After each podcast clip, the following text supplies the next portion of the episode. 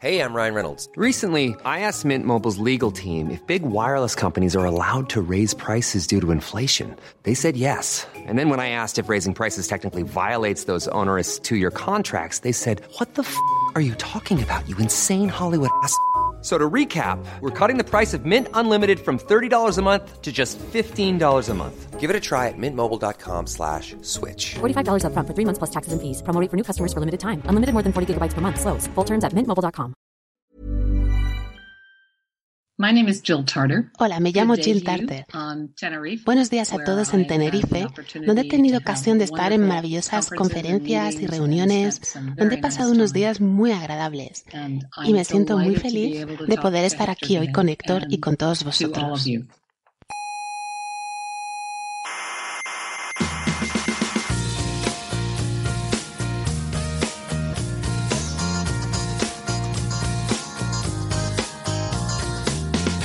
Aquí comienza Coffee Break, la tertulia semanal de la actualidad científica. ¿Sabe usted una cosa? Dígame. Yo cuando pienso en grandes distancias me mareo. ¿Ah, sí? ¿Se, se marea? Sí, me entra vértigo ante la estupefacción. Ya verá, diga una distancia grande. ¿Un- ¿Una distancia grande? Sí, una distancia grande, dígala. Eh, yo qué sé, 20.000 años luz. Ah, Se, se- se ha caído así. Coffee Break, el único programa científico que apoya el estupor.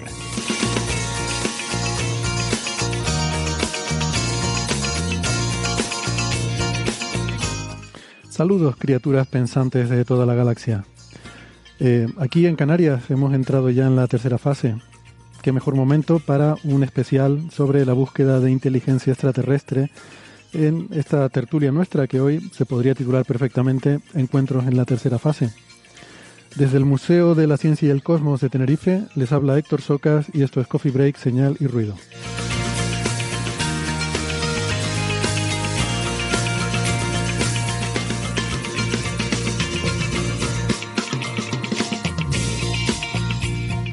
Lo prometimos la semana pasada y lo prometido es deuda. Hoy cambiamos un poco el formato habitual porque toca entrevista con Jill Tarter y vamos a aprovechar para hacer un recorrido por la historia del SETI y también algo sobre la actualidad, eh, lo que ahora se llama búsqueda de tecnomarcadores. Y también hablaremos de la conjetura de Maldacena, esa intrigante relación holográfica que hace que teorías con y sin gravedad puedan ser equivalentes en diferentes dimensiones.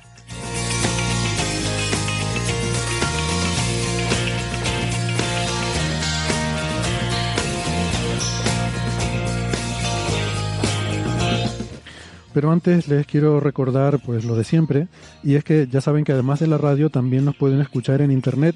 Estamos en muchas plataformas como por ejemplo en Evox, en Spotify, en Google Podcast, en Apple Podcast, en TuneIn y en Lecton. Les aconsejamos que se suscriban porque no les cuesta nada y así no se pierden ningún episodio. Y si les gusta nuestro programa, pues hay un botoncito de me gusta en la mayoría de estas plataformas que pueden usar a discreción. Además es muy relajante ponerse a dar el botoncito de me gusta. Es algo recomendable por, y recomendado por los expertos eh, para aliviar el nivel de estrés y ansiedad de la vida cotidiana. Nuestra página web es señalirruido.com, todo junto, con ñ, no pasa nada, no hay que estresarse. Lo pueden poner todo junto en su navegador, señalirruido.com, y ahí pueden encontrar todos los audios de Coffee Break desde el principio de las emisiones y pueden encontrar también información sobre cómo seguirnos en redes sociales, que estamos en Facebook, en Twitter y también en Instagram. Y que sepan que en Facebook está el Club de Fans, eh, fundado por Neferchiti, y que ahí pueden estar eh, en contacto con otros seguidores del programa y tener eh, conversaciones cientófilas durante toda la semana.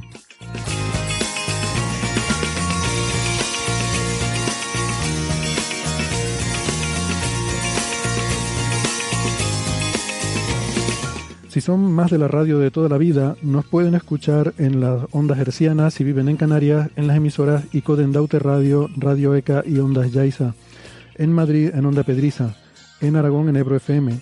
En Málaga, en Radio Estepona. Y en Argentina, en las emisoras la FM 99.9 de Mar del Plata y Radio Voces de La Rioja. En radios online nos pueden escuchar en ciencias.com, Onda Bética y en la Spanish Rock Shot Radio de Edimburgo, Escocia, la emisora bilingüe.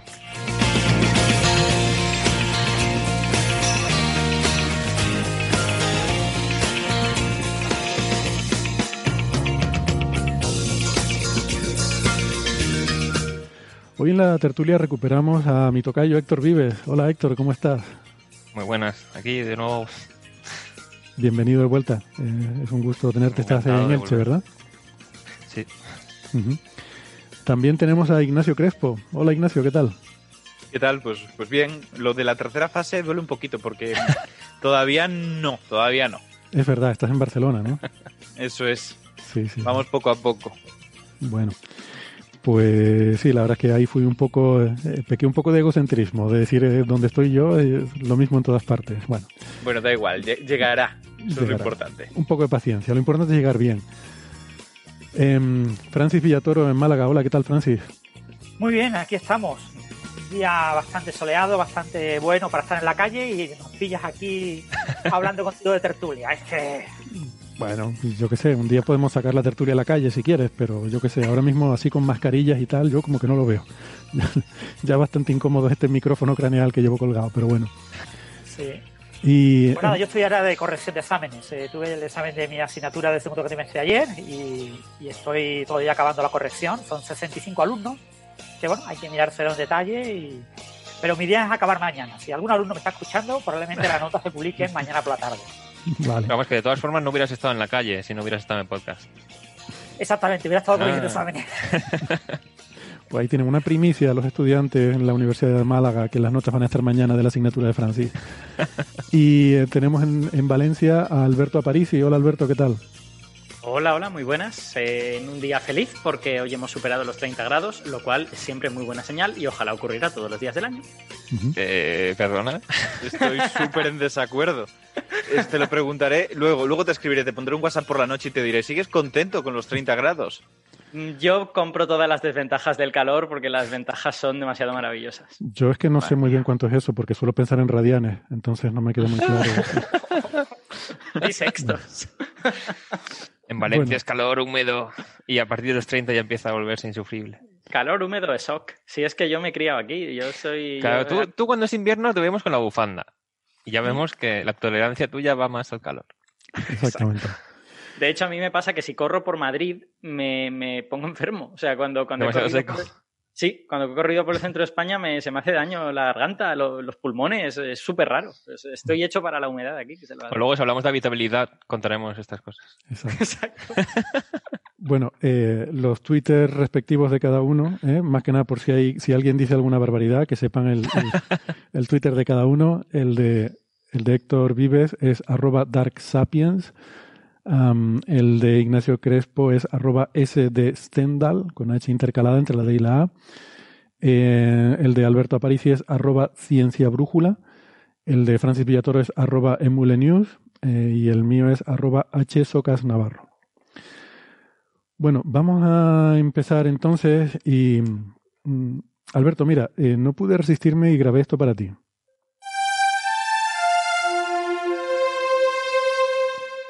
Qué bonito. Y uno diría, ¿por qué Alberto? Si total, estamos hablando de encuentros en la tercera fase y todas estas cosas. Y bueno, podría, podría ser para todos en general. Y la razón es sobre todo porque Alberto había estado aquí dando bastante lavar en este programa sobre los méritos de John Williams como compositor. y recientemente ha sido eh, John Williams galardonado con el premio Princesa de Asturias esta semana eh, junto también con Ennio Morricone, por eh, estas bandas sonoras maravillosas. Hmm. Entonces, bueno. Pues... Digamos que han, han, premiado a dos de los, de los maestros de la más vieja escuela, ¿no? Porque ya casi más mayores que ellos ya no, ya no queda nadie, ¿no? Hmm. Podrían, de esa misma generación, podrían haber pensado en Jerry Goldsmith, pero es un pelín más joven que, que ellos. Yo yo la verdad es que como, como siento un poco este beef entre, entre la manera de hacer música de John Williams y la de Hans Zimmer, que realmente son muy distintas, y a mí me gusta más la de Williams que la de Zimmer, me divertí un poco, es, esto fue un poco placer culpable, me divertí un poco en Twitter eh, viendo rabiar a todos los fans de Hans Zimmer y en plan de, pues esto está muy mal. Y... Pero se montó pelea gorda, o sea, fue trending topic Hans Zimmer debido a esto. Sí, y sin embargo yo, yo hago una lectura mucho más, eh, no sé, pragmática de esto. Yo no creo que no le dieran el premio a Hans Zimmer porque digan que Williams es mejor, simplemente que Hans Zimmer no se va a morir mañana. Williams pero, Morricone, Williams pero, Morricone, pues no sé. Que son mayores, ¿no? Yo, que ya, vamos, sí. yo lo veo, yo lo veo súper pragmáticamente y creo que es por eso y que a Hans Zimmer pues ya se lo darán. Ya se lo darán, ¿no? Ya le tocará. Bueno, yo no sé, la gente, en fin, suele discutir sobre estas cosas. A mí, como me gustan mucho los dos, pues no, no tengo esa, ese problema. En fin, vamos entonces con lo nuestro y, bueno, pues ya les habíamos dicho que un poco el, eje central del programa de hoy iba a tener que ver con eh, todo lo que es el programa de búsqueda de, de inteligencia extraterrestre, no, no de vida, de inteligencia extraterrestre eh, la historia de SETI y esta entrevista que tenemos con eh, Jill Tarter. Eh, por poner un poco el contexto, porque no sé si todo el mundo, a lo mejor todos los oyentes están familiarizados, pues bueno, Jill Tarter ahora mismo está más dedicada a cosas de, política científica hace mucho tiempo. bueno, de hecho está, está jubilada, es una persona ya de setenta y pico años, pero, pero bueno, es profesora emérita y realmente sigue muy activa porque está en todos los comités habidos y por haber. Em, y, yo creo que lo de su jubilación es un poco un tema legal, seguramente barra económico, ¿no? En, en la institución, esto es, habitual. Pero, pero bueno, mm, como digo, se dedica sobre todo a temas de política científica, pero es una de las personas que ha sido eh, más eh, reconocidas en este campo de búsqueda de inteligencia extraterrestre y por darles una idea, em, la revista Time en, el año 2004 la incluyó en la lista de las 100 personas más influyentes del mundo. Eh, no en ciencia, o sea, una de las 100 personas más influyentes del mundo. A mí esto me resultó bastante sorprendente, la verdad, eh, pero bueno.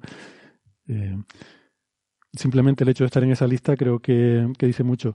Y la revista Discover Magazine la considera una de las 50 eh, mujeres más importantes en la historia de la ciencia.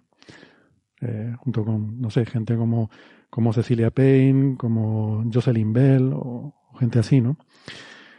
Entonces, pues, pues eso, por ejemplo, em, junto con Frank Drake fue una de las fundadoras del Instituto SETI, aunque creo, o sea, legalmente, desde el punto de vista legal, si te vas a los estatutos legales del instituto, creo que figuran como fundadores ella y eh, no recuerdo el nombre, pero una persona que, bueno, que era básicamente el administrador, que tenía una, una persona tiene una titulación en, en eh, gestión de empresas y tal, ¿no? Aunque en la práctica, pues había ahí un grupo de gente que incluía, pues eso, sobre todo gente como Frank Drake, como el propio Carl Sagan, vamos a decir Sagan, yo creo que, que si no nos vamos a liar un poco, eh, el famoso Carl Sagan, que fue uno de los grandes impulsores del instituto y de muchas de estas iniciativas, ¿no? Eh, pero bueno, realmente la razón por la que Jill Tarter, sobre todo, es súper conocida es por el, eh, la, la, novela Contact de Carl Sagan, que luego se, se hizo una película, creo en el año 97, y porque esa historia está basada en la protagonista está basada en Jill Tarter. Eh, Sagan era amigo de, Tarter em, y bueno, pues la, usó un poco para como inspiración para el personaje de Ellie Arroway, que es la protagonista de Contact, ¿no? Y eso ha sido un poco lo que le ha dado la, fama a nivel eh, popular. Eh, bueno, mm, no sé si, si, quieren que comentemos algunas cosas. Hay cosas curiosas aquí, ¿no? Por ejemplo, es que Tarter estudió en la Universidad de Cornell Igual si le suena el nombre de, Cornell a los que son muy saganianos, seguramente tiene esas connotaciones porque era la universidad de Carl Sagan, donde trabajaba. Y en también, la de, también la de Richard Feynman, durante la segunda mitad de su carrera, creo. creo que estuvo primero en Caltech y luego fue a Cornell. Ah, pues no lo sabía.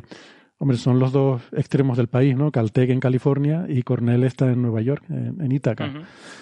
Eh, entonces, bueno, tiene esas connotaciones como muy saganianas, ¿no? Eh, Tarter estudió, estudió allí, la, mm, eh, hizo su licenciatura en ingeniería, luego después se fue a Berkeley, a la Universidad de Berkeley, donde hizo el doctorado.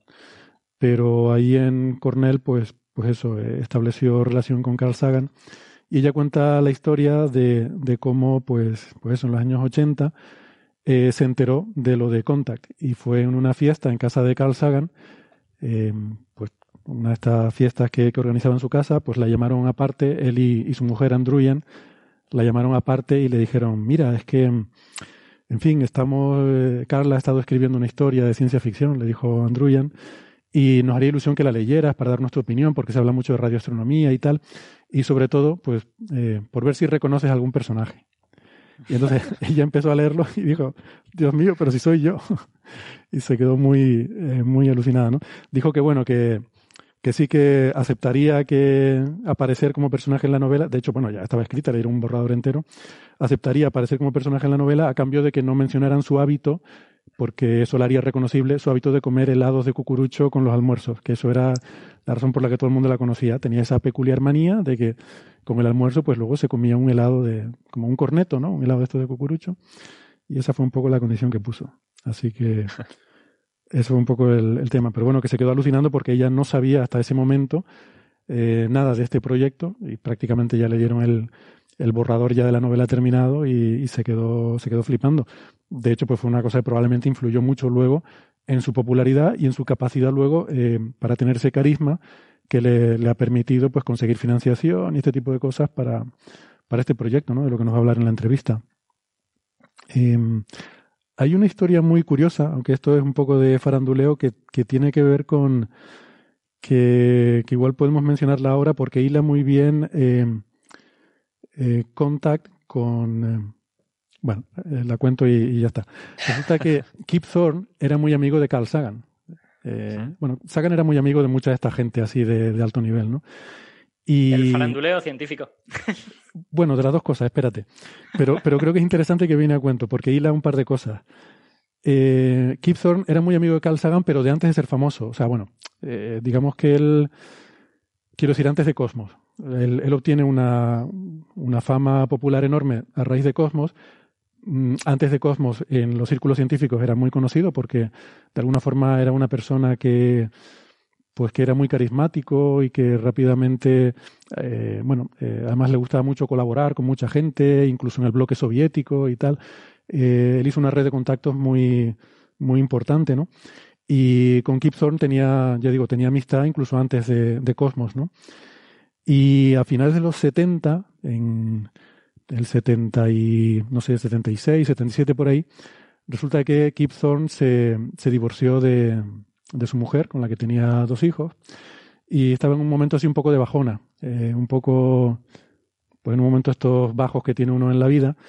Y Sagan, esto lo cuento un poco para, para ver un poco el nivel de, relación personal que tienen entre ellos, porque se dio cuenta de esto, pues le quiso echar una mano.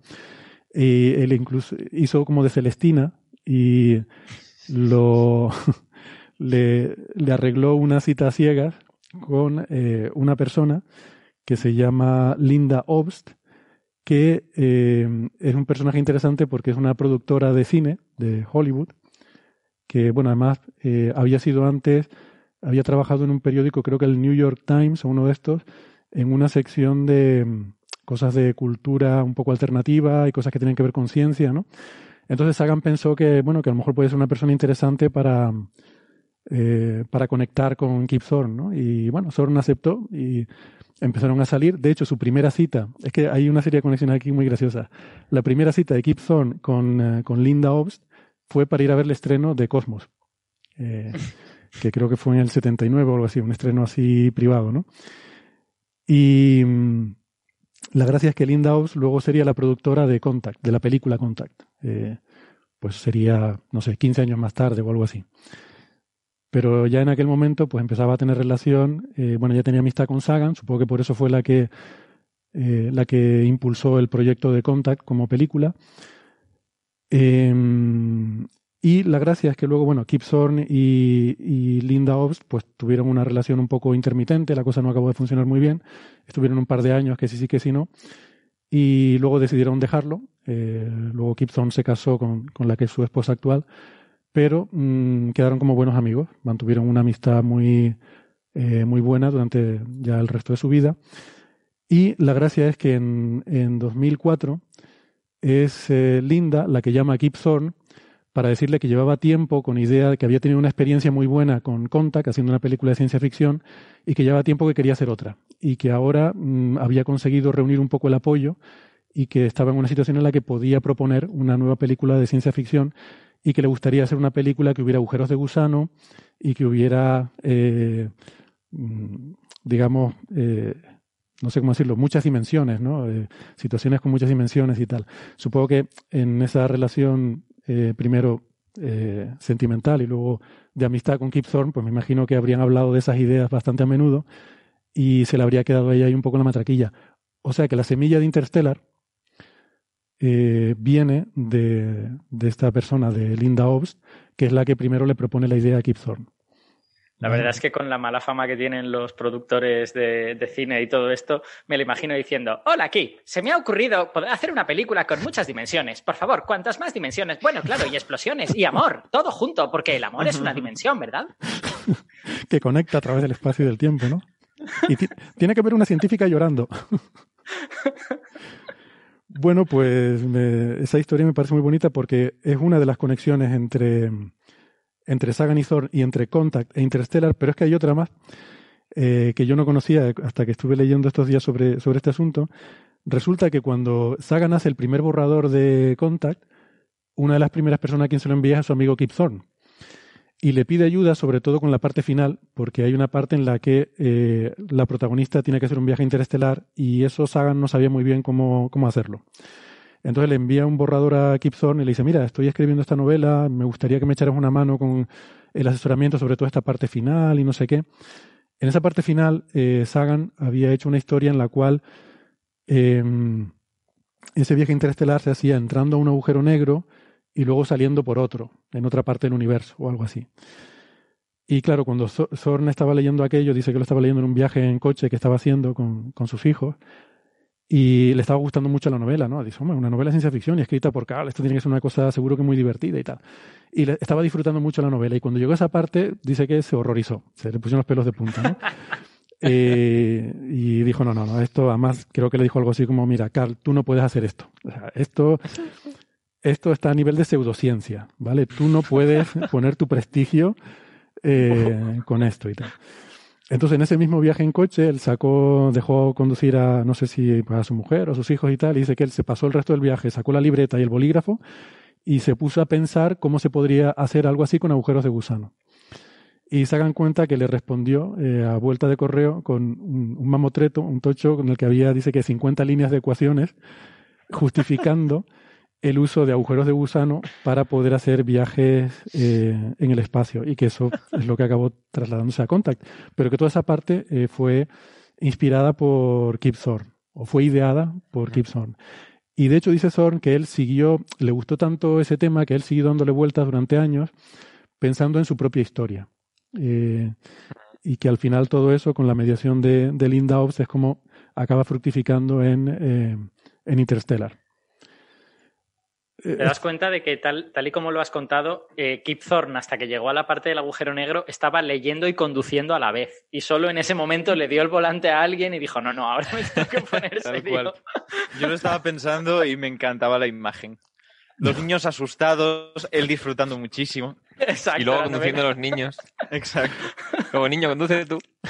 no sé si lo he contado así, pero creo que no, no es así como me imagino la escena. Yo me, me, imagino al principio que no estaría conduciendo él, pero como después has dicho, entonces le dijo a su mujer que condujera. Yo he querido creer que con que lo leía durante el viaje se refiere Héctor a cuando paraban a descansar un rato antes de dormir, cosas por el estilo. No, yo no lo Pero sé. Claro, durante, durante, estrictamente, es todo el tiempo. Bueno, durante, durante el viaje, vamos, que no necesariamente eh, durante la conducción, ¿no? Eh, supongo que se irían turnando y que pues los turnos en los que no conducía iría leyendo, yo qué sé. Pero eso ya es mi imaginación, ¿no? yo no, en fin, esta persona de la que estamos hablando es tan inteligente que es capaz de tener parte de su cerebro enfocado en conducir y otra parte en leer una novela, no sé. por optimizar un poco el tiempo, yo creo que igual lo que hizo fue pasarle el manuscrito a los niños, que tenían que practicar lectura, que estaban aún en parvulitos, y que le fueran narrando todo. Así él podía conducir mientras. Creo que habéis conducido poco por Estados Unidos. En Estados Unidos los coches son automáticos y muchas de las carreteras son enormes y larguísimas, súper aburrido. Entonces lo pones en marcha y pasas completamente de conducir, porque sabes que no ves a dos kilómetros vista, ves que no viene nadie, puedes hasta leer mientras estás conduciendo, porque aquello no se acaba nunca. Las páginas que ya había leído las usaba para calzar el acelerador, ¿no? Lo ponía ahí y listo. Bueno, yo quiero comentar que hace, hace 14 años ya, estuve en Egipto de turismo. Y hubo gente del grupo que decidió visitar el Cairo ese día, el día que estuvimos allí. Y pidieron un taxi. Bueno, a la vuelta dijeron que no solo conducía en plan rally el conductor, sino que mientras conducía tenía un DVD portátil reproduciendo una película. y además estaba hablando por el móvil. Todo al mismo tiempo. Entonces, es factible. Se puede hacer. Bueno, eh, a mí me, gusta mucho esta, aunque haya algo de, en fin, de faranduleo y de estas cosas, pero me parece una relación preciosa entre, entre Cosmos, e eh, perdón, entre Contact e Interstellar, entre Sagan, Tarter y, y Kip Thorne, y quizás, es decir, eh, están de alguna forma un entrelazamiento cuántico. Probablemente si no se hubiera hmm. hecho Contact, probablemente tampoco se hubiera hecho Interstellar y, y viceversa, ¿no? Para, si no hubiera sido por el amor, por, si no hubiera sido por Sagan intentando por crear una relación amorosa con Kip Thorne, no hubiera salido. Sí, exacto, ¿no? Que había también algo ahí de ese intento de, de hacer de Celestina, ¿no? Me, me, hace gracia estas cosas porque estas personas que los tenemos así quizás un poco idealizados en pedestales, pues que, pues que son personas como cualquier otra y que tienen también esta, esta, no sé, esto casi parece una historia de Big Bang Theory que de la historia de la ciencia, ¿no? Eh, Alberto, perdona, que ibas a decir algo y... No, no, no, que va, que va, no, no, no, eh, estaba simplemente pensando en mis cosas. pues ahora di algo. Ahora tienes el turno de palabra. Mm, me gusta mucho las tortugas de colores. Eh, en principio, Alberto, también te gusta Interestelar. ¿No? ¿La película te gusta o no te gusta? ¿Tú eres de los sí, actores? No, no, yo soy, yo soy de los defensores. O sea, quiero decir, a mí la película me parece que tiene defectos, ¿eh? pero me parecen mucho más serios los defectos cinematográficos que los defectos científicos. Yo creo que todo el, todo el capítulo del planeta de hielo no funciona. Es un, pues a mí sí que me gusta esa parte. Ya, ya, sí, lo hemos hablado alguna vez, pero no, a mí.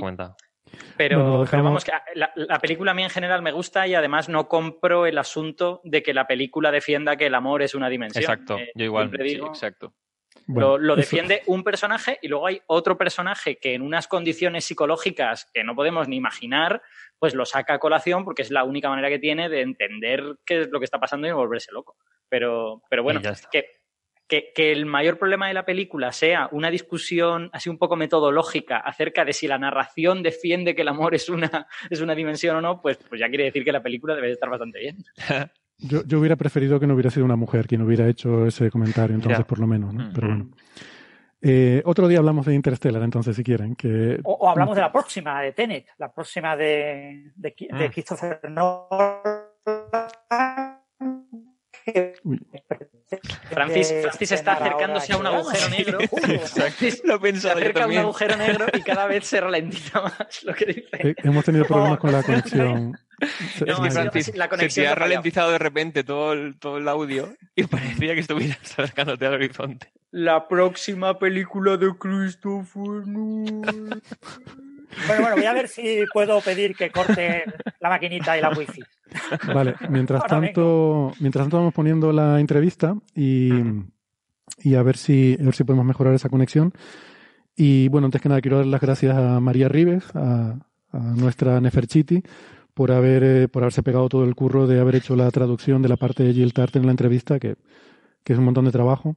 Y además María lo hace súper bien. Además, claro, siendo lingüista, pues es genial como eh, en fin, eh, hace una, una, traducción muy buena ¿no? de, de las cosas que, que, se dicen, así que vamos a, a ponerla ahora.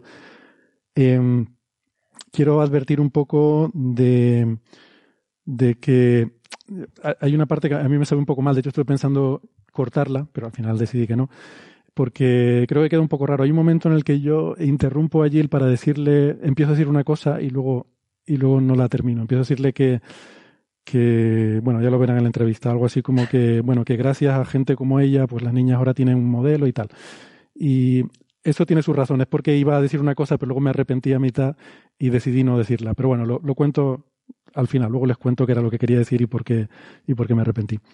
Pero bueno, eso, que gracias a María, eh, vamos a ponerles ahora la entrevista eh, traducido al español. Ya saben que siempre todas estas cosas también colgamos por separado el audio en versión original, por si alguien quiere escucharlo, que pues realmente por escucharlo de, la voz de la propia protagonista, ¿no? Que, que, vale la pena si, en fin, si se manejan con el inglés.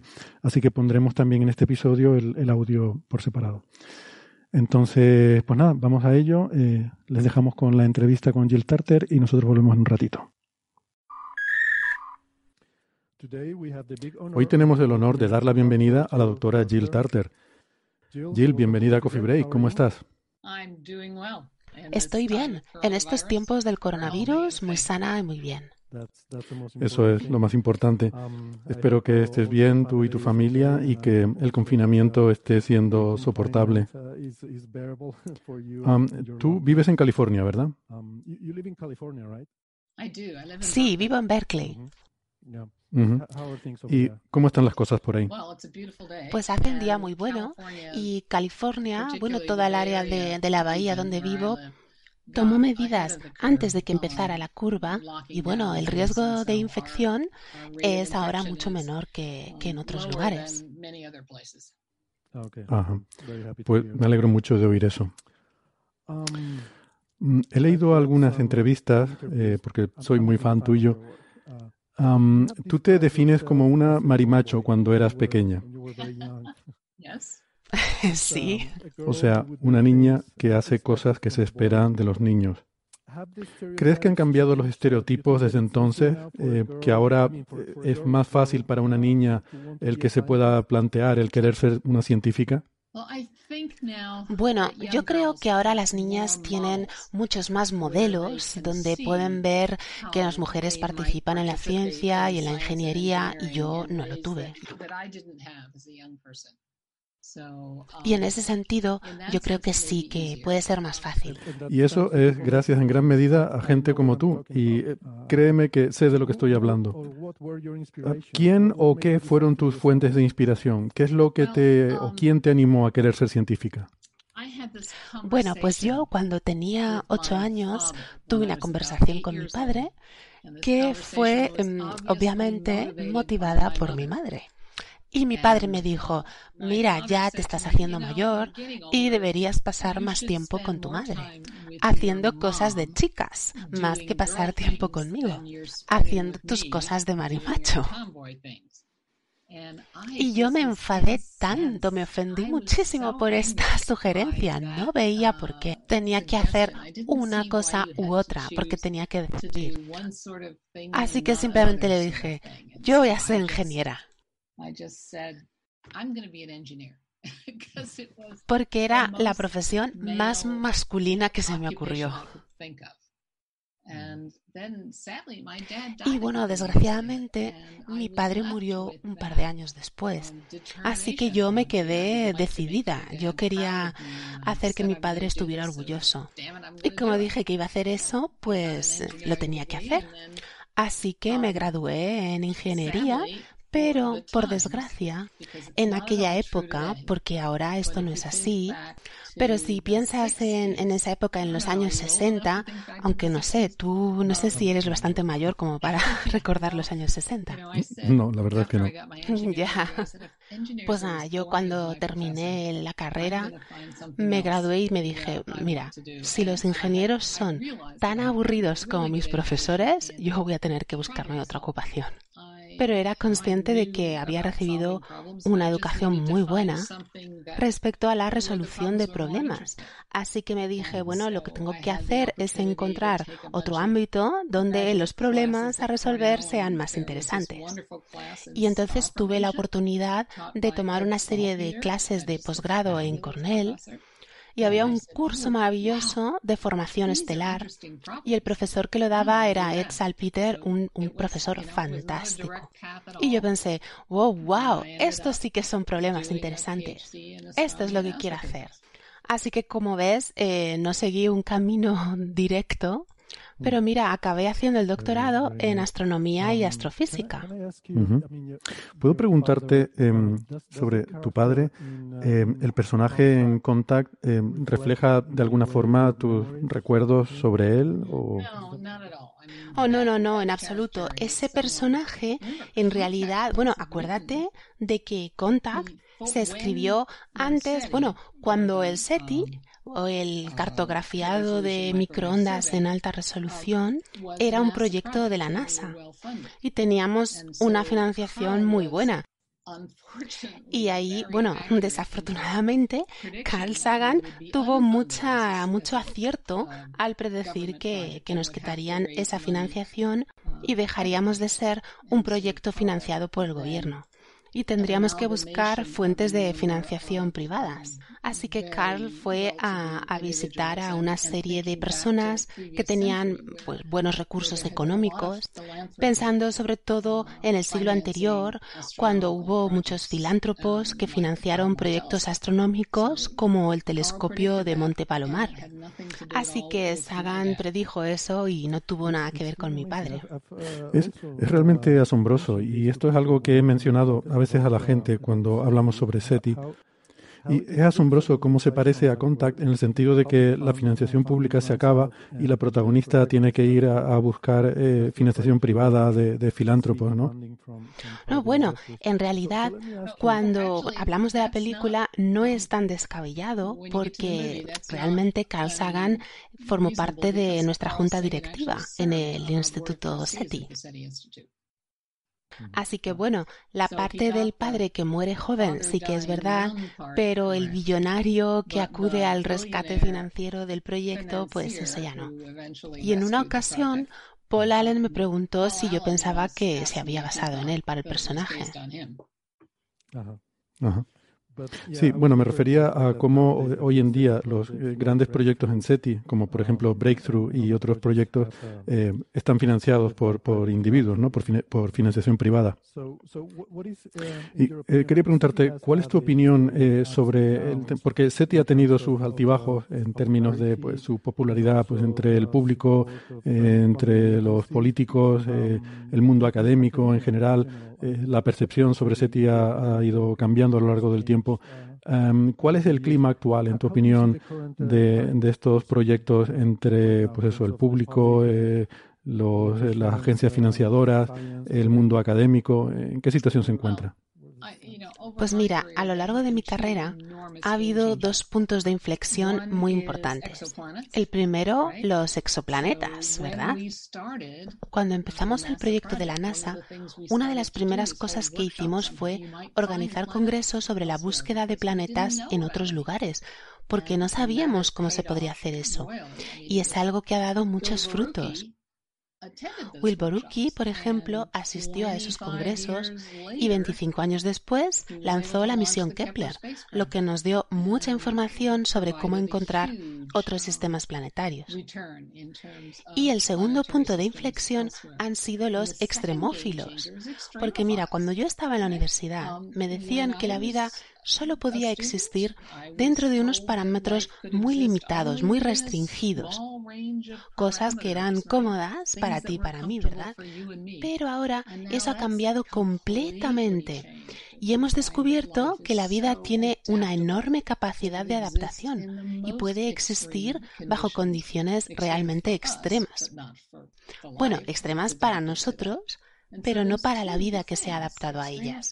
De modo que esas dos cosas, los extremófilos y los exoplanetas, nos obligan a preguntarnos si esos exoplanetas que se encuentran en zonas habitables están realmente habitados. Y no solo eso, sino ¿Están habitados por especies tecnológicas? De modo que ahora es más fácil e incluso necesario y menos místico formular esas preguntas que nos empezábamos a hacer hace ya 60 años. Así que en cierto sentido, eh, hoy es más fácil y no nos confunden ya con ovnis o con otras pseudociencias, sino que parece algo natural hacerse estas preguntas. Uh, y por eso eh, parece que hay interés por parte de NASA de, volver a involucrarse en este tema. No sé cómo está ahora mismo la situación. ¿Están financiando proyectos o van a hacerlo en un futuro cercano? Pues esperamos que sí.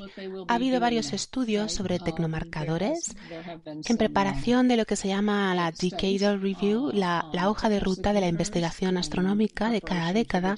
Y de hecho, Después del año 90 y... A ver, espera que, que haga memoria.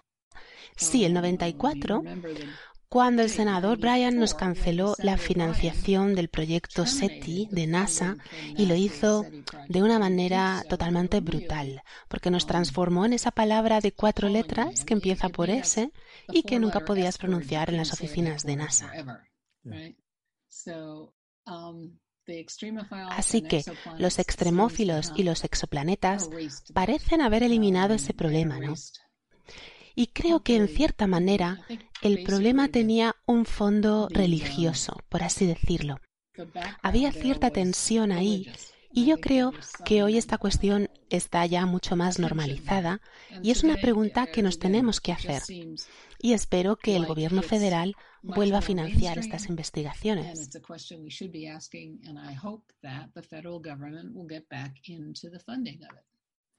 Uh, eh, una pregunta sobre esta, e, este acrónimo de cuatro letras al que te refieres. Eh, ¿Es esa la razón o parte de la razón detrás de esa propuesta de cambio de nomenclatura eh, a tecnomarcadores, búsqueda de tecnomarcadores? De hecho, no eres la única que, propone ese cambio. ¿no? A, mí, por ejemplo, también me parece que tiene más sentido hablar de tecnomarcadores que de búsqueda de inteligencia para referirse en realidad a, esos parámetros que podemos observar. Pero quizás el alejarse un poco de ese término SETI eh, psicológicamente por sus connotaciones, ¿crees que sería beneficioso? Pues yo creo que sí. Y yo empecé a usar la palabra tecnomarcadores para enfatizar dentro de la comunidad de astrobiología el paralelismo con la búsqueda de biomarcadores. Y también pensando ya en estos fantásticos telescopios que queremos construir en la Tierra y en el espacio,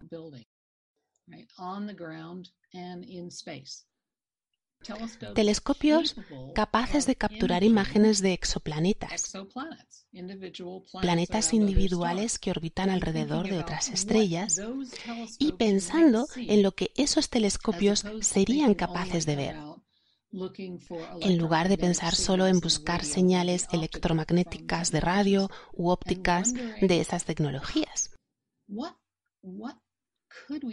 y planteándonos qué es lo que se podría detectar con esos grandes telescopios. Porque imagínate que pudiéramos tener un telescopio que nos diera directamente una imagen de los siete planetas parecidos a la Tierra que orbitan alrededor de la estrella TRAPPIST-1, que están todos muy juntos entre sí, pero cada uno está a una distancia diferente de la estrella y por lo tanto su temperatura debería ser distinta. Así que imagínate que tuviéramos un telescopio con el que pudiéramos verlos, hacer imágenes de ellos y nos diéramos cuenta de que todos tienen el mismo aspecto.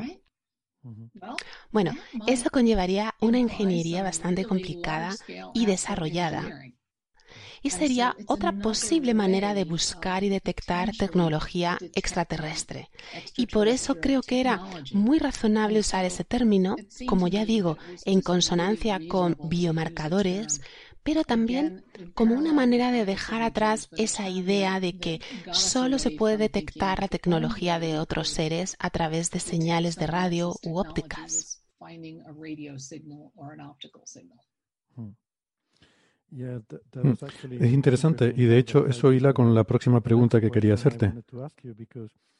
Porque ahora con todos los avances que se han hecho en la ciencia de exoplanetas y, estos proyectos que hay para telescopios de 30 y 40 metros que se van a construir pronto, el, el TMT esperemos que se construya pronto en algún sitio. bueno, a lo mejor ahí en tu área. Puede ser, puede ser que se haga por aquí, pero bueno, en algún sitio. Ahora podemos buscar eh, mega ingeniería a, nivel, a escala planetaria y es posible que en el futuro eh, incluso a escalas todavía más pequeñas. Así que ahora tenemos todo este conjunto de nuevos tecnomarcadores que podemos buscar. Tenemos también el Optical SETI, eh, pulsos de láser que, podrían estar enviando otras civilizaciones. Así que parece que el número de opciones está aumentando, el número de cosas que podemos buscar está creciendo. Así que, ¿crees que eso es bueno o no tanto? Eh, ¿Cómo ves todos estos tecnomarcadores de los que se está hablando ahora? Bueno, a mí me encanta. En los años 99 y 2000 celebramos una serie de congresos para planificar qué podíamos hacer en el SETI durante las dos décadas siguientes. Y una de las primeras cosas que acordamos fue construir nuestro propio telescopio para poder estar observando el cielo todo el tiempo. Y lo hicimos con la red de telescopios Allen. En segundo lugar, acordamos que teníamos que profundizar más en el óptico y el infrarrojo, porque esas tecnologías estaban empezando a ser accesibles en ese momento. Y en tercer lugar, nos dijimos que teníamos que ser capaces de estar observando todo el cielo todo el tiempo, constantemente, para poder detectar señales transitorias, porque en el Instituto SETI siempre nos hemos centrado en detectar señales casi en tiempo real, pero incluso así, una señal tenía que durar al menos una media hora antes de que pudiéramos validarla. Pero si simplemente estuviera pasando cerca de nuestro planeta o nos la estuvieran enviando durante un corto periodo de tiempo, en esa época no podríamos haber determinado que efectivamente eso era una señal válida y real. Así que lo que me parece fantástico a mí ahora es que las tecnologías han evolucionado hasta el punto de proporcionarnos detectores que creemos que podemos usar de diferentes maneras para observar la mayor parte del cielo o incluso todo el cielo todo el tiempo. Y en el sur de California, en la Universidad de mm, San Diego, Shelley Wright dirige un proyecto llamado Panosetti, con el objetivo de construir un par de observatorios que tienen cientos de lentes de Fresnel sobre una cúpula que permiten observar grandes extensiones de cielo con pequeños detectores que pueden buscar pulsos ópticos muy rápidos.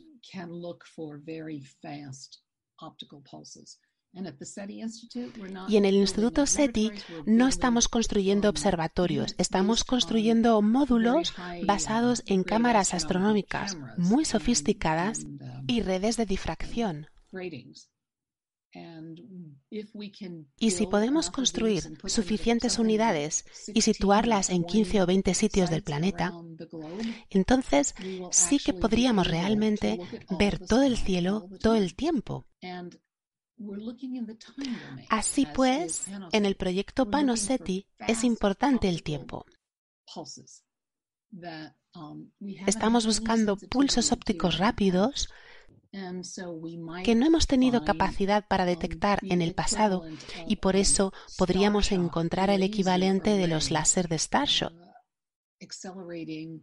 acelerando una vela que cruza nuestro horizonte de manera rápida o podríamos encontrar algunos pulsos creados a propósito en estas escalas temporales tan pequeñas, entre nanosegundos y segundos.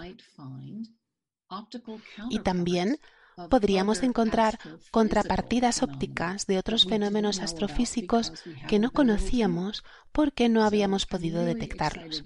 Así que estoy muy emocionada por lo que vamos a poder hacer con las nuevas tecnologías. Porque toda esta tecnología sería útil también para buscar otro tipo de cosas. Eh, a menudo se dice, y yo creo que es cierto, que SETI es básicamente una ciencia de buscar anomalías. Y podemos aprender muchísimo sobre el universo estudiando los casos más peculiares, ¿verdad? Así es. En radioastronomía, estos FRB, de los que puede haber unos 10.000 cada día en el cielo, y nosotros hasta ahora solo hemos detectado con CHIME pues unos centenares. Pero es que no sabíamos nada de ellos hasta 2007. Así que, bueno, no creo que sea la última sorpresa que nos va a dar el universo.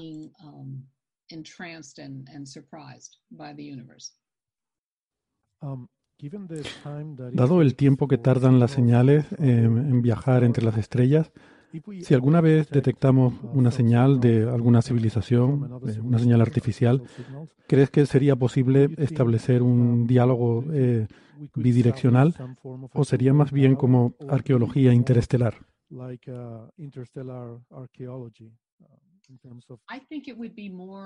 Yo creo que sería más como las conversaciones que podemos tener hoy con Shakespeare o con los antiguos romanos o los griegos, ¿sabes? Creo que sería una información transmitida de manera unidireccional, de la que se puede aprender mucho, aunque no podamos hacer preguntas. Hmm. Sí, a eso me refería un poco con la segunda opción, porque podríamos estar hablando de un retardo de cientos de años, miles de años. Así que quizás un día recibimos una señal y resulta que la gente que la envió ya ni siquiera existen o no están ahí. Creo que eso es en realidad poco probable, porque la mayoría de las estrellas cercanas de la galaxia tienen miles de millones de años más que nosotros. Nuestro Sol es una estrella relativamente joven. Y bueno, lo más probable, si las civilizaciones tecnológicas son más jóvenes que la nuestra, entonces no van a tener ninguna tecnología que podamos detectar. Así que las civilizaciones detectables serán más antiguas que la nuestra, estadísticamente hablando. Y por tanto, estarán ahí desde hace mucho tiempo. Y la probabilidad de que dejen de existir en el tiempo que tarde su mensaje o su información en llegar a la Tierra, yo creo que es pequeña. Yo creo que serán civilizaciones antiguas, duraderas y estables. Y lo importante es averiguar cómo podemos nosotros llegar a ser duraderos y estables. Hmm, sí, desde luego esa, es una cuestión muy importante. Pero una cosa que me preocupa de este argumento que acabas de traer a colación es que existe una separación de escalas muy grande entre las escalas de tiempo evolutivas, por lo menos en la Tierra, de miles de millones de años, y las escalas de tiempo de tecnología, que por lo que sabemos pues serán algunos cientos de años.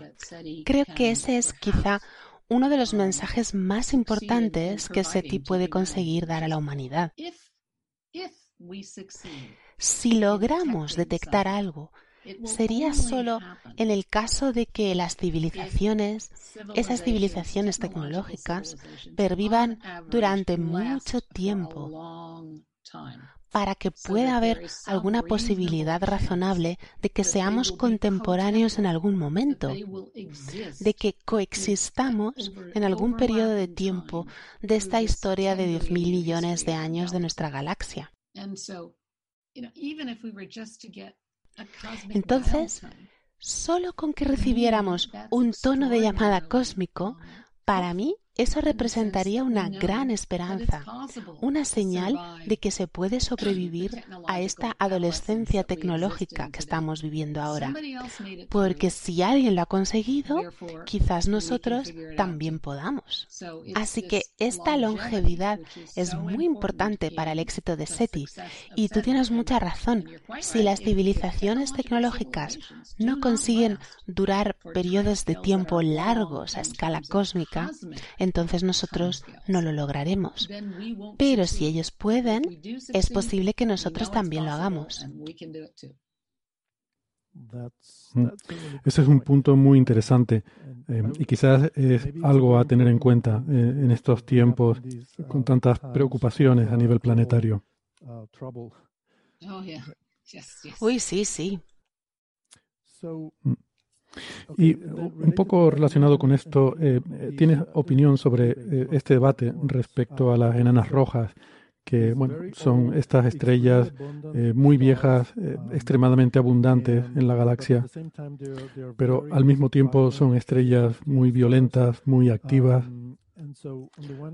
Por una parte es donde nuestros sesgos observacionales hacen que sea más fácil observar, detectar exoplanetas, quizás eh, buscar tecnomarcadores.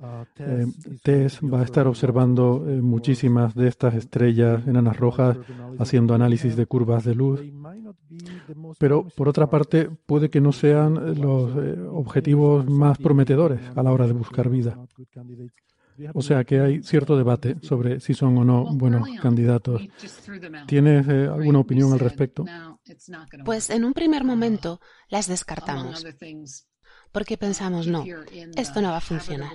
Entre otras cosas, porque si estás en la zona habitable de una enana roja, lo más probable es que tu planeta esté en acoplamiento de mareas.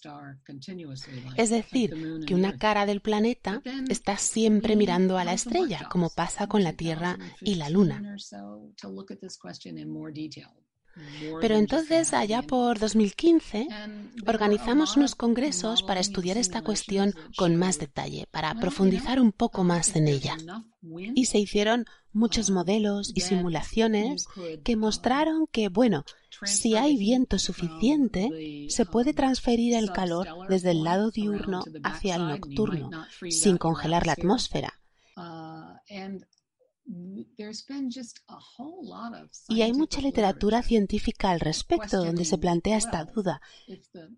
Si un planeta que orbitara alrededor de una enana roja desarrollara una atmósfera, ¿las erupciones energéticas de la estrella se la arrancarían? La mayoría de las enanas rojas parecen calmarse tras unos mil millones de años. Así que, bueno, es una pregunta científica aún por responder. Y puesto que van a ser las estrellas que encontremos primero, las más cercanas, quizás deberíamos observarlas, estudiarlas desde un punto de vista astronómico, para intentar comprender cómo interactúa la estrella con un planeta y también deberíamos buscar indicios de tecnología cerca de ellas. Y llegado a este punto, yo creo que, bueno, quizás porque ya tengo una edad, yo prefiero las teorías incluyentes a las excluyentes, porque no creo que tengamos una imaginación tan buena como pensamos. Exactamente. Por ejemplo, estamos hablando sobre planetas todo el tiempo em, y yo no puedo dejar de pensar que quizás estamos siendo demasiado restrictivos al pensar solo en planetas. Los planetas son sitios peligrosos en los que vivir. Eh, los planetas caen meteoritos, eh, hay supervolcanes, eh, tienes un sistema climático complejo que es difícil de controlar. Yo imaginaría que una civilización tecnológica, llegado un momento dado, una vez que consigues dominar la ingeniería espacial, eh, la energía de fusión nuclear.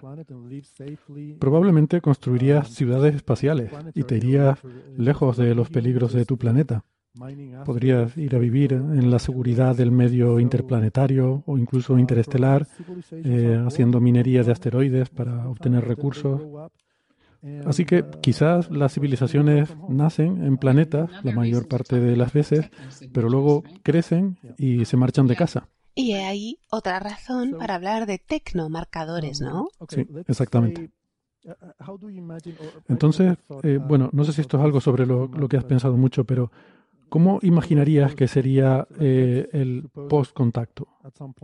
Supongamos que en algún momento tenemos mucha suerte, eh, detectamos una señal y podemos tener confianza y estar seguros de que es de origen artificial, ya sea una señal electromagnética o algún otro tecnomarcador. Habría seguramente un entusiasmo mundial, eh, sería de locura, pero ¿cómo crees que evolucionarían luego las cosas? Porque yo me imagino que luego durante mucho tiempo, pues ya eso será todo, no habrá mucho más que podamos hacer. Pues en primer lugar, una vez que encontráramos otro ejemplo de civilización tecnológica aparte de la nuestra, iríamos a buscar más. Y probablemente ya para ese momento habríamos obtenido algún tipo de financiación. Y es que en física contamos uno, dos, infinito, ¿no? Porque si tenemos solo un ejemplo de un fenómeno, es posible que sea algo aislado. Pero si encontramos un segundo ejemplo, entonces ya sabemos que hay muchos. Así que A, ah, somos nosotros los que vamos a buscar a otros, um, o B, pero B, mm, bueno, me preocupa que nos hallemos ante alguna circunstancia desafortunada. Que haya, por ejemplo, un aislamiento uh, geográfico, en el sentido de que lo que encontremos venga desde un punto tan lejano en el norte o tan lejano en el sur, que algunos países no tengan acceso a esas partes del cielo. Y yo creo que eso causaría una cierta tensión.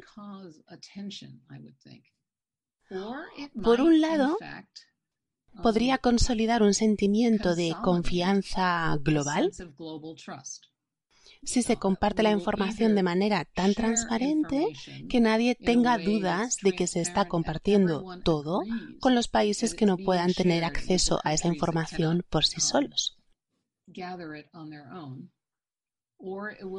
O se podría generar un sentimiento de desconfianza del tipo, vaya, nos están ocultando algo, seguro que no nos lo están contando todo.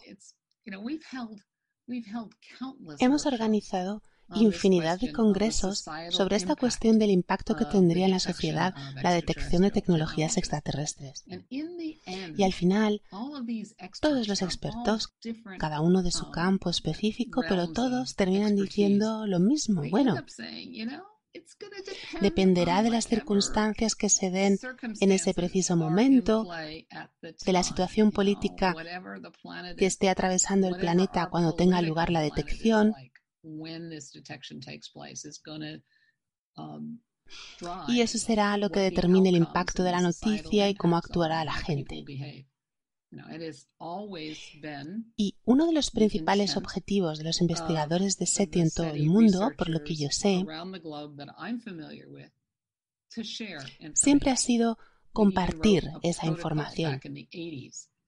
Incluso fíjate que redactamos un protocolo de actuación en los años 80 el protocolo post-detección, sobre todo para colaborar con nuestros colegas soviéticos, um, por si ellos sufrían algún tipo de presión para no revelar lo que hubieran descubierto. Um, si hay una señal, si nos llega información, no va a ir dirigida a California o a Moscú. Será para el planeta Tierra. Esa información en realidad pertenece a toda la humanidad y nuestra intención es compartirla. Pero la reacción que tenga el resto del planeta dependerá de muchas cosas.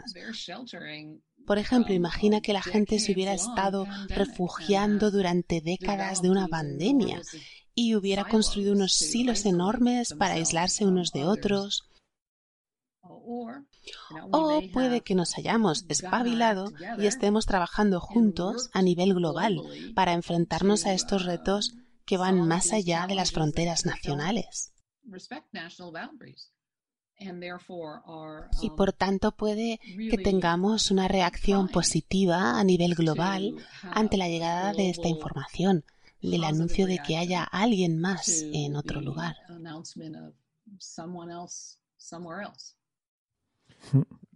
Lo que me preocupa, bueno, esto es algo que he dicho muchas veces, pero somos cada vez más y más una sociedad global, eh, con problemas a escala planetaria. Y sin embargo, seguimos organizados en una estructura, en mi opinión, obsoleta de naciones. Las naciones son la autoridad última en cualquier territorio. Pero cada vez más y más, y las pandemias, como esta que estamos sufriendo ahora, son un ejemplo muy claro Nuestros problemas son globales y deberíamos tener una autoridad planetaria. Lo que me preocupa de este escenario que acabas de escribir, y es algo que acabo de darme cuenta ahora, no es ya solo el problema de compartir la información entre nosotros. Pongamos, por ejemplo, que alguien piensa que sería una buena idea responder a ese mensaje, señal, lo que sea, mientras que otra gente puede pensar que, sería una mala idea responder a esa señal. Entonces, ¿qué hacemos? ¿Cómo tratamos con esa situación? Digamos que Estados Unidos eh, piensa que es una buena idea enviar una respuesta a esa señal, eh, pero a lo mejor China o Europa o Rusia deciden que no, que no debemos hacer eso. Sí, en ese protocolo post-detección que redactamos en los 80, en uno de los artículos se establecía que los que se suscribían a este protocolo aceptaban el compromiso de no enviar ninguna respuesta hasta que hubiera un consenso global que estableciera quién debía hablar en nombre de todo el planeta Tierra y qué había que decir. Y bueno, um, son muy buenas palabras, pero no hay ninguna manera de asegurarse de que eso realmente se cumple. Y en realidad, yo creo que cualquier organismo que tuviera medios para enviar una transmisión, pues lo haría y diría lo que ellos consideraran que debería decirse. Y no hay manera inmediata de evitar eso. Bueno, las naciones individuales podrían poner alguna norma y hacerla cumplir. Eh, pues piensa en la FCC y en la Unión Internacional de Telecomunicaciones en la asignación de las frecuencias del espectro para transmisión de señales. En teoría, están organizando todo esto para que la gente tenga acceso a las distintas partes del espectro Y el espectro se paga bien caro, ¿eh? Cuando sale a subasta, las frecuencias de radio se pagan a mil millones de dólares el megahercio, ya sabes. Y no hay manera de controlar esto. No podemos practicar higiene espectral porque no se puede hacer cumplir.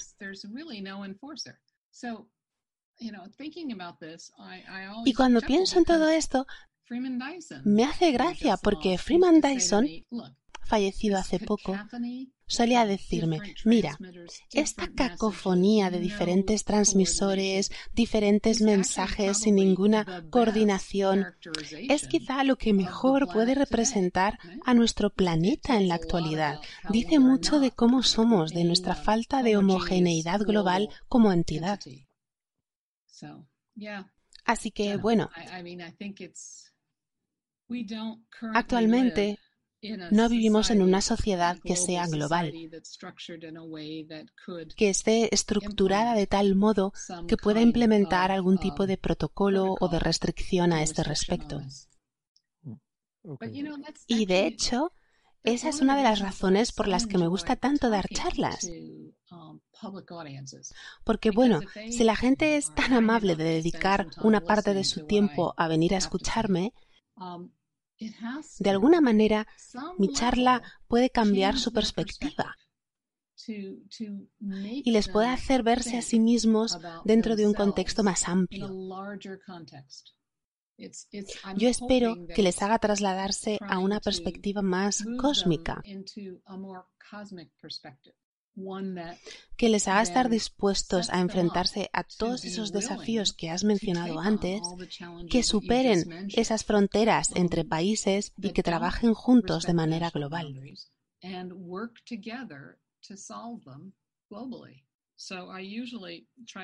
Así que yo suelo mandarle deberes al público. que cuando terminen y se vayan a sus casas, cojan estos recursos tan útiles que tenemos hoy en día y cambien su perfil. y que lo primero que pongan para describirse a sí mismos sea soy terrícola y que actúen como tales. Voy a hacer eso ahora mismo. En cuanto terminemos esta conversación, voy a hacer eso. Vale, y ya para terminar, mi última pregunta. Eh, esta no es sobre búsqueda de inteligencia, sino búsqueda de vida en general algo que comentábamos al principio. Yo creo que estamos viviendo una época muy, muy fascinante en la historia, porque por primera vez, eh, gracias a estos telescopios de 30 y 40 metros, eh, estamos en una posición en la que eh, creo que, muchos expertos están de acuerdo con esto, es que encontrar vida en otras partes del universo, a través de biomarcadores en exoplanetas, es probablemente algo que va a ocurrir eh, relativamente pronto, eh, algo que ocurrirá durante nuestra vida. Bueno, en mi caso yo soy mayor que tú y lo único que no me gusta de ser mayor es que quizá me voy a perder la respuesta a esa pregunta. Bueno, vamos a, vamos a esperar que, todavía te quede muchos años por delante. Eh, ¿Quién sabe? o sea, es posible que a mí me quede menos que a ti, nunca se sabe. Pero bueno, vivimos en una época en que la esperanza de vida y bueno, en tu caso en particular las mujeres, eh, creo que no sé exactamente el número, pero creo que desde luego por encima de los 85 años eh, es bastante razonable. Pues mira, en Estados Unidos está bajando en estos últimos años. Tras todas estas décadas en las que la esperanza de vida ha ido subiendo, ahora mismo está volviendo a bajar y se debe a la disparidad económica que tenemos en nuestro país, posiblemente. Y bueno, perdona, no quería interrumpirte, que ibas a decir otra cosa. Sí, iba, iba por otro lado, pero, pero no, pero esto también es interesante porque es verdad que muchas veces estamos pensando en el universo y a veces parece que olvidamos un poco los, problemas que tenemos aquí en casa. Y yo creo que las dos cosas están conectadas de alguna manera, porque cuando piensas en los grandes problemas, eso te da perspectiva y te pone en una mejor posición para encontrar soluciones a los problemas que tenemos cerca de casa. Caleb Scharf, que es el director del Departamento de Astrofísica de la Universidad de Columbia, tiene una manera muy bonita de expresar eso. Él dice que en un mundo finito, tener una perspectiva cósmica es una necesidad y no un lujo. Sí, estoy completamente de acuerdo. Entonces, con esa perspectiva y, pensando eh, en ese momento, el momento en el que podamos señalar a un punto en el cielo por la noche y, podamos decir, ahí hay vida, ¿qué crees que va a pasar entonces? Eh, por ejemplo, hablaste sobre religión al principio de esta conversación. Uh, ¿Crees que esto generaría tensiones a gente con cierta visión religiosa? ¿Crees que cambiaría quizás un poco la forma eh, que tenemos de ver las cosas? Pues espero que pueda cambiar la forma en la que nos vemos a nosotros mismos y haga que nos apreciemos dentro de un contexto mucho más amplio, ¿no? En cuanto a las religiones organizadas, existen desde hace miles de años. Y lo que sabemos acerca del universo ha ido cambiando mucho a lo largo de todos esos años. Y sin embargo, las religiones organizadas han conseguido reajustarse, adaptarse a esas nuevas formas de conocimiento y siguen existiendo. Así que no creo que las tensiones religiosas vayan a ser peores. Y bueno, es, es difícil, ¿no? Porque las encuestas en los Estados Unidos dicen que la mitad de la población de este país está convencida de que ya nos han visitado los extraterrestres. Um, y como tantas personas ya lo creen, pues no debería ser muy difícil que la otra mitad viva con la noticia de que no estamos solos en el universo, ¿no? Así que, no sé, me remito de nuevo a todas esas conferencias y congresos que organizamos en su momento para intentar comprender cómo reaccionaría la humanidad, o por lo menos en nuestro caso la población de los Estados Unidos, a esta información. Y bueno, básicamente al final terminábamos diciendo, ¿y para esto te hemos pagado el billete de avión? Para concluir que la reacción del planeta dependerá de los sistemas de creencias que haya en ese momento, etcétera, ¿no? Creo que no se nos da bien predecir algo así.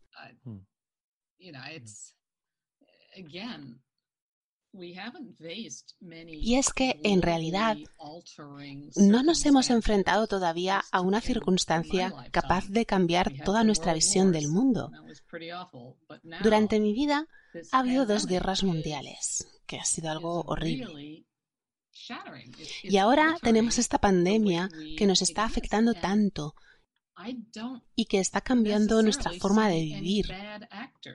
Y yo no veo realmente malas actuaciones en la respuesta global. Hay naciones que han sido capaces de hacer cumplir el confinamiento de una manera que otros no han podido, pero nadie ha dicho que eso no es lo que hay que hacer. Estamos todos escuchando a la ciencia, actuando de manera global de acuerdo a lo que dice la ciencia. Y creo que eso es lo mejor que podemos hacer. Y si todos lo hacemos, conseguiremos superarlo. Y quizás esa puede ser la lección y la moraleja un poco a sacar, apoyarnos en la ciencia como forma de superar este tipo de dificultades. Muy bien, Jill, ah, muchísimas gracias por tu tiempo. Eh, tengo muchas más preguntas que me gustaría hacerte, pero creo que ya he abusado bastante eh, de tu tiempo. Eh, quizás espero en algún otro momento podamos continuar esta conversación. Pero ha sido un verdadero placer y espero que la situación en general mejore rápidamente en California y, en todo el mundo. Gracias y que sigas bien. Igualmente para ti.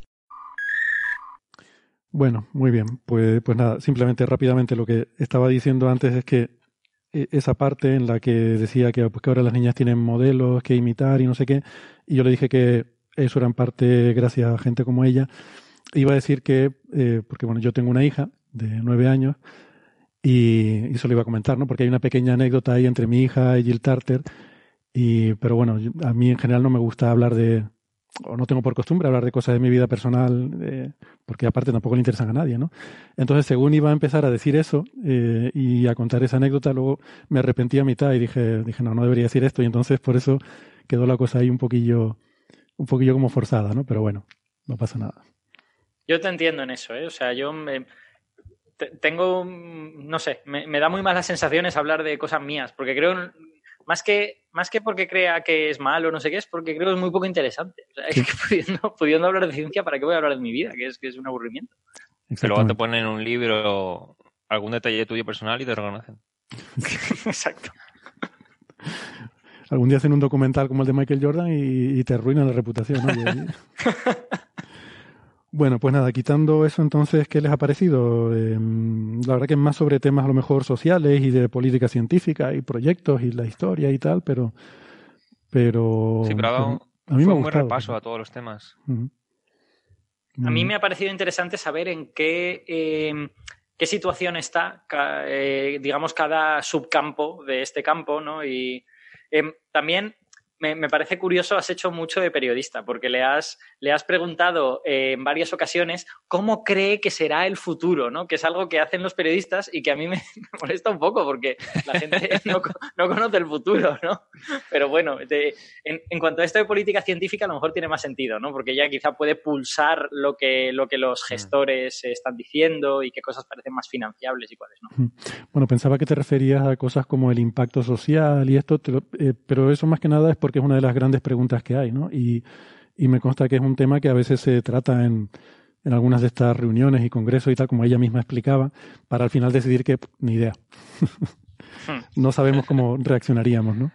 Entonces, bueno, es que, por eso quería. te imaginas la reacción justo antes de la pandemia y justo durante la pandemia y lo que está ocurriendo actualmente.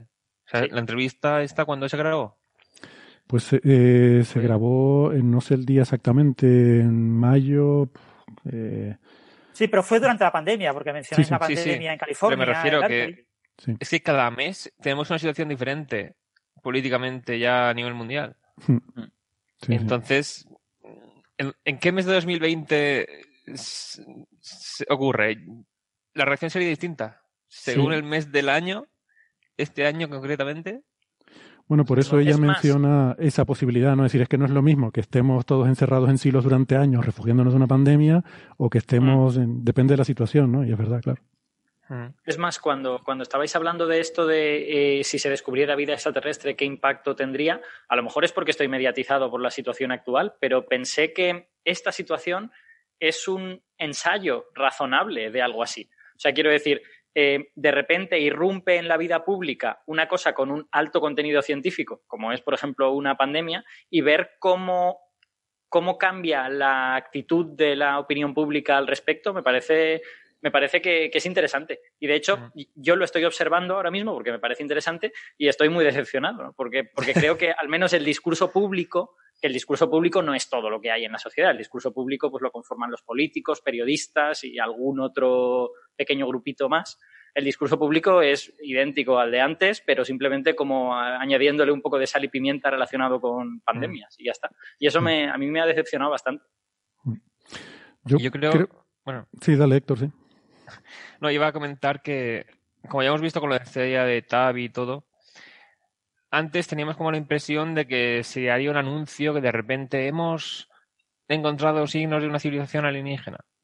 Y ahora me da la impresión más de que saldrá todo el bombo y platillo como con lo de Tavi. Ahora mucha especulación y años después ya se habrán ido descartando hipótesis y tras años y años en los que ya incluso habrá perdido fuelle el tema, mm. a lo mejor se dice, mira, pues Mm, parece que la hipótesis más razonable es que sí que sea vida o tecnología extraterrestre. Entonces, saldrán los periodistas que lo exageraron al principio de todo, diciendo esto es seguro. Exacto, vida extraterrestre. Teníamos razón nosotros. Nos lo estaban ocultando, tal. Pero, pero, que no será un evento en el que de repente se da noticia al mundo. O sea, tengo la impresión de que será una cosa arrastrándose años y años y a lo mejor incluso dice esto que ya se ha dejado hablar desde hace dos años o más, resurge por, mm. una nota de prensa. Yo creo que hay un, de la NASA. hay un factor distinto y es que en el caso de la pandemia existe una urgencia por dar y por recibir información que hace que tengas que darla antes de tenerla suficientemente cocinada. En el caso de algo así, tal vez sería más fácil mantenerlo en la recámara hasta que la información fuera más sólida, sobre todo si existen estas posibilidades, y darla, no digo con una total rigurosidad, pero más cerrada que lo que hemos estado experimentando en el caso de la pandemia.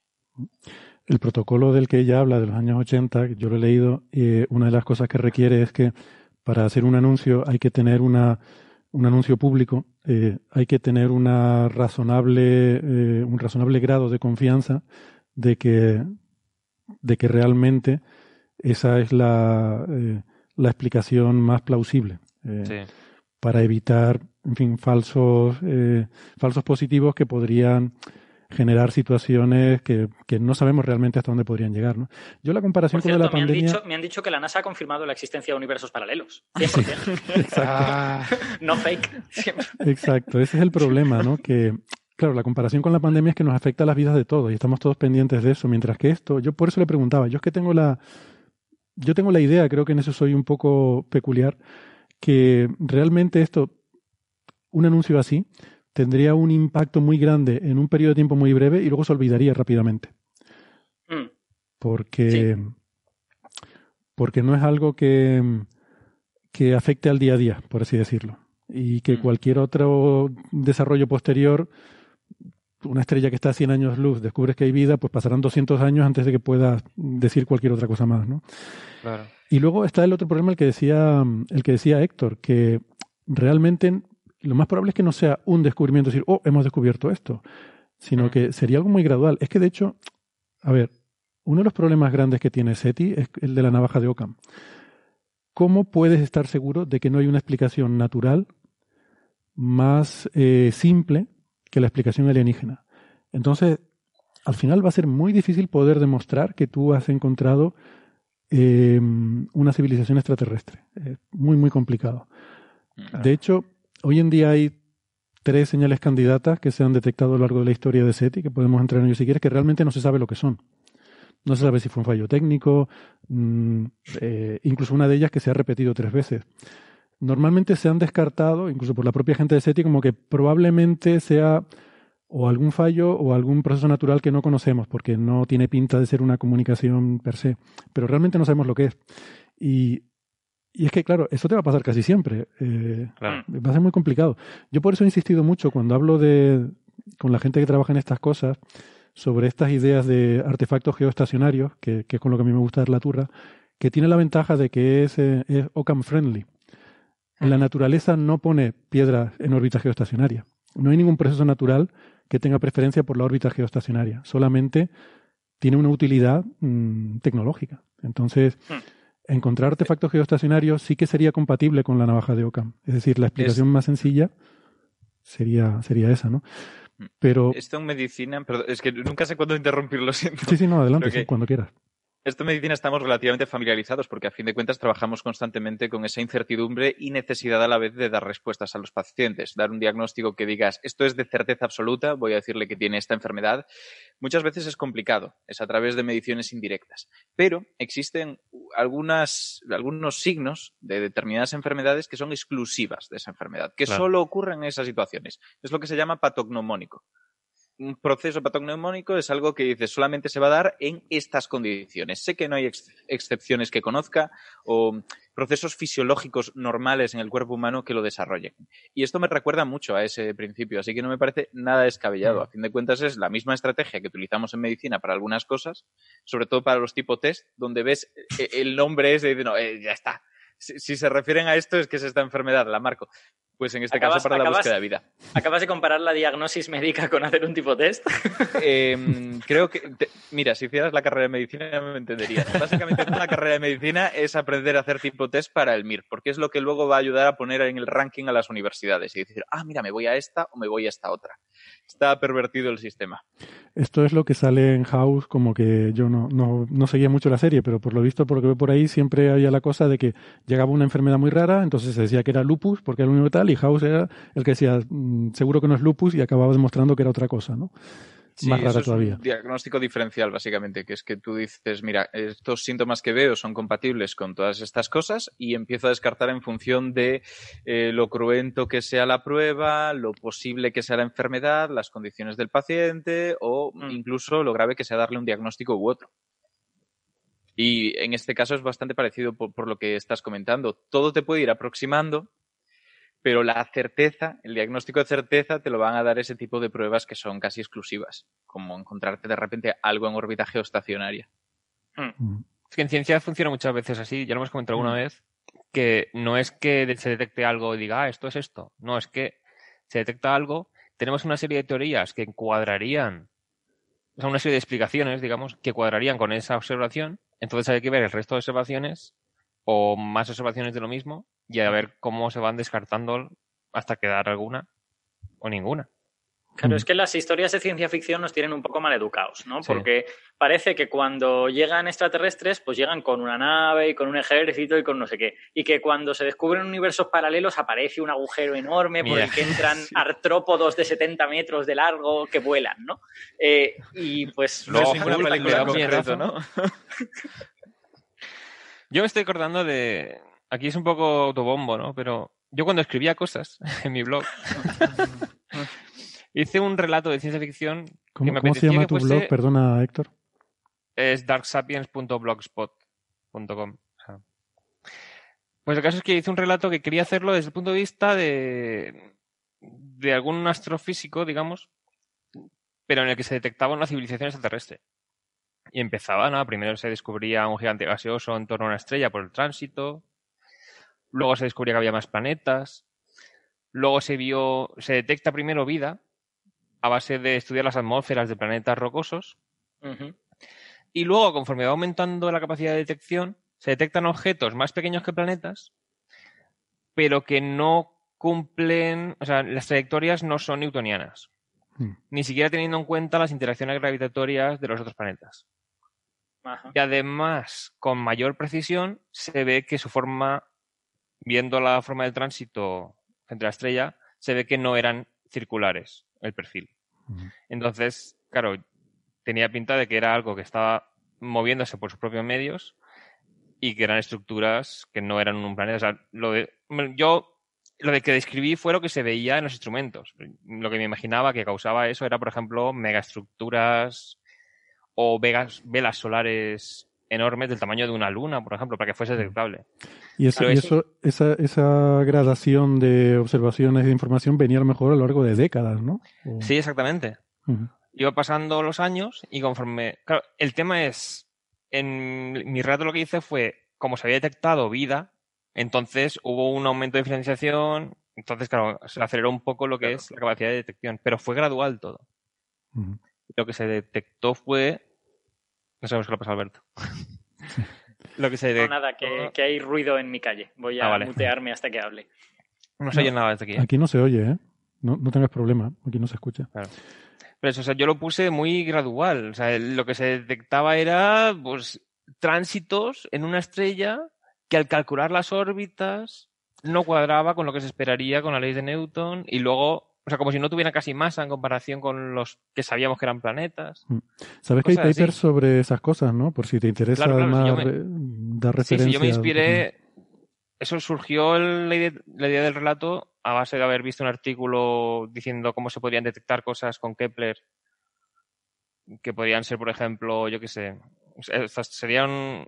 Estamos hablando ya de tecnomarcadores. Sí, cosas no circulares, ¿no? Eh, cosas no circulares. Luke Arnold había escrito un paper sobre cosas de esas. Y... Sí, esto no sé, no sé si era de. David Keeping también ha trabajado en, en hacer tránsito. o ¿Cómo se llama este que es también de SETI?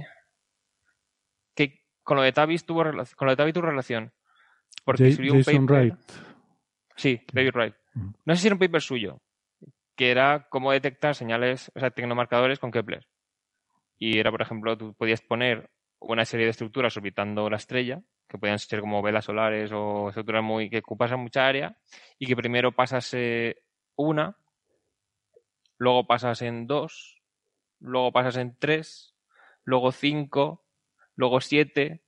Entonces tendrías tránsitos que cada vez eran, o sea, la profundidad del tránsito se iría, iría proporcionada al número de objetos que están pasando por delante, si son todos del mismo tamaño. Entonces, de repente, estás a todas las estrellas que puedan medir la luminosidad de la tuya, estás mandándole los números primos conforme esos objetos pasan por delante de la estrella. Es hacer señales con, es como señales de humo, ¿no? hacer señales con tránsito. Sí. Sí, Pues ahí sí, hay, hay, incluso literatura científica sobre ese tipo de cosas, ¿no? Porque siempre pensamos que para enviar eso que se llaman beacons, eh, mandar señales, simplemente decir estoy aquí, pues al principio se pensaba que serían con radio. Luego nosotros empezamos a desarrollar tecnología láser, ahora se buscan pulsos láser. El Panosetti que mencionaba Tarter tiene que ver con eso. Ahora que nosotros observamos tránsitos, pues usamos tránsitos, o se piensa en usar tránsitos para tal. Siempre, como decía Nacho Trujillo, eh, nos buscamos a nosotros mismos en los extraterrestres, ¿no? O sea, lo que nosotros estamos haciendo lo, buscamos en... Pero bueno, es inevitable porque... El martillo, es el martillo de Ockham. Es que está muy claro.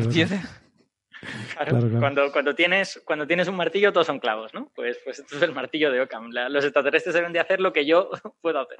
Bueno, eso lo que nos habla es de la limitación de nuestra imaginación, ¿no? Quiero decir que las cosas que todavía no existen, es difícil imaginar que alguien las puede estar usando, porque si no, ya las estaríamos usando nosotros, ¿no? Mm.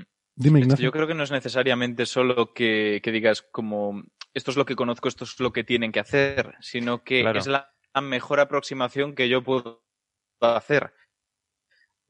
si me piden que apueste, voy a apostar por aquello que puedo imaginar y que esté más avanzado posible. No, a ver, si es, si es razonable. O sea, quiero decir, no me parece, me parece mal cuando Avi Loeb lo coge y lo lleva a extremos, en, mi opinión, un poco absurdos. Pero, pero si no se lleva a extremos absurdos, pues bueno, está bien. Es que también hay un. También hay que pensar que conforme se van desarrollando instrumentos, se van pensando ideas en plan, ¿qué cosas podría detectar con esta instrumentación nueva. Mm. Entonces, son cosas que podrían ser naturales o artificiales. Entonces, si es algo que se podría detectar, producido artificialmente, pues ya tenemos otra posible, otro posible tecnomarcador a buscar. Entonces, conforme va nuestra instrumentación expandiéndose, pues también van expandiéndose las ideas de cómo podría una civilización extraterrestre mandar señales a otras.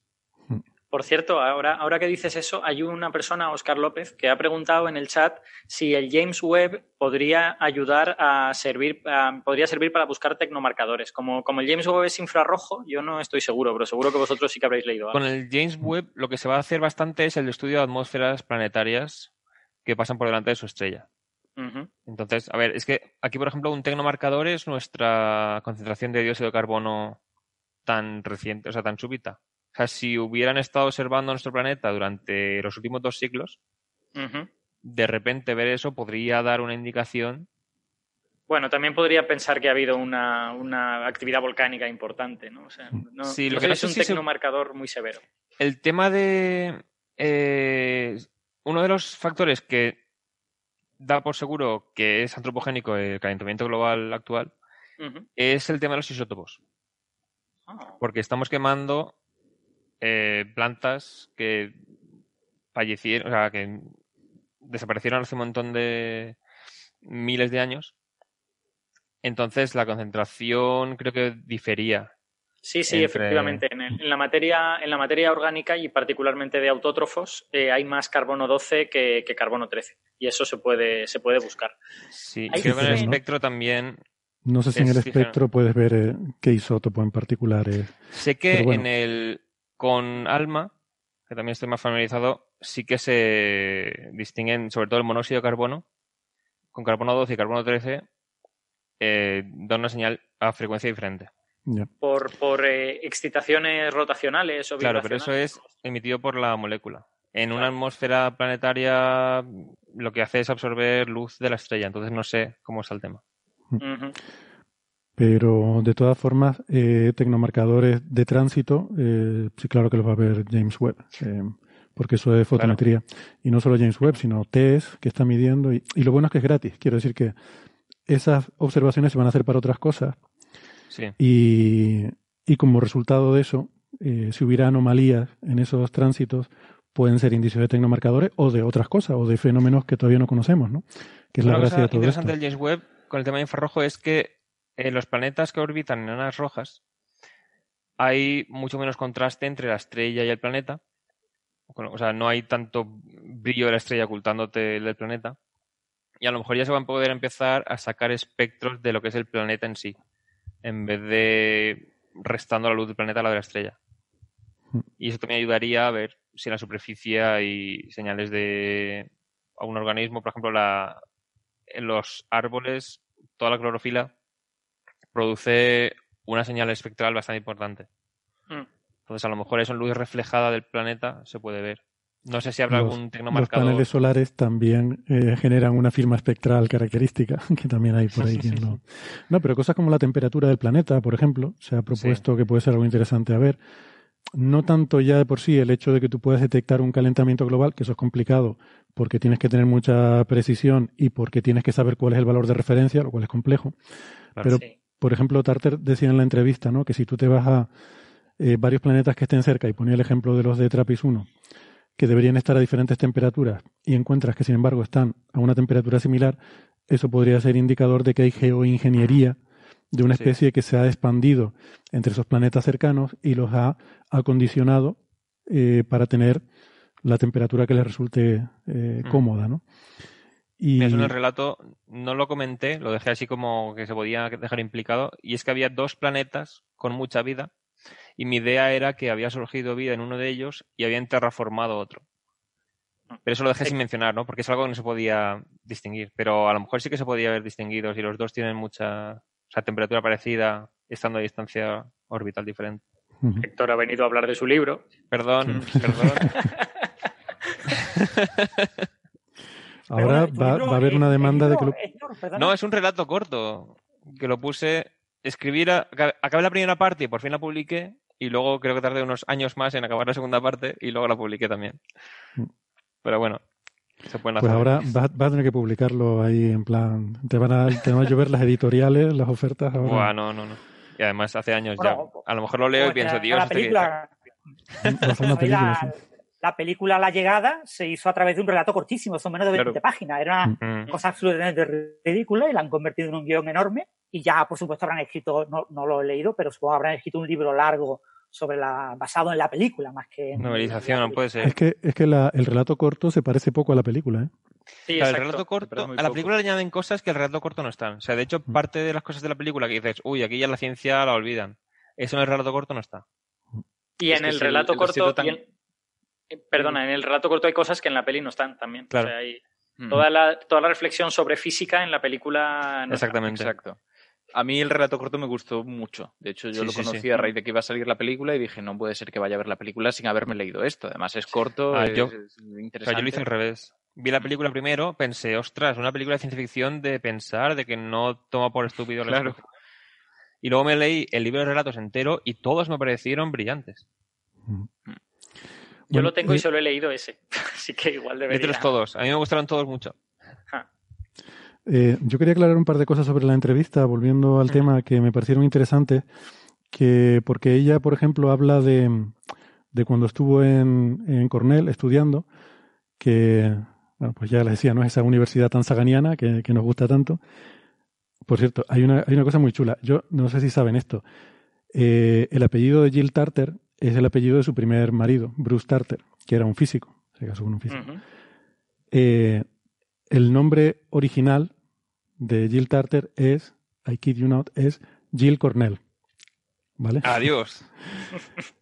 Me parece otra de esas coincidencias maravillosas. No tenía que haberse cambiado el apellido. O sea, yo respeto mucho todas las tradiciones culturales, de, en fin, de todas las culturas y tal, pero hay ciertas, en fin.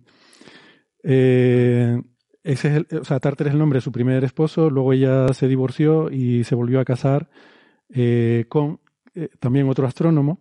Esto, esta gente se junta en un radioastrónomo que se llama William. Eh, ay, olvidé el nombre, Jack. Eh, es que fue otro de los fundadores también del Instituto SETI, no, no recuerdo ahora el nombre.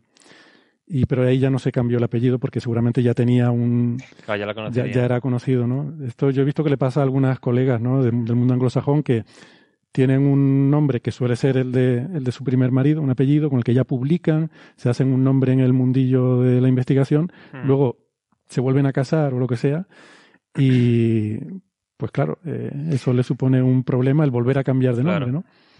O, o tener su nombre de soltera. pone que el segundo marido es Jack Wells. W -E -L -C -H. Sí, sí, exactamente, Wells, gracias. No me acordaba el apellido. Que es otro apellido que suena un poco a, a Wells.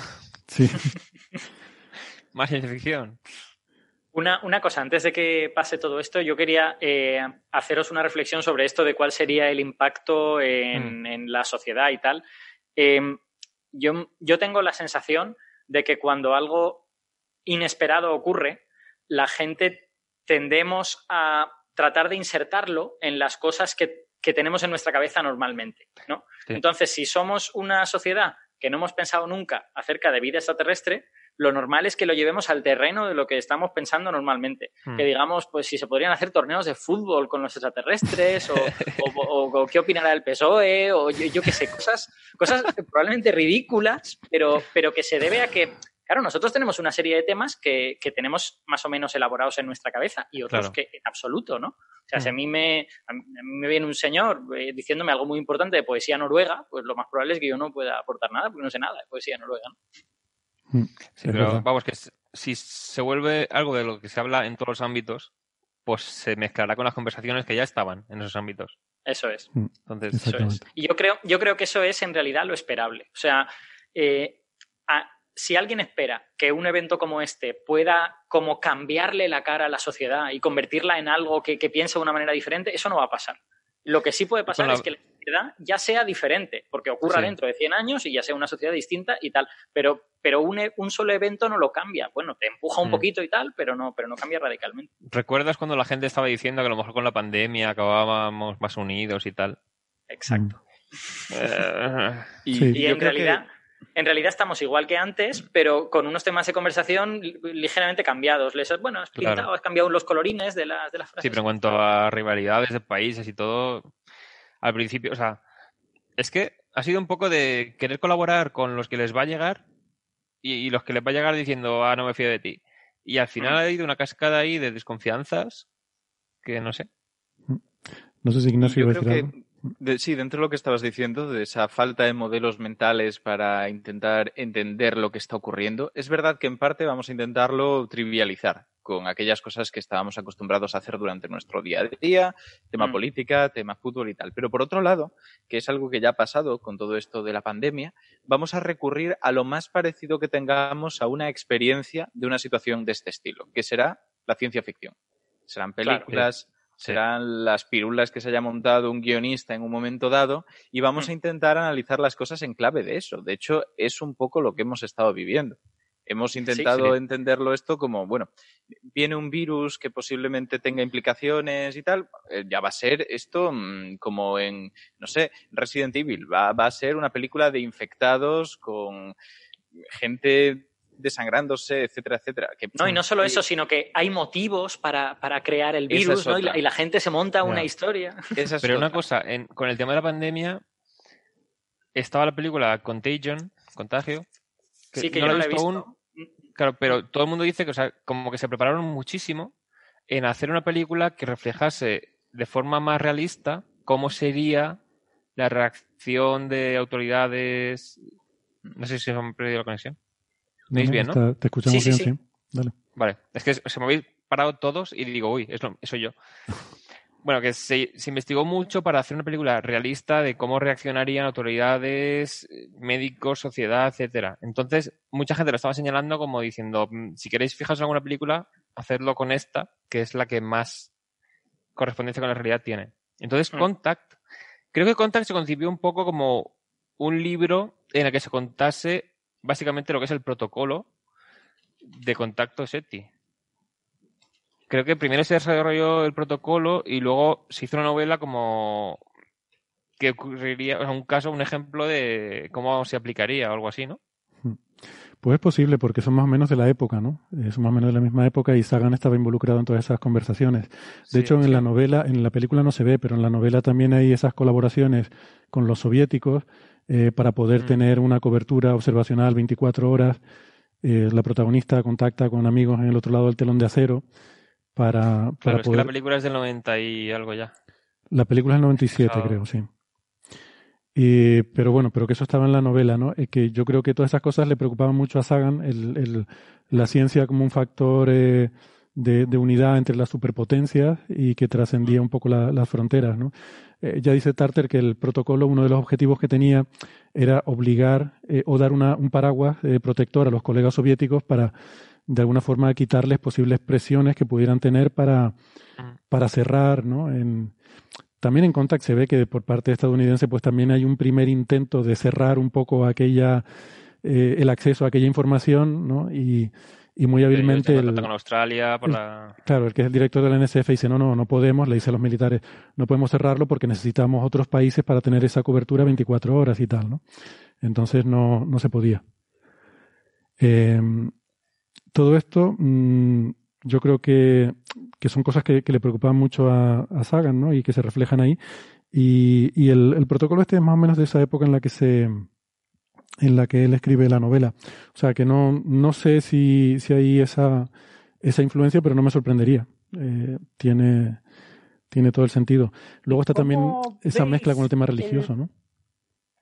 ¿Y cómo veis el papel de China y de Asia? Porque obviamente el siglo XXI va a ser el siglo de, mm. de los asiáticos, de China. Va a estar dominado la economía mundial por China. Hmm. Y, y, vamos a cambiar muchas cosas. Vamos a, achinarnos, por decirlo de alguna manera, ¿no? Vamos a orientalizarnos en, muchas maneras de ver el mundo, de, relacionarnos, porque hmm. no, creo que China vaya a occidentalizarse tanto como para americanizarse. Eh, yo creo que habrá una influencia más bien al contrario, ¿no? Es que además las influencias anglosajonas están como autoaislándose del resto. Mm. ¿Y creéis que eso podría influir en, cómo percibiríamos una primera señal de posible vida inteligente en un exoplaneta? Es posible. O sea, ahora, por ejemplo, tenemos obras perdona, Héctor, es perfectamente posible que sea China quien eh, haga esa detección porque son quienes más están, como gobierno por lo menos, eh, son quienes más están apostando por eso con el uso del el, FAST, ¿no? el que es el, mayor radiotelescopio del mundo. Eh, el hecho de que SETI es uno de los objetivos científicos prioritarios. En Occidente todo lo que es con financiación pública, SETI es como, mira, si no molestas, te dejo ahí que, te dejo que estés ahí si no molestas. China está, está empujando. Entonces, no sé. Sí, yo iba a comentar que ahora tenemos, estos últimos años se han hecho famosas obras de ciencia ficción chinas que están llegando a Occidente como novelas. Está la película, esta no la he visto todavía. ¿Cómo se llamaba? La que mueve la Tierra. Sí, eh, Wandering, Wandering Earth o algo así, ¿no? La Tierra. O sea, no la he llegado a ver, pero hay mucha gente que la comentó también. Entonces, mm. yo creo que la influencia ya está llegando en ese tema también. Sí, es, es lógico y yo creo que es muy difícil pensar en cómo la influencia de China podría afectar algo como esto, porque la propia influencia de China es muy incierta porque, porque China está evolucionando políticamente, ¿no? Y, no sabemos si va a evolucionar a una mayor apertura, que es lo que una parte de su población quiere y te dicen claramente. O sea, yo, he tenido alguna relación con gente del ámbito académico de China, que es gente, pues, quieras que no, de clase media, tal, y que su actitud no es como la nuestra, en plan de China, qué mal, China, uy, dictadura, China fatal. Ellos lo ven como, bueno, mi país tiene cosas que mejorar, pero está mejorando en ese sentido, ¿no? Entonces, si esa visión es certera, pues puede que China evolucione a una cosa más abierta, pero también mm. podría no, y evolucionar algo más cerrado. Pero a lo que evolucione China va a, va a, em, eh, va a quiero decir, va, va, a ser nuestras condiciones de contorno, ¿no? Es, depende, depende de eso a qué evolucionemos también nosotros. ¿no? China además creo que tiene una baza ahora que dice, pueden decir, pero es que mira Estados Unidos cómo están. Sí. Esto, esta argumentación que acaba de hacer Alberto me recuerda a la que decía Jill que le daban los sociólogos a los que invitaba a los congresos, que te decía, bueno, claro, es que depende de esto, va a ser importante, pero dependerá de tal. Y, para esto te pagamos el billete de avión, para, decir que dependerá, ¿no? A mí me parece que un punto muy, muy clave y que lo veo incluso más difícil de que cambie, independientemente de la apertura y todo esto, es la visión ética de todo este tipo de situaciones y del propio trabajo científico.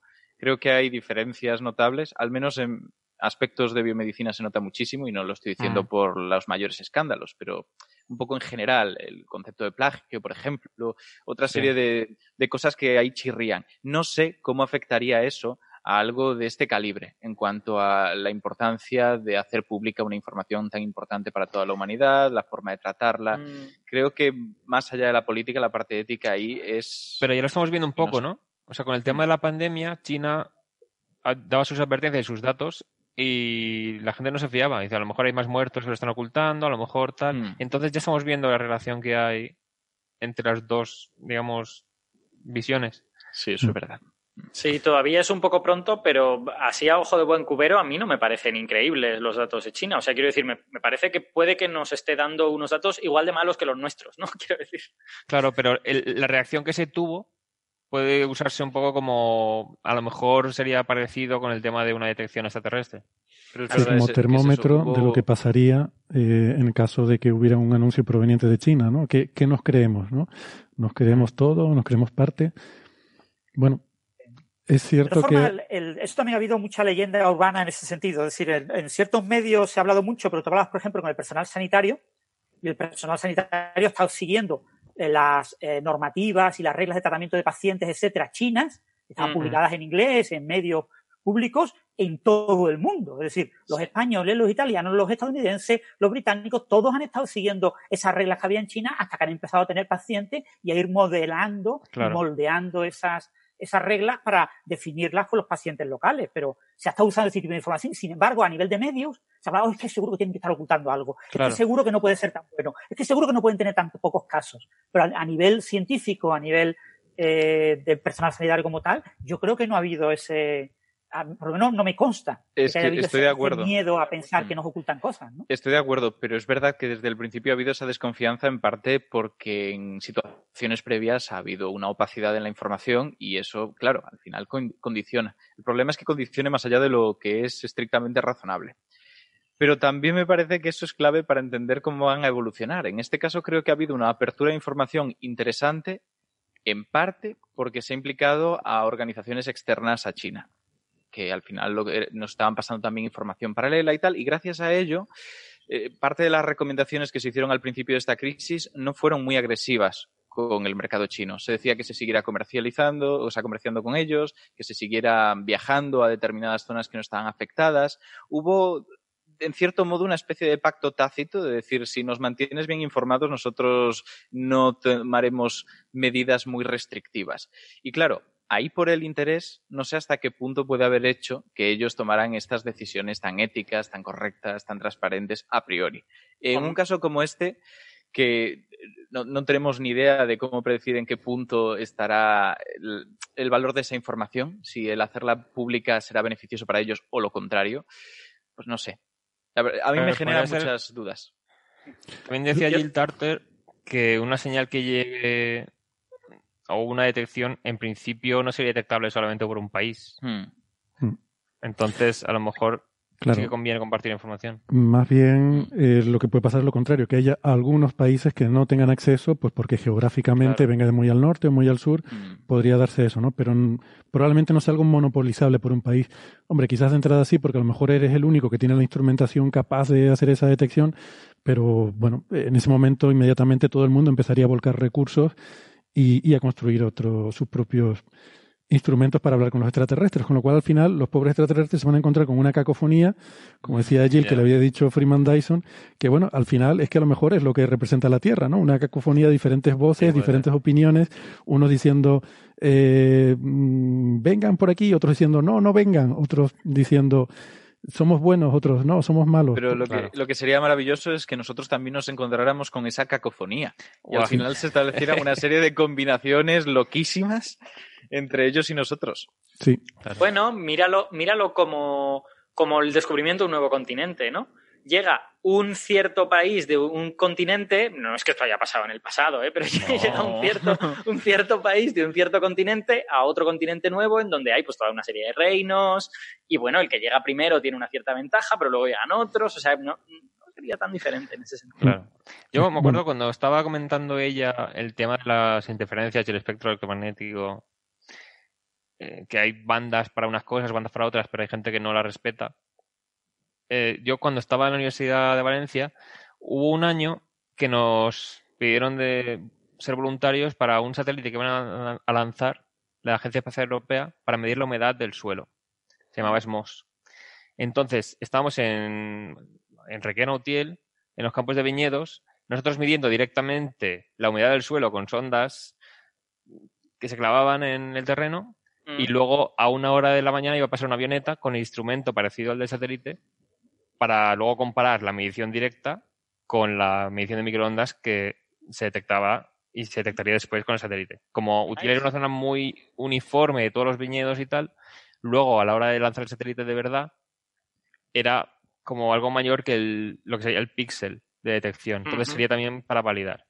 ¿Qué ocurrió después? Cuando lanzaron el satélite, vieron que había mm, en algunas zonas los datos eran muy malos por toda la cantidad de radios ilegales que había. Hmm. Entonces hubo una campaña de unos años de mejorar los datos de la misión SMOS a base de ir una por una detectando las radios ilegales y mandándolas a la policía a cerrarlas. Entonces, claro, estas son cosas que ocurren que no solo tienen que ver con el tema de emitir cosas al espacio.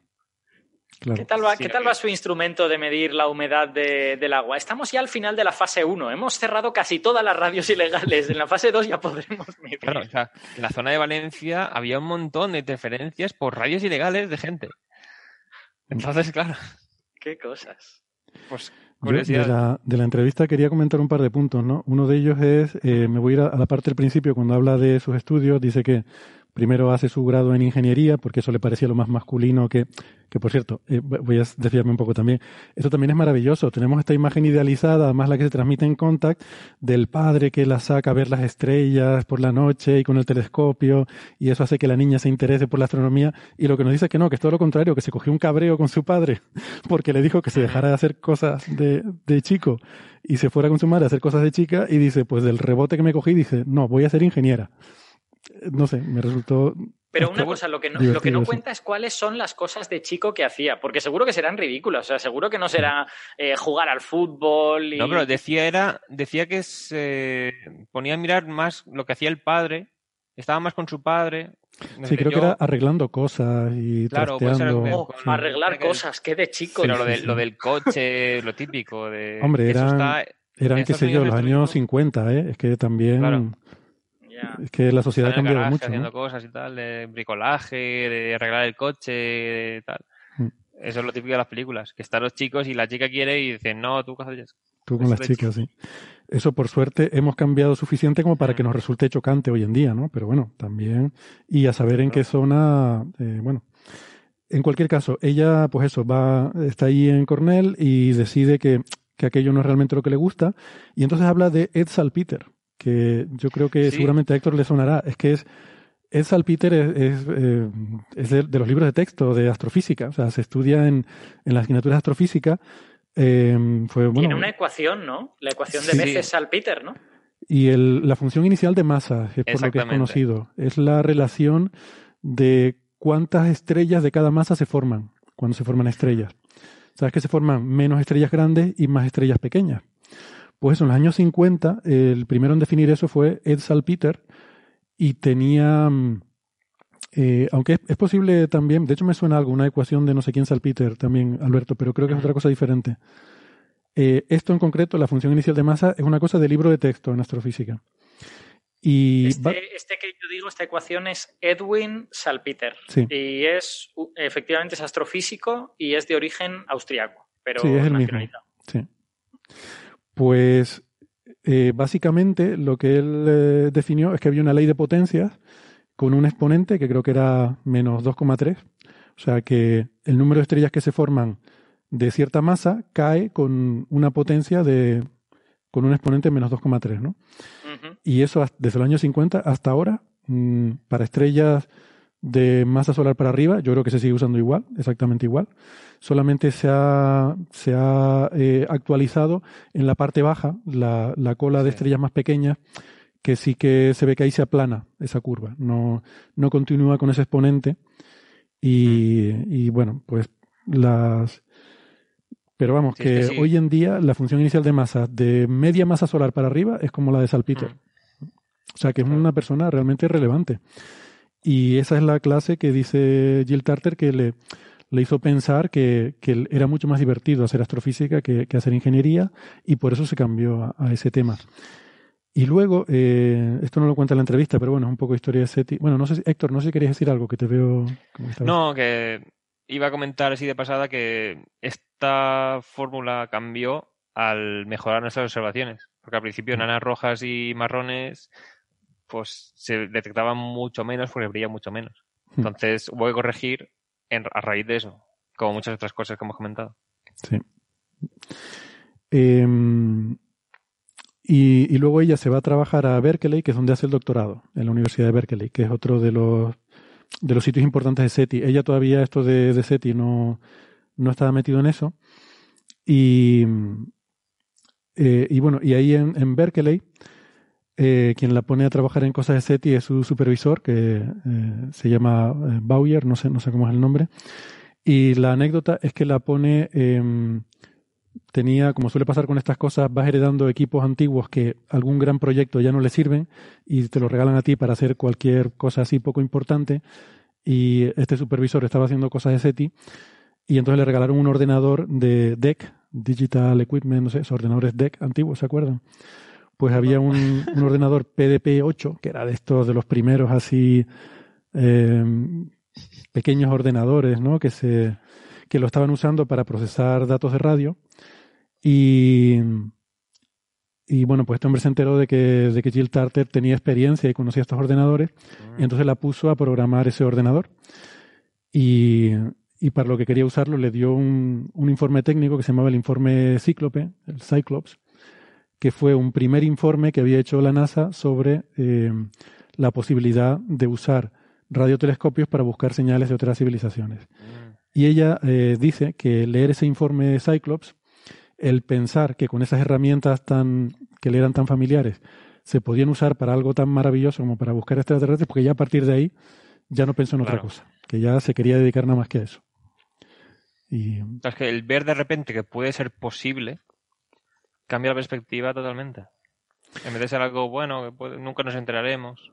Sí, porque en aquella época hay que pensar que mm, no se sabía. Quiero decir que ahora, bueno, pues ya sabemos que llevamos 50 años escuchando y que no y que no hay señales, pero es que en aquella época podía ser perfectamente plausible, nadie lo había hecho, entonces podía ser que empezara a escuchar y resulta que estuviera todo el mundo ahí mandando señales, ¿no? Parecía como como, eh, no sé, algo que podía, que podía hacer. Y además veníamos de, estamos en la era de la gran, el gran desarrollo de las comunicaciones por radio y televisión y era como lo, lo, más de lo más. Entonces parecía lógico que hubiera esa efervescencia en, en el campo, ¿no? Si quieren les cuento un poco, me he anotado algunas fechas porque yo tengo una memoria horrible. Eh, les puedo contar un poco de, de la historia de, de, todo esto de SETI, eh, o igual es aburrido, no sé. Lo digo por... Pues esto realmente, em, bueno, primero hay que decir es que no es, muchas veces la gente ahí popularmente habla del proyecto SETI, como si fuera un proyecto y tal, y no, no es así, no existe un, no existe un proyecto SETI. SETI es simplemente un acrónimo que es búsqueda de inteligencia extraterrestre, y esto hay mucha gente que lo ha hecho a lo largo de la historia y, y bueno, es un término genérico que se refiere a todas esas, eh, a todos esos esfuerzos. Eh, entonces, claro, esto se empieza a desarrollar sobre todo a raíz de los años 50 con el desarrollo de las comunicaciones por radio. Y un poco el primer paper donde que se puede considerar el punto de arranque de todo esto es, eh, un paper curioso porque a mí me parece que fue un que ha sido un gran error histórico pero no por el paper en sí, el paper está bien, pero luego como que hubo, se tomó demasiado al pie de la letra, demasiado como creo yo, ¿eh? es una opinión personal, como la Biblia, como las Sagradas Escrituras, lo que decía ese paper, ¿no? Y es un paper de Philip Morrison y, y Cocconi en 1959 en Nature, y es el artículo eh, donde se preguntan eh, cómo se comunicarían mm, las civilizaciones a través de las estrellas. Y es donde concluyen que probablemente usarían la línea de 21 centímetros que es la, una línea de hidrógeno eh, que se produce por una, una transición hiperfina del spin del, del hidrógeno neutro que, mm, que, bueno, que emite al, eh, al hacer esa transición puede absorber o emitir en una frecuencia, son 1400 megahercios, creo recordar, 21 centímetros es la longitud de onda, ¿no? Sí. Es una línea muy importante en astrofísica, que se usa muchísimo, y la argumentación de estos autores es que es tan importante en astronomía que cualquier civilización avanzada conoce esta frecuencia. Y es, es como una especie de piedra de roseta. Entonces, todo el mundo debería usarla, porque todos, todos los astrónomos la conocen. Creo que la argumentación era eh, enfocado a querer mandar mensajes que otros escuchen. Mm. Entonces, siendo intencional el mandar algo para que lo reciba otra civilización, creo que la argumentación era como habrá muchas civilizaciones observando esa línea para observar el universo, es más probable que emitiéndola en esa longitud de onda la detecten. Sí. También es más probable generar guerras entre civilizaciones, porque están intentando observar una galaxia y tú te metes ahí en medio, eh, no sé qué, y les haces de interferencia. Claro, como lo de Nosotros queremos medir esto y hay una radio ilegal de otra estrella. Viene la, policía galáctica a cerrarte tu emisión ilegal pirata. Es que justamente, justamente ese es el problema, que el, universo emite en esa frecuencia, por lo tanto es difícil de distinguir de una fuente natural. Y ahí lo que decíamos, la navaja de Ockham te mata. Eh, mueres a navajazos por la navaja de Ockham. Em, y todo eso, esa inercia continúa a día de hoy. En Contact, eh, Carl Sagan es un poco más hábil y la señal se detecta en una frecuencia que es pi multiplicada por esa frecuencia. Exactamente. Con lo cual ya dice, bueno, esto es gente que sabe astronomía y sabe matemáticas, porque vaya casualidad que la frecuencia sea pi veces esa, ¿no? Bueno, bueno, ahora, ahora saldrán todos los defensores de Tau que, dirán que no, que no saben nada de matemáticas, que no sé qué. La, historia es curiosa porque salía, ¿verdad? Una viñeta. Ah, esa no la he visto. Había una viñeta diciendo. Creo que era de SETI, ponía todo el espectro electromagnético y que se detectaban cada cosa. Y no, no, no, era solo de SETI, creo que era todos los objetos y ponía cosas de broma, porque era una viñeta humorística.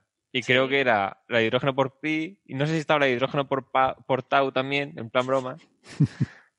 Yo qué sé. Ya.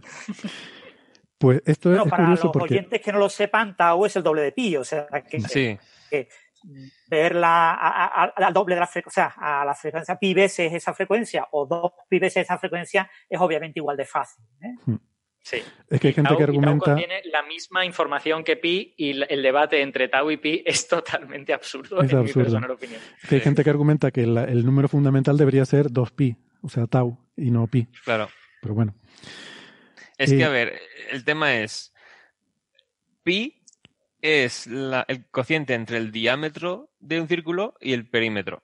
Mm. Pero siempre somos el radio. Entonces hay que meter el 2pi por eso. Entonces tau sería usando el radio y pi sería usando el diámetro. O sea, sí. Y ya está, no tiene más. No tiene más. Em, es curioso porque eh, Cocconi es famoso porque luego fue. Estos, por cierto, trabajaban en Cornell de nuevo. cuando eran jóvenes, luego, luego ya cogieron camino. De hecho, en el año 59, cuando se publica el paper, eh, Cocconi va al CERN en, en, Ginebra y acaba siendo el director de, primero del sincrotrón de protones, creo que se llama así. Que es un, ah, el, PS, el proton sincrotrón. Proton sincrotrón, que todavía es parte del LHC, tengo entendido, ¿no? Por eso les iba a preguntar si lo conocían, porque fue director de investigación del CERN y fue el primer director de este, de este acelerador. Eh, del PS. La verdad es que como entre que yo soy físico teórico y que además el PS es relativamente antiguo, mm, ni idea. Del 59, ya te digo, 60. Sí, quizá mis, mis compañeros más veteranos y experimentales a lo mejor sí le conocen, pero yo. Aquí ¿Y el otro... de los cinco tú eres el de partículas, o sea... No, y Francis. pero de partículas es muy grande, ¿no? yo soy aficionado, ¿eh? yo no, no he hecho la tesis doctoral en partículas ni nada por el estilo. aficionado, ¿no? vale. Nivel aficionado, está bien. Y luego el otro autor de ese paper es Philip Morrison, que es conocido por los cigarrillos. Pero bueno, aparte de eso. de verdad, se llama Philip. ¿Pero es él? ¿No será él? No, no creo. No, hombre, ah, pero que Philip Morris es, otra cosa. Claro, claro, pero digo, eh, no. Este es Morrison, pero bueno. Eh, decía, eh, Morrison cuenta que es que un día, bueno, ellos eran muy amigos, ¿no? Y solían, pues lo típico, hablar en la hora de café y tal, de cosas así un poco, em, un poco, no sé, que se les iba un poco la olla, ¿no? Y, decía que, que Coconi era, dice, para mí es un genio, era estas personas que tenían unas ideas que de repente se le ocurrían cosas que no te podías ni imaginar. Dice, y un día viene a mi oficina y me dice, ¿tú estarías de acuerdo en que la forma más eficiente de comunicarse entre las estrellas sería con rayos gamma? Y yo, Toma ya. No sé por qué por rayos gamma, pero Coconi venía con esa idea. Y, no entonces empezaron a discutir eh, que si sí, que si no, que si por esto, que si por lo otro. Yo no sé por qué habría sugerido originariamente rayos gamma, pero al final, resultado de esa interacción, decidieron que, que no, que sería en ondas de radio y sería en esta longitud de onda de 21 centímetros. Entonces, bueno, ahí empieza un poco todo el asunto. Y desde entonces, esa frecuencia de 1400 y pico megahercios se ha convertido un poco en la, la piedra angular de, de todo esto. A partir de ahí, todo lo que se ha hecho en SETI hasta los últimos años ha sido observaciones de radio, salvo eh, la idea de Freeman Dyson, que era también un poco uno de estos librepensadores, que empezó a pensar en otro tipo de cosas, ¿no? En observaciones como cosas como esferas de Dyson, que se parecen más a los tecnomarcadores de los que hablamos hoy en día. Que ya claro, es que el tema de la detección en radio, mucha gente no lo sabe, pero lo que se busca en principio es que manden señales a propósito para ser detectadas. Mm. Y el resto de marcadores son ya, en plan, si hay una civilización ahí, a lo mejor hacen cosas sin intención de querer mandar señales que podamos detectar. Mm. Lo cual sería más probable. Hay dos tipos de tecnomarcadores, ¿no? Los que son intencionados y los que son eh, simplemente producto de la actividad de esa civilización, ¿no? Mm. ¿Qué pasa? Los intencionados son los que son más fáciles de detectar. Si alguien está activamente intentando darse a conocer, pues será más fácil que, si no. Pero, pero más difíciles de emitir, ¿no? Entonces. Claro, consume mucho más recursos. Claro. En principio va a haber más civilizaciones que estén emitiendo los no intencionados que los otros, ¿no? O sea, es una mejor apuesta, entre comillas. Lo que pasa es que es más difícil. Depende de lo que puedas hacer. O sea, al final tú haces lo que puedes con estas cosas. O sea, en la Tierra, por ejemplo, las señales de radio que más se emiten al espacio son las de radar. Sí. y los radares militares, sobre todo. Exactamente. O sea, estás directamente mandando pulsos de radio hacia el aire para ver si te rebota algo. Y todo lo que no rebote va a seguir. Bueno, es que claro, son, son antenas gigantescas porque, pues, sobre todo las de la Guerra Fría, estaban instaladas alrededor del Ártico y lo que pretendían era poder detectar un misil, que no es algo muy grande, no sé cuánto medirá, pero 5 metros como mucho, a, a 200 kilómetros de distancia. Entonces necesitabas una intensidad increíble. Sí. Y esto, claro, también hay, hay dos tipos de, de, de emisión de señales, la que es isotrópica, como suelen ser típicamente las de radio, que tú dices, las mando ya a todo el mundo y eso decae como el cuadrado de la distancia. Con lo cual, a poco que te alejes unos pocos años luz, ya prácticamente se ha diluido muchísimo. Y mm. luego están las focalizadas, como unas. Mm. Por eso ahora eh, está muy de moda lo del optical SETI, y hablaba Jill mm. Tarter de los pulsos láser. ¿Qué ventaja tienen los pulsos? Que con muy poca energía tú puedes enviar un haz concentrado en un tiempo muy breve y eso, eso se espera que sea más eficiente que estar emitiendo en todas las direcciones y, con, eh, mm, digamos que el, pulso, de ser muy concentrado, necesitas mucha menos energía para llegar más lejos. Entonces es como más factible de hacer. Y por eso es algo lo que se está trabajando ahora. Pero bueno, yendo a esos años 60, ahí lo, lo que se pensaba era en radio. Es cuando Jocelyn Bell eh, descubre los púlsares mm, para su fastidio enorme, porque ella estaba intentando medir, eh, trabajaba en Cambridge, y estaba intentando medir eh, lo que se llama centello interplanetario, es decir, es una, un efecto del viento solar. O sea, se, mm, habían hecho ahí un, un instrumento em, que fue el que hizo su jefe, ¿no? Y por eso le dieron el premio Nobel al jefe, supuestamente, ¿no? Em, había construido un instrumento ahí en un descampado enorme, no sé cuánto ocupaba aquello, un kilómetro cuadrado o algo así, con una serie de antenas que pretendían medir un efecto de, de no sé, que al variar la densidad del medio interplanetario, eso hace un poco de efecto lente y, y, eso genera centelleo de señales de radio. Entonces, no sé exactamente cómo serán las observaciones, pero se medían en, en algunos instantes, pues como pulsos muy rápidos de, de ondas de radio debido a centelleo. Por eso este instrumento fue el primero que podía medir eh, en radio con, una resolución temporal muy alta y, por eso empezaron a ver púlsares. Y el tema de las antenas estas, recordemos que eran como hileras de alambre mm. e, en el campo. a veces se dice chicken wire, ¿no? Como las vallas para los gallineros. Claro, o sea, no son antenas parabólicas ni nada, simplemente cuando una señal llegaba con el mismo desfase a todas las antenas, digamos, entonces podías medir que estaba en la misma dirección a la que apuntaba lo que es las hileras de, alambre en el campo este. Hmm. Por eso los pulsares detectaban cuando la Tierra estaba orientada en esa dirección y luego dejaba de detectarse. Y pues eso fue en el año 67, ¿no? Cuando detectó los pulsares y tal, y toda esa historia, y se bromeaba con que si eran hombrecillos verdes, y bueno, al final era un fenómeno astrofísico nuevo pero realmente lo que estaba buscando Jocelyn Bell era ese centello interplanetario, que es una cosa por otra parte me parece a mí que muy aburrida y muy poco interesante, pero estuvo bien que estas cosas de la serendipia, ¿no? que, a veces buscas una cosa y encuentras otra, que al principio... Igual, igual es bonita la física, ¿no? A mí no se me ocurre cómo puede, no sé, no tiene por qué ser tan, tan aburrida. bueno, vale. A ver, pues es que el tema de radioastronomía, recordemos que al principio eh, casi no se podía medir nada. O sea, cuando se pudo ver la localización de los púlsares fue porque eran en noches que pasaba la luna por delante. Y entonces, cuando la luna ocultaba el pulsar, tenías una medición mucho más precisa de la posición. O sea, porque la, la, el, círculo de la luna sí que lo puedes medir en el cielo con el óptico. Pero fíjate tú, para ver a qué objeto astronómico de telescopio correspondería la luz del pulsar, en radio tienes tan poca resolución que pasando la luna por delante ganas una, un aumento de resolución increíble. Tendrías, tendrías mucha mejor resolución alrededor de la eclíptica a raíz de ese efecto. Claro, claro. Son cosas así. Mm. Con los cuásares pasó. No, espera, estoy hablando de los pulsares, pero a lo mejor esto fue con los cuásares. No, pero creo que fue con los cuásares. También buscaban cuásares en el programa este de observación de, de Jocelyn Bell. Mm. Y, bueno, y uno de los primeros en empezar a hacer una búsqueda seria fue Frank Drake, curiosamente, ¿no? Que es conocido por la ecuación, pero realmente ecuación entre comillas. Sí, antes, antes de dedicarse a poner letras en una hilera y decir que había hecho una ecuación. No, es que él ni siquiera dijo que fue una que había hecho una ecuación. ¿eh? Luego te cuento la historia de eso, de, Drake.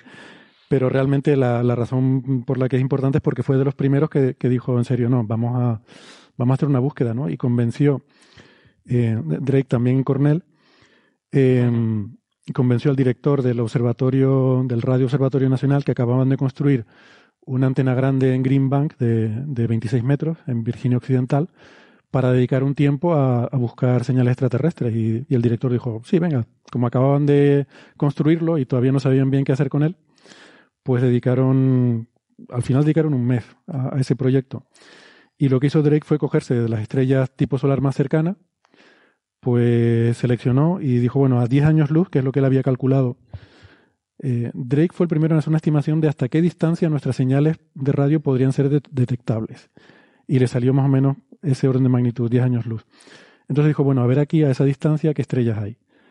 Y se quedó con estrellas interesantes Tau Ceti y Epsilon Eridani, que eran estrellas tipo solar, más o menos a esa distancia. Tau Ceti, casualidad. Tau. Ceti. Lo dudo mucho. Ceti con C. Con C. Esos son detalles. Podría haber sido el proyecto CETI. Pues no fue proyecto CETI, lo llamó proyecto OSMA, que creo que es algo del mago de Oz, yo no lo, no lo conozco, no lo he leído. Y, y nada, estuvieron un mes y no, no pidieron nada. La anécdota es que cuando mm, después de observar unas horas Tau Ceti, a la siguiente noche fueron a observar Epsilon Eridani y empezaron a observar y empezaron a, recibir, en esta línea 21 centímetros, y empezaron a detectar señal, pero además súper fuerte. Y dice que se quedaron así sorprendidos mirándose unos a otros como diciendo, pero sin decir nada, sino... Mm, creo que la frase luego fue algo así como, ya sabía yo que no podía ser tan fácil, ¿no? Eh, al final era un avión militar que estaba pasando por la zona ah. y les, les fastidiaba las observaciones. E-, este problema de las interferencias con los militares es recurrente en la historia de las observaciones de SETI en radio. A mí Epsilon, Epsilon Eridani no me suena que, es una estrella que en alguna historia de ciencia ficción se la ha puesto. No estoy seguro en cuál. Seguro, sí. A mí, de hecho, Tau Ceti me suena también. Son de esas de nuestro vecindario, entonces. Claro, salen en muchos sitios. Mm. El, el, asunto realmente interesante fue en el año 60, se hizo una reunión en Greenbank, donde estaba haciendo este, esta búsqueda, auspiciada por Frank Drake en particular, pero ahí hubo un montón de gente, además se quiso que fuera muy interdisciplinar. no sé, Alberto. Vulcano, el, planeta de, Spock, está ah. en Epsilon Eridani, claro. Ah, vale. Ah, perdón, perdón por la interrupción. Bueno, yo decía esto, la anécdota esta del avión lo decía porque en aquella época, como no, no se tenía ni idea, ¿sabes? Eh, realmente el hecho de que tú apuntaras a una estrella y empezaras a detectar señales, pues no era ningún, no era algo tan disparatado como nos puede parecer hoy en día. O sea que, que ellos mismos se quedaron así un poco, ostras, a ver si, a ver si sí. Porque como no había ninguna experiencia, era la primera vez que se hacía, pues ¿quién te dice a ti que no, no? Hmm. Entonces, eso, en los años 60 organizaron una reunión eh, en la que se invitó a, a científicos así muy destacados, de, además de, diversos campos. Se quería que fuera, se quería abordar el problema desde una perspectiva muy interdisciplinar, de gente que estudiara ciencias de la vida, de gente que estudiara astronomía, de ingenieros, de filósofos, de, de todo, ¿no? Y ahí hubo una reunión en la que participó Carl Sagan, por cierto, que ojo, esto es en 1960, es decir, mm, muy joven. Estamos hablando, imagínense, Cosmos, pues 20 años antes. O sea, Carl Sagan 20 años antes de Cosmos. Y esto lo que nos indica es que fue una persona que ya era relevante en la comunidad desde muy, desde muy pronto, ¿no? Eh, que de hecho creo que Arthur C. Clarke, por ejemplo, lo, lo cogió rápidamente para asesorar para 2001 y tal, porque vieron que, sea, ya en aquella época era una especie de, ¿cómo se dice?, de estrella joven de, de la, del mundo científico, ¿no? Además así con intereses muy polifacéticos y que podía ser el tipo de persona para asesorar en este tipo de proyectos, ¿no? Y pues estuvo en esta reunión que se llama jocosamente la Orden de los Delfines, a la gente que participó. Y creo que el nombre viene de que una de las personas que participaban era una bióloga marina que trabajaba en el tema de intentar definir la inteligencia basándose en hasta qué punto los ella estudiaba los delfines y su comportamiento, ¿no? Y estaba intentando definir qué qué realmente queremos decir por inteligencia, porque decía que no había ningún parámetro objetivo por el cual tú pudieras poner un listón que el ser humano estuviera categorizado como inteligente y el delfín no. No, sí que lo hay, el reggaetón. Exacto. porque no se ha visto no se ha visto que ningún delfín rechace el reggaetón, ¿no? Me he expresado mal. No hay ningún criterio objetivo que permita ponernos por encima del delfín en un ranking de inteligencia eh, de forma separada, ¿no? Yo no sé si esto es así o no. Estuve pensando ayer, mientras escuchaba la entrevista, que me parece que en cuanto a SETI, la inteligencia acabará definida como la capacidad de producir tecnomarcadores.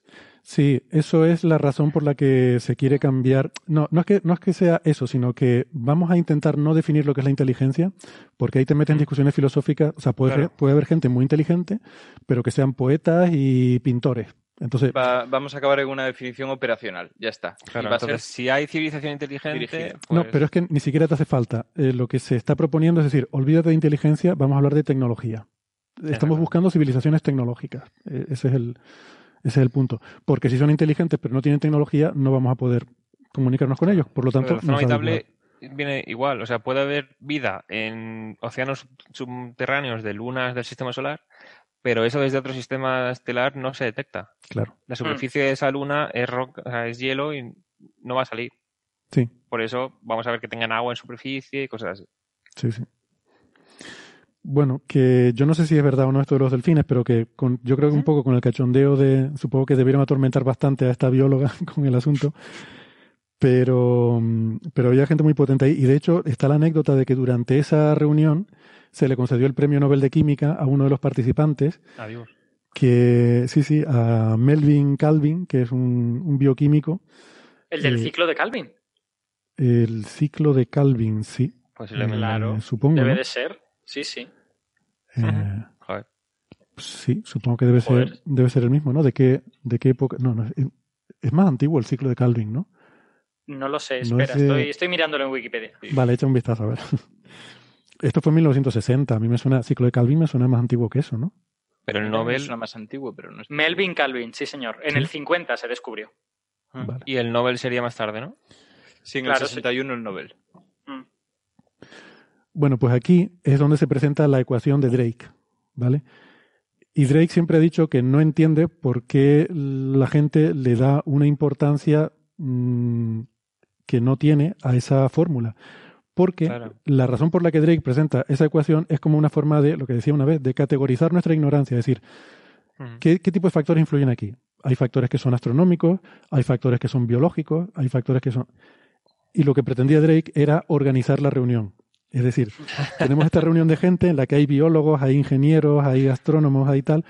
Entonces era una forma de separar las responsabilidades. Es decir, bueno, ustedes tienen que trabajar en la respuesta a esta pregunta, ustedes tienen que trabajar en la respuesta a esta pregunta. Es digamos que subdividir la, la pregunta, que es cuántas civilizaciones puede haber, esa es la pregunta de fondo, subdividirla en otras subpreguntas que son más focalizadas y que mm. corresponden a un ámbito científico diferente.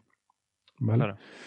Pero no contaba con el efecto que hemos dicho antes, que es que la gente habla de las cosas de las que está acostumbrados a hablar. Y después de los bachilleratos por los que todos hemos pasado, pues la gente dijo, ah, una ecuación, venga, voy a sustituir.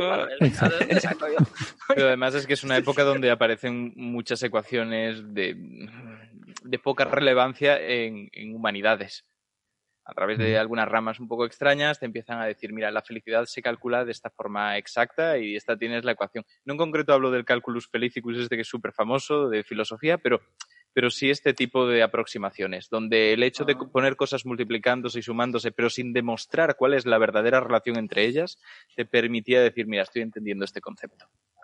Ya, Hombre, yo creo que siempre hay esta, no sé, queda bonito el tener una ecuación icónica, ¿no? El E igual a mc cuadrado. El no poder poner una ecuación que represente algo complejo. Yo entendería que fuera un símbolo. O sea, que por ejemplo, digamos, cogemos la fórmula de Drake como un símbolo de SETI. Pues eso puede estar bien. A lo mejor influye también el tema de que se empezó a considerar a SETI como algo muy pseudocientífico. Entonces, el tener una ecuación ahí que dé algo de legitimidad, a lo mejor influyó ligeramente en esto. Sí, tener una ecuación te hace más, más científico, ¿no? Más científico. sí. De todas formas, la parte pseudocientífica de SETI es moderna, ¿no? Desde principios de los 80, mediados de los 80, por ahí, cuando empezó a estigmatizarse esas siglas, ¿no? Esas cuatro siglas. En los 60 no creo que fuera algo especialmente en los 60 yo creo que todavía no era suficientemente conocido, pero fíjate que el fenómeno ovni ya venía desde los años 40. Las historias de Kenneth Arnold ya son de los años 40. O sea, el, la pseudociencia ovni es anterior al, digamos, al impulso científico de SETI. Yo creo que en los 70 y 80 se empiezan a mezclar eh, las dos cosas. Y bueno, ya hoy en día es un batiburrillo que, que ya no, ya está todo, todo mezclado y es como la entropía, el aumento de la entropía nos impide volver a separar eso. Pero bueno, eh, por eso quizás es mejor borrar y empezar de nuevo, ¿no? Por eso yo creo que Jill Tarter decía que es buena idea olvidarse de SETI y hablar de tecnomarcadores, ¿no? Fíjate, es una cosa que me sorprendió. Yo le hice un par de preguntas. A ver, a mí me dio la impresión de una persona muy eh, juvenil en su forma de hablar, ¿no? Eh, lo digo porque las personas mayores tienden a ser mm, reacias al cambio y, sobre todo algo en lo que tú has trabajado toda tu vida, mm, a que no te guste que eso te lo cambien. Y hay, yo creo que hubo dos preguntas que yo las hice con cierta duda. Bueno, una sí estaba tranquilo porque sabía que no iba a haber problema, que era la del cambio de nomenclatura de SETI a tecnomarcadores. Ella es una persona que ha trabajado toda su vida con SETI, SETI, SETI, cambiar a tecnomarcadores, mm, tal, y dijo directamente que sí. De hecho, yo sabía que ella era una de las personas que habían impulsado ese cambio de nomenclatura y en parte es porque ya había un estigma asociado eh, de, pseudociencia asociado a SETI. Entonces, psicológicamente viene bien alejarse de ese término y usar otro nuevo, ¿no? Pero luego ya tenía más dudas con lo de los nuevos tecnomarcadores. Quiero decir, una persona que ha trabajado, que es ingeniera de radio, no lo olvidemos, su trabajo científico era en radioastronomía y sobre todo en la parte técnica, de desarrollar receptores y tecnología de receptores de radio. Que todo tu trabajo ha sido de radio. Y ahora te jubilas y ahora hay SETI ópticos, láseres, eh, tecnomarcadores en tránsito. Mm, y sin embargo dice que estaba encantada con todo eso, ¿no? Con ese mayor abanico. Y además eh, defendía que, era bueno el no centrarse tanto en señales de radio y ahora poder empezar a pensar en otras cosas, ¿no? O sea, que, que eso me pareció que no es, no es la mentalidad de una persona mayor, que tiende a ser más cerrada con respecto a que las cosas cambien, ¿no? O sea, en ese sentido. a mí me dio la sensación de ser una persona que estaba tratando de hacer lo posible para dejar un buen legado. del campo en el que ella había trabajado. Esa es la sensación que me dio, que estaba como pensando no en lo que iba a hacer ella, sino que en lo que tenían que hacer la gente dentro de 10 años, cuando ella ya estuviera incluso más desconectada. Sí, seguramente, ¿no? Porque yo, a mí me da la impresión de que ella lo que se dedica es a cosas que es más de servicio a la comunidad, que es sobre todo de hacer lobby, de hacer, eh, bueno, pues quizás un poco también a lo mejor como Kip Thorne ha estado eh, con lo de las ondas gravitacionales, el intentar ser un promotor de ideas, de conseguir financiación, de estas cosas, ¿no? Aunque quizás Kip Thorne sí ha estado más activo científicamente. No lo sé, Francis, si tú tienes más, más información de eso, pero yo creo que ha estado más activo, ¿no? Recientemente. Bueno, Kip Thorne ha sido, ha sido el líder teórico de lo que era eh, el utilizar simulaciones por ordenador para entender las ondas gravitacionales, ¿no? De los, de los grandes padres de, del LIGO y de la tecnología de, búsqueda, de, o sea, de lo que son los instrumentos, ¿no? Eh, se dedicaban fundamentalmente a problemas de ruido, a problemas puramente tecnológicos, ¿no? Pues cómo mm. eliminar el ruido sísmico, cómo eliminar el ruido cuántico, cómo usar un sistema que maximice la energía de los láseres, cómo conseguir espejos, no sé qué. Pero eh, era algo irrelevante el modelado de las secciones y de hecho eh, Kip Thor es de los líderes en, en, promocionar que gente que se formó con Thor fueran los primeros en desarrollar los métodos de relatividad numérica que permitieron hacer las primeras simulaciones de fusión, por ejemplo, de agujeros negros, que era algo infinitamente más fácil que funcionar dos estrellas de neutrones.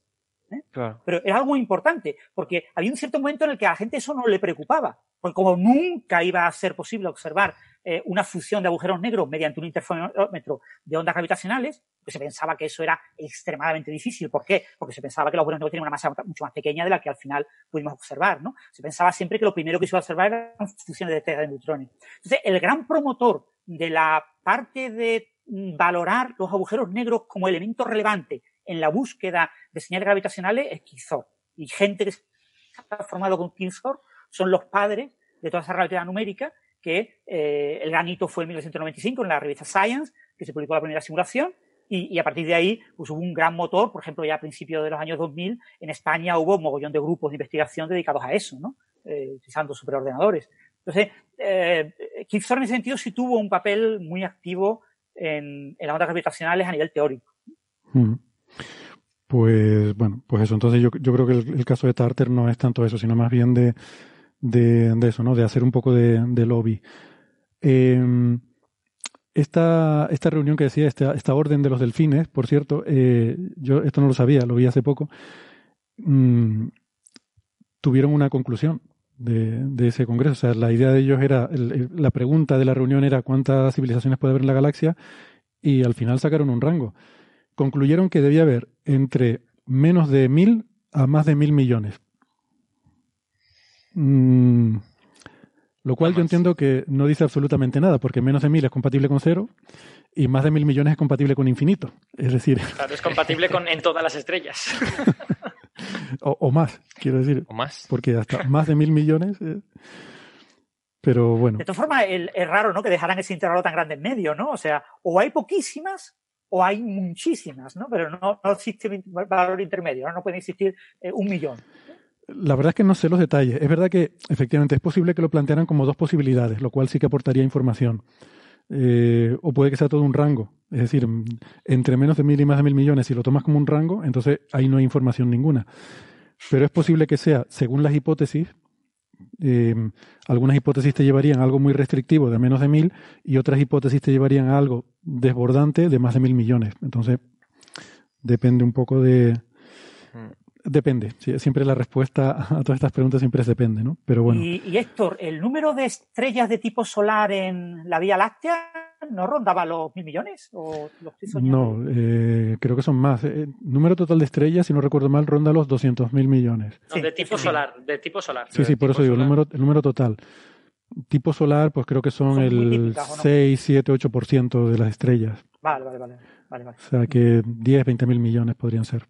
Esto depende un poco si consideras el halo o solamente el disco, o bueno, pero más o menos por orden de magnitud sería algo así. Mm.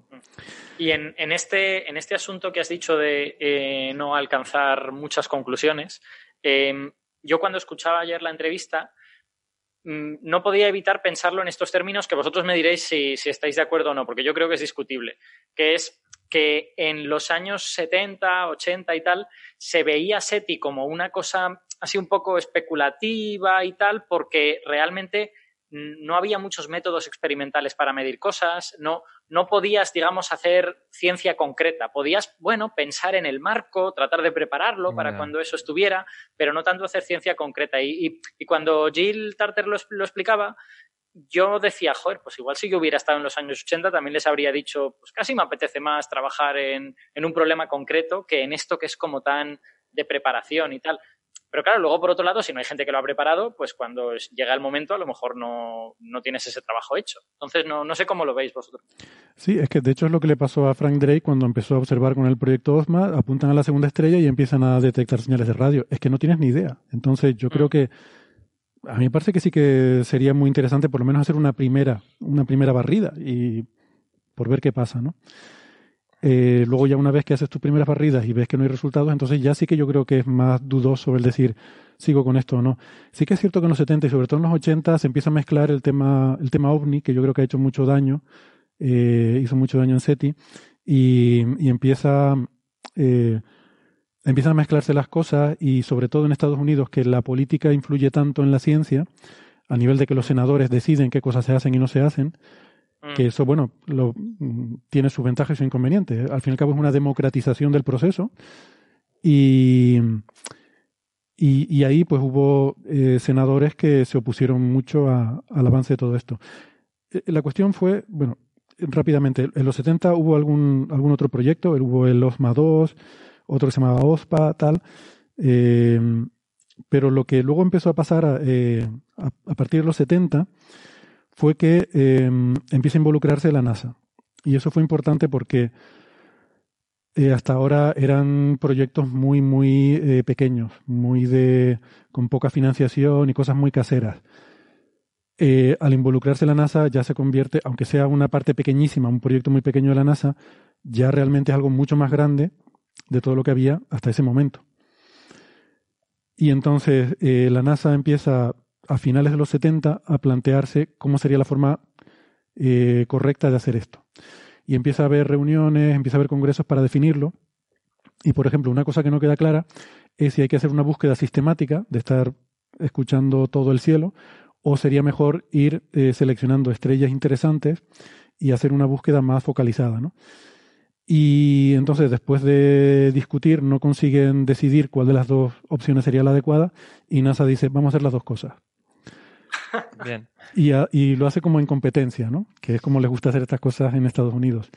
Entonces le asigna al centro de NASA Ames, que es el centro que está en California, en Silicon Valley, le asigna el hacer una búsqueda todo el cielo. Y a JPL, el laboratorio de propulsión a chorro, que es el que trabaja en las misiones espaciales y tal, le asigna el hacer búsquedas focalizadas. ¿Vale? Y todo esto lo llama el, el programa de observación de microondas, Microwave Observing Program tenía que ser algo pequeño porque NASA, al fin y al cabo, a lo que se dedica es a poner naves y satélites en el espacio, pero hace pequeños proyectos de investigación. Y esto, que para NASA es un pequeño proyecto, que era, no sé, menos de un 0,1% del presupuesto. Claro, para SETI. Esto para SETI es una pasada. Y entonces aquí ya se empiezan a articular grupos grandes, es cuando es un poco la, la edad de oro. Eh, fijaos, fijaos que en el nombre del proyecto no aparece SETI ni nada por el estilo. Es un nombre súper aséptico para que nadie te diga que estás haciendo cosas así un poco raras. Claro, eso se quería evitar, porque además en NASA hay mucha influencia política.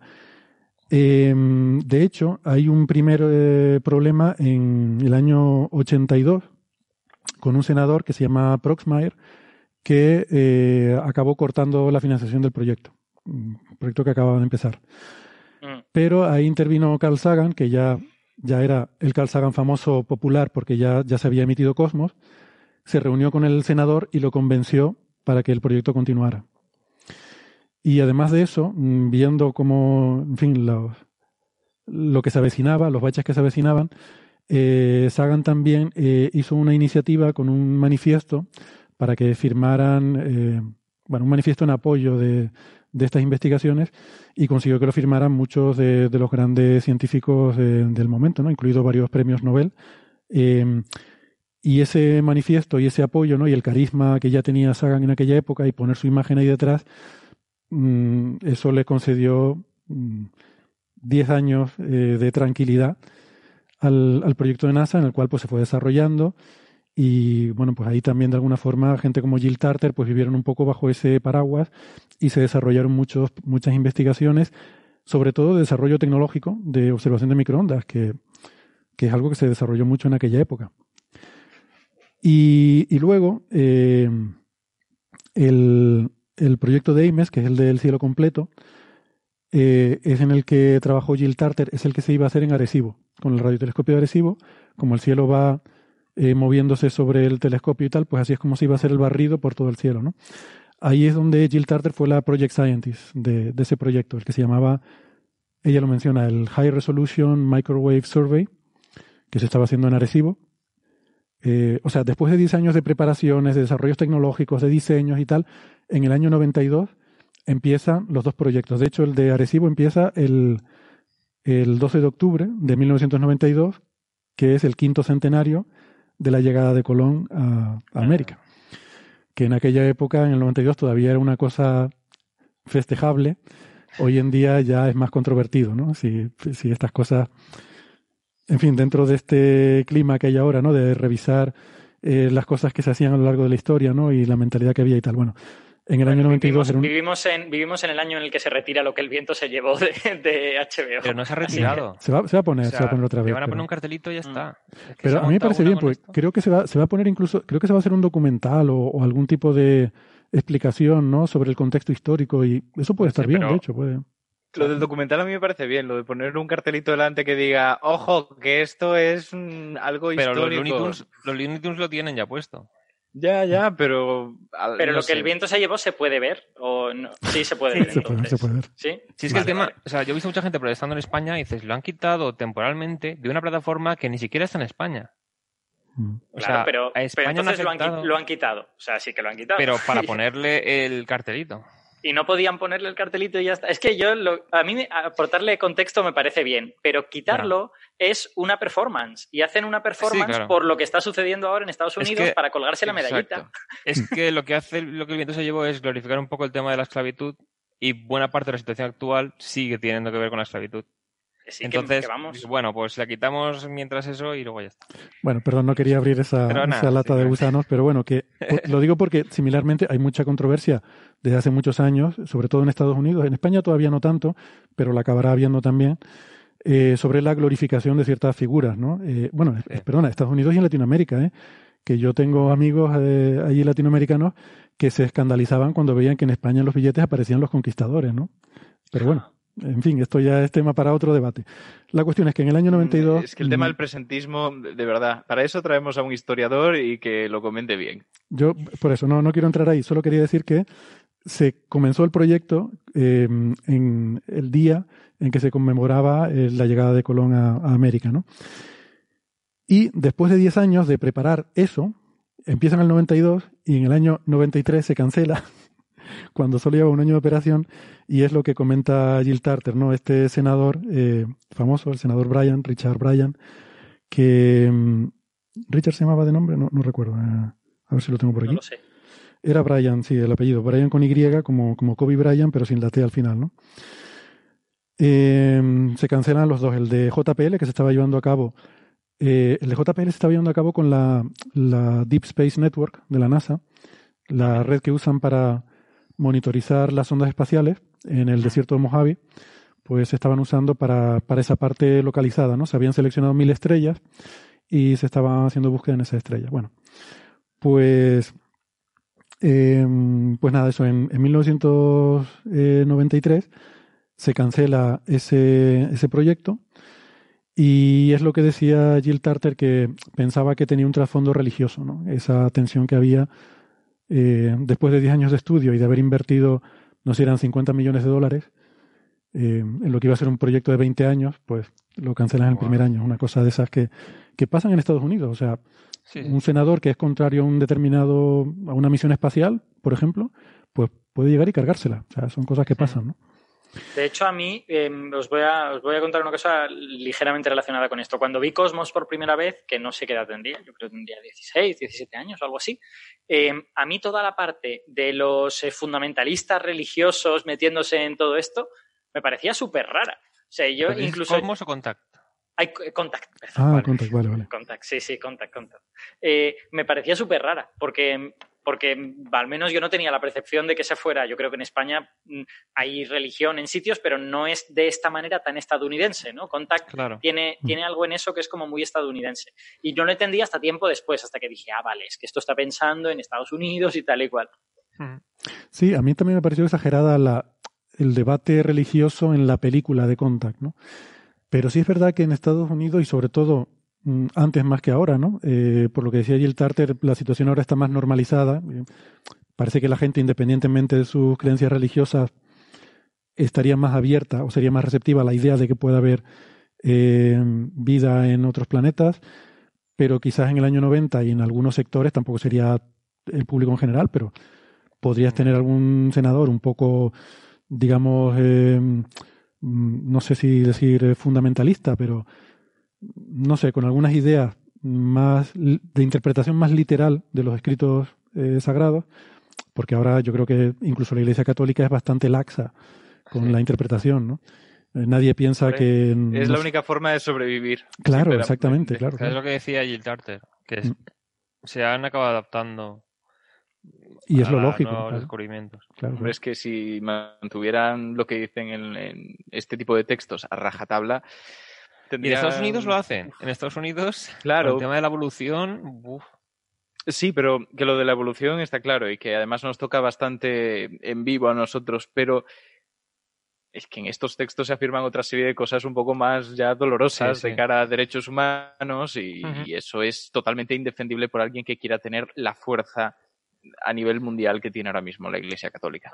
A ver, siendo, siendo un poquito más, teniendo una visión un poco global, tampoco es tan raro. Lo que pasa es que a nosotros nos sorprende de Estados Unidos porque lo tenemos como en nuestra esfera, pero, pero quiero decir, en el mundo hay otros países que no pertenecen a nuestra esfera que también hacen este tipo de lecturas de sus respectivos textos religiosos. ¿no? Totalmente. Y a mí me parece que es verdad que estamos para mal muy desconectados de lo que ocurre ahí afuera porque no es la primera vez que yo he visto a alguien atacar al, el activismo que hace, por ejemplo, Richard Dawkins. Yo puedo estar más o menos de acuerdo con muchas cosas que dice. Creo que, de hecho, cuando habla de aspectos más filosóficos mete la gamba bien en un Dunning-Kruger importante, pero es verdad que el papel que hace está realmente relacionado con la ciencia. Por mucho que aquí nos parezca que religión y ciencia van súper separados y normalmente no se mezclan en los debates, por ahí adelante, en Estados Unidos y en otros países muchísimo más radicales, eh, están muy mezclados esos conceptos. Y hace falta figuras de este estilo que intenten desbritarlos, separarlos y decir, mira, esto aquí, esto allá, y no mezcles evidencia con ideología. Mm pero sí estamos súper desconectados. De hecho, este, este senador eh, Brian no solo em, canceló el proyecto, ¿no? tanto el de Jill Tarter como el que estaba haciendo JPL con la Deep Space Network, eh, sino que además eh, prácticamente convirtió en un tabú mm, todo lo que, lo que tenía que ver con SETI. ¿no? Decía Jill Tarter, esa palabra de cuatro letras no se podía mencionar en las oficinas de la NASA porque era que yo no lo entendí cuando lo dijo Tarter. Y como dijo esa palabra de cuatro letras empezada por ese, yo dije, shit. Shit, yo también pensé. ¿Por qué? Yo dije, ¿y, por qué, ¿y por qué no iban a, por qué iban a querer pronunciar esa palabra exactamente? Empieza por S, tiene una T, tiene una I y una E. Luego, luego me di cuenta que estaba hablando de otra cosa. Claro, se refería a que se había convertido en un tabú, ¿no? Y de hecho, hasta, hasta hace dos años, la NASA ni se planteaba el, bueno, el mm. volver a, meterse en este tipo de proyectos, ¿no? Y, eso fue un... La posibilidad de perder financiación pesa mucho. Mm. Eso fue un golpe muy grande. Es que no solo la financiación, sino también la reputación, ¿no? Porque recordemos que eh, también, pues, SETI adolece un poco de ese problema y el paraguas de la NASA le ayudaba también con esa, igual que está pasando ahora. O sea, el hecho de que NASA esté volviendo a involucrarse en búsqueda de tecnomarcadores, de repente vuelve a, vuelve a apoyar todos los proyectos en todo el mundo. O sea, yo conozco gente en Italia que está haciendo proyectos ETI que están contentísimos y, en otras partes del mundo porque mm, eso es como un, una pegatina de no certificado. ¿no? Eh, la NASA hace este tipo de cosas, luego no es pseudociencia, ¿no? ¿Y estoy, estoy yo equivocado o para SETI también fue importante el que se empezaran a descubrir exoplanetas? Porque, porque yo sí lo viví como algo, como algo, quiero decir, de pasar de decir, bueno, a ver si vemos alguna especie de señal de radio rara que venga a algún sitio, a decir, no, no, es que ya tenemos exoplanetas y a lo mejor podemos mirar en sitios concretos y ver sus condiciones y tal. Yo creo que, eso para SETI también ha sido relevante. Yo creo que Jill lo comentan en la propia entrevista, ¿no? Que fue uno de los puntos clave. Sí, sí, sí. Sí, sí, es fundamental. Y, pero por dos razones. Primero, porque de repente vuelve a traer la pregunta como algo normal que preguntarse. Y segundo, porque hay tecnología nueva que ha, que ha avanzado muchísimo para observar exoplanetas y que puede ser útil para SETI. O sea, es como que, bueno, para buscar tecnomarcadores. ¿Vale? Es como que antes había radiotelescopios, pues buscábamos señales de radio, pues ahora podemos, por ejemplo, ver tránsitos, pues vamos a ver qué es lo que hay en los tránsitos. Y es más, ahora podemos, con Kepler veíamos 100.000 estrellas a la vez. Con TESS vamos a ver cientos de miles de estrellas. Con, no sé, con el James Webb, pues podremos ver menos, pero las vamos a mirar en un detalle alucinante. Mm, y hay, hay misiones eh, futuras, ¿no? Que, que, van a todavía, y, esto va a seguir avanzando seguramente. Y luego hay cosas que no mencionamos, pero Panosetti, por ejemplo, a mí me parece que, que es una idea brillante y que va a ser, yo no sé si va a encontrar pulsos láser de otras civilizaciones, pero estoy seguro que va a descubrir fenómenos eh, astronómicos nuevos, porque es un dominio que no se ha explorado hasta ahora. Estar observando todo el cielo con una resolución temporal mm, por debajo del segundo y cada vez que observamos en algo nuevo, eh, vemos cosas nuevas, ¿no? Claro. La, estrella de Tabi, que hablaba antes Héctor, perdona, solo terminé este argumento, generó mucho revuelo en la comunidad SETI, pero no por lo que la gente cree, de porque yo creo porque nadie se tomaba muy en serio que ahí hubiera extraterrestres, sino por decir, ¿cómo es posible que con todo lo que sabemos de estrellas haya eh, estas variaciones tan brutales de, de, una estrella que no, que no esperamos? Es decir, que hay muchas cosas todavía que con observaciones continuadas, eh, con observaciones en dominio temporal, eh, vamos a descubrir sobre el universo. Porque hasta ahora la astronomía era una foto fija. Estamos viendo el universo como algo fijo, que no cambia y que es inmutable. Pero estamos viendo que en cuanto empezamos a mirar, también hay muchas cosas que cambian, ¿no? El problema es dónde está, claro. Si tú miras a un sitio no vas a pillar esa cosa que está cambiando. Pero si miras todo el cielo, estamos viendo que Chime, en cuanto empezó a mirar todo el cielo, empezaron a aparecer FRB a punta pala, ¿no? pues seguramente es de esperar que, no sé si es de esperar, pero es posible, incluso plausible, que algo parecido ocurra en el óptico. Que descubramos, yo, estuve pensando, mm. conforme la oía hablar del tema, que no sé si el tema de lentes gravitacionales, que es mi trasfondo, habrá alguna detección porque alguna lente pase por delante de una estrella de fondo de forma más rápida o algo así. Pero estuve mirando, hice una búsqueda rápida de papers que sea gravitational lensing y millisecond o algo así, y apenas vi nada. Entonces no sé si es que como es una cosa muy difícil de detectar, nadie ha publicado papers prediciendo qué tasas de eventos habría de distintos fenómenos, o es que no hay eventos tan cortos en lentes gravitacionales, no lo sé. Pero, lo, que estás, lo que estás pensando en lentes gravitacionales para tecnomarcadores, o sea, para objetos no, no, simplemente en cosas científicas que se pueden descubrir al tener algo como Panosetti. Ah, Panosetti de repente nos abre otra ventana que es la de eventos de nanosegundos en el óptico. Vale. Que eso antes tenemos la foto. Y en todo el cielo. Y en todo el cielo, exactamente. Entonces, claro, ahora con el tema de lentes gravitacionales eh, de objetos de tipo planetario y tal, lo que estamos haciendo es observar muchas, o sea, sacar muchas fotos del centro galáctico y las nubes de Magallanes, porque hay muchas estrellas de fondo. Y si alguno empieza a aumentar de brillo, pues está pasando algo por delante. Pero aquí el tránsito, tránsito entre comillas, el evento gravitacional suele ser casi un mes o así. Hay que estar observándolo con una cadencia importante porque si tiene la estrella que pasa por delante de la de fondo tiene algún planeta, las anomalías producidas por los planetas son mucho más cortas. De un par de días a lo mejor ha ocurrido todo. Entonces, claro, aquí ya tenemos horas, minutos, días, y no sé si eh, al observar el cielo con cadencias de segundos o inferiores, se detectaría algún evento más rápido. O sea, tampoco sé la capacidad de concentración de una lente gravitacional puede llegar a 100 veces, cosas así. Pero no sé si eso es potencia suficiente como para detectarlo en Panosetti o no. Bueno, pues, Pues nada, el tema, yo, yo creo que sí que va a ser, eh, que seguramente cosas nuevas aparecerán, porque es, una, es una ventana del espacio de parámetros que hasta ahora no se, no se había abierto. O sea que, y, y creo que eso es algo que SETI intenta hacer, ¿no? O sea, buscar anomalías que al final son cosas que pueden ser interesantes también para, para encontrar otras cosas raras que hay por ahí, ¿no? Em, cuando termina el programa este de la NASA en el año 93, eh, lo que ocurre es que los equipos que se iban a usar, los que se estaban usando en Arecibo, eh, en particular el Serendip, que lo había desarrollado, eh, en el que había trabajado Jill Tarter, esos equipos los compra el Instituto SETI, que se había fundado en los años 80, por, como decía, Tarter y, otra gente.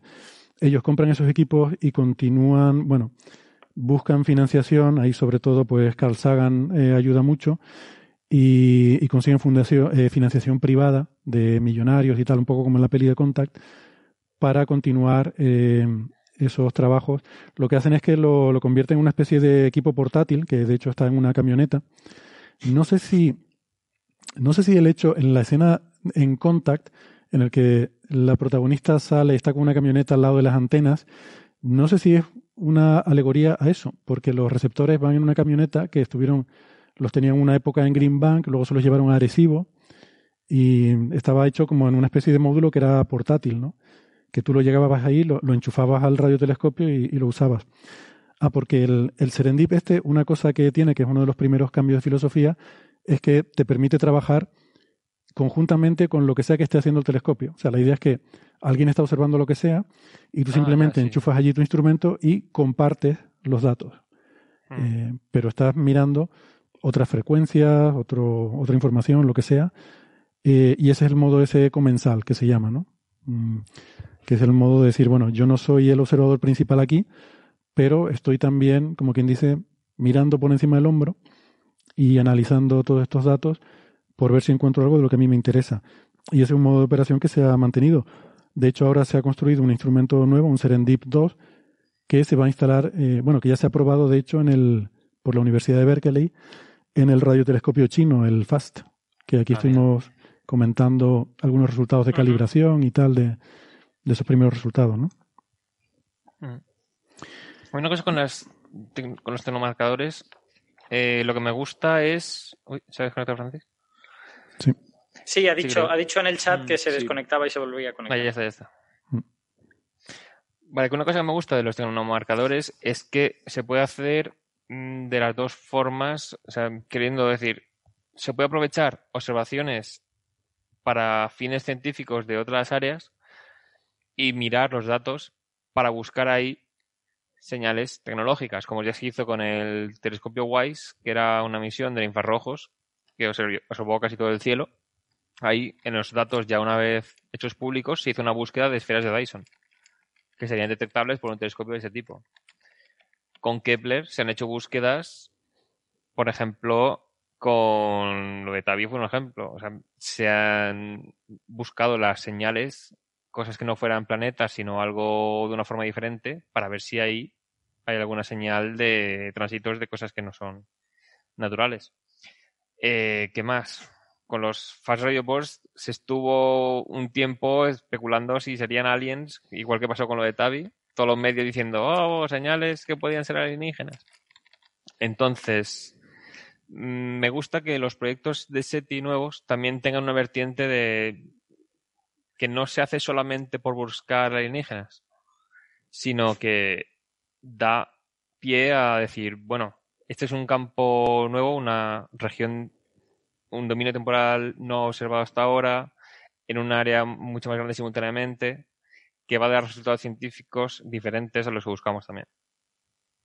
Me hace gracia la frase, no se, no se hace solo para buscar alienígenas, también se buscan pues las residencias de verano en órbita de los alienígenas, también se buscan...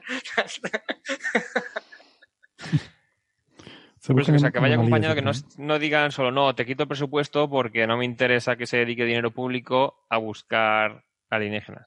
Entonces, mm. es que no es solo eso, si se puede compartir con otras áreas, ya no hay tanta competencia, digamos, entre científicos por el tiempo. O sea, en la novela y película de Contact, creo que estaban unos científicos que querían estudiar cuásares haciendo presión para que no tuviesen tanto tiempo los de SETI con los radiotelescopios.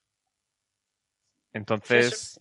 eso, me resulta una cosa curiosa. O sea, no sé, quiero decir sociológicamente. Porque a pesar de que yo ya os he dicho que yo no soy súper fan de SETI, pero me parece bien que, que, se, haga, que se haga esto y tal, eh, al final lo que financiamos en ciencia es lo que nos mola a la sociedad, lo que nos parece guay. Quiero decir, nos parece importante la lucha contra el cáncer y financiamos la lucha contra el cáncer. Nos parece súper guay la física de partículas y financiamos aparatos gigantes para estudiar física de partículas, cuando podríamos poner ese dinero en, otro sitio. Pues joder, que hay más guay que descubrir eh, vida extraterrestre. la verdad es que por nivel de guayidad es, muy Claro, pero como no sabemos si es algo plausible o no todavía. No, pero hay también, hay también una doble vertiente. Aquí también hay la cosa de decir, si hay inversores privados dispuestos a financiar eso, pues a lo mejor la financiación pública debería ir a las cosas menos guays que no van a financiar los inversores privados, ¿no? es una ah, forma de verlo. También por otra parte, es decir, eh, si, si, estuviéramos hablando, por ejemplo, de una vacuna, diríamos, querríamos que las vacunas estén en manos privadas, que hayan sido solamente unas farmacéuticas, un consorcio los que hayan investigado esto. Pues esto lo podríamos plantear también. Si se descubre una señal extraterrestre, queremos que esté en manos privadas la gestión de recibirla, de responder, de todas estas cosas. Hoy en día, esto quizás ayer lo mencioné al principio, cuando hablamos de SETI, hay básicamente tres grandes sitios donde se dedican a eso, ¿no? Otra cosa es que en los ratos libres haya gente aquí y allá que pueda hacer cosas, pero, pero dedicados está el Instituto SETI, el, en Berkeley hay un departamento potente, pero sobre todo lo más potente que hay es, el, es un proyecto privado que es el Breakthrough Listen, que es la iniciativa del millonario este Yuri Milner, eh, que bueno, hay varias iniciativas y una de ellas es eh, Breakthrough Listen. Y es el, el, programa más potente y mejor financiado que hay ahora mismo, privado totalmente. Además, el Instituto SETI tiene también bastante financiación privada. Quiero decir que si mañana Breakthrough Listen contacta con los extraterrestres, hay un señor, eh, un millonario judío israelí, que puede decir, no le digas nada a nadie, ponme, ponme a mí con los extraterrestres. A ver. Cuando digan, cuando digan, llevadme ante vuestro líder, me los, me los traéis aquí. Están los extraterrestres, que se pongan. Exacto. que esto que decías creo que es muy importante y no se suele tener en cuenta. Y es que si bien la guayedad influye en lo que acabas em, lo que acaba subvencionando, porque está muy bien no solamente lo que te pueda apasionar, sino la posibilidad de blanquear la imagen de una empresa privada que hace determinadas inversiones. Eso se ve muchísimo. Yo al final tiro para lo mío, pero porque es con lo que mejores ejemplos os voy a dar. Eh, estás aquí por tu experiencia particular, así que aporta siempre. Exacto. No, pero eh, lo que quiero decir es que quedas muy bien si de repente inviertes en cáncer de mama, vamos a decirlo así, ¿vale? Y no parece tan interesante que se invierta en el estudio de la artritis reumatoide. Y también es bastante grave y acaba empeorando muchísimo la calidad de vida. Y de hecho recibe proporcionalmente muchísimos menos fondos de los que necesitaría para seguir adelante la investigación. Entonces, siendo muy guay ambas cosas, se invierte más en la que mejor te deja. Pero luego está lo que decía Héctor, que es la esperanza de retorno. Para una empresa privada es súper importante tener un retorno que justifique ante sus inversores el de repente hacer un desembolso brutal. Y evidentemente mm, la ciencia básica tiene menos. Entonces, igual que en ciencia básica hay menos, cuando hablamos de algo que tiene, entre comillas, tan pocas oportunidades de obtener un resultado positivo como la búsqueda de una civilización extraterrestre, parece una inversión a fondo perdido. Y eso no es realmente muy atractivo. Así que entiendo que ahí hay otro, otro problema. Pero es lo que decíais, lo suyo sería intentar que se repartiera. Eh, hay muchas instituciones públicas que ya saben que las empresas privadas van a tender a invertir en ciencia aplicada y en desarrollos que en un momento dado se pongan de moda. Y precisamente por eso mm. intentan avanzarse con el desarrollo de la ciencia básica que va a sentar las bases de otras descubrimientos en el futuro. Problema, que estás, estás al final haciendo el trabajo a otros que se van a acabar aprovechando. Claro. Por eso es tan complicado, pero entiendo que sí que es verdad que hay que encontrar ese equilibrio y decir a veces, bueno, sé que esta gente va a invertir por este lado, así que vamos a ser listos, vamos a dejar que lo hagan, aunque tengan unos intereses determinados y puedan condicionar en qué dirección evoluciona en un momento dado la tecnología y la ciencia, porque donde más inviertas, más va a avanzar. Y vamos a intentar dedicarnos a otra cosa. Eso está muy bien, es óptimo en cuanto a, digamos, un beneficio general para la población, en principio, pero te pone en una situación un poco comprometida a ti como institución. Hmm. Creo yo. Y también veo algo peliagudo, podría ser, o sea, que no se garantice que los resultados vayan a ser públicos siempre. Entonces, también. si hay financiación privada, entonces dice, vale, pero yo financio esto porque si hay un resultado importante me beneficia a mí y no la competencia. Y vuelve a ser un problema también la publicación de resultados negativos. Exactamente. Casi más. Es más, lo estamos viendo ahora. Hablamos aquí de lo de la vacuna de, de, Moderna, que no se había publicado nada, pero ya se estaban dando resultados a prensa. Hmm. Ese tipo de cosas cuando estamos dejando en manos de las iniciativas privadas determinadas investigaciones es más fácil que ocurra. No digo que sea suficientemente malo como para comprometer todo el propósito de distribuir de esa forma las investigaciones, pero que creo que es una cosa a tener en cuenta, porque lo estamos viendo. sí, digamos que has de saber dónde te metes, ¿no? Claro. Mm. Ah. Tienes que saber a quién vendes tu alma, ¿no? a, mí, también me parece, también me parece, perdona Héctor, una, una cosa, que es que el hecho de que no hayamos podido ver señales de vida inteligente ni nada de esto en las anteriores décadas, a mí me sugiere, a lo mejor no es así, ¿eh? pero a mí me sugiere que es difícil. Y si es difícil, normalmente querrá decir que una sola iniciativa privada tampoco podrá hacerla, tampoco podrá hacerla por sí sola, sino que necesitará la ayuda de otros, eh, científicos que hará falta para interpretar las señales y tal, y que puede que trabajen en, en centros públicos.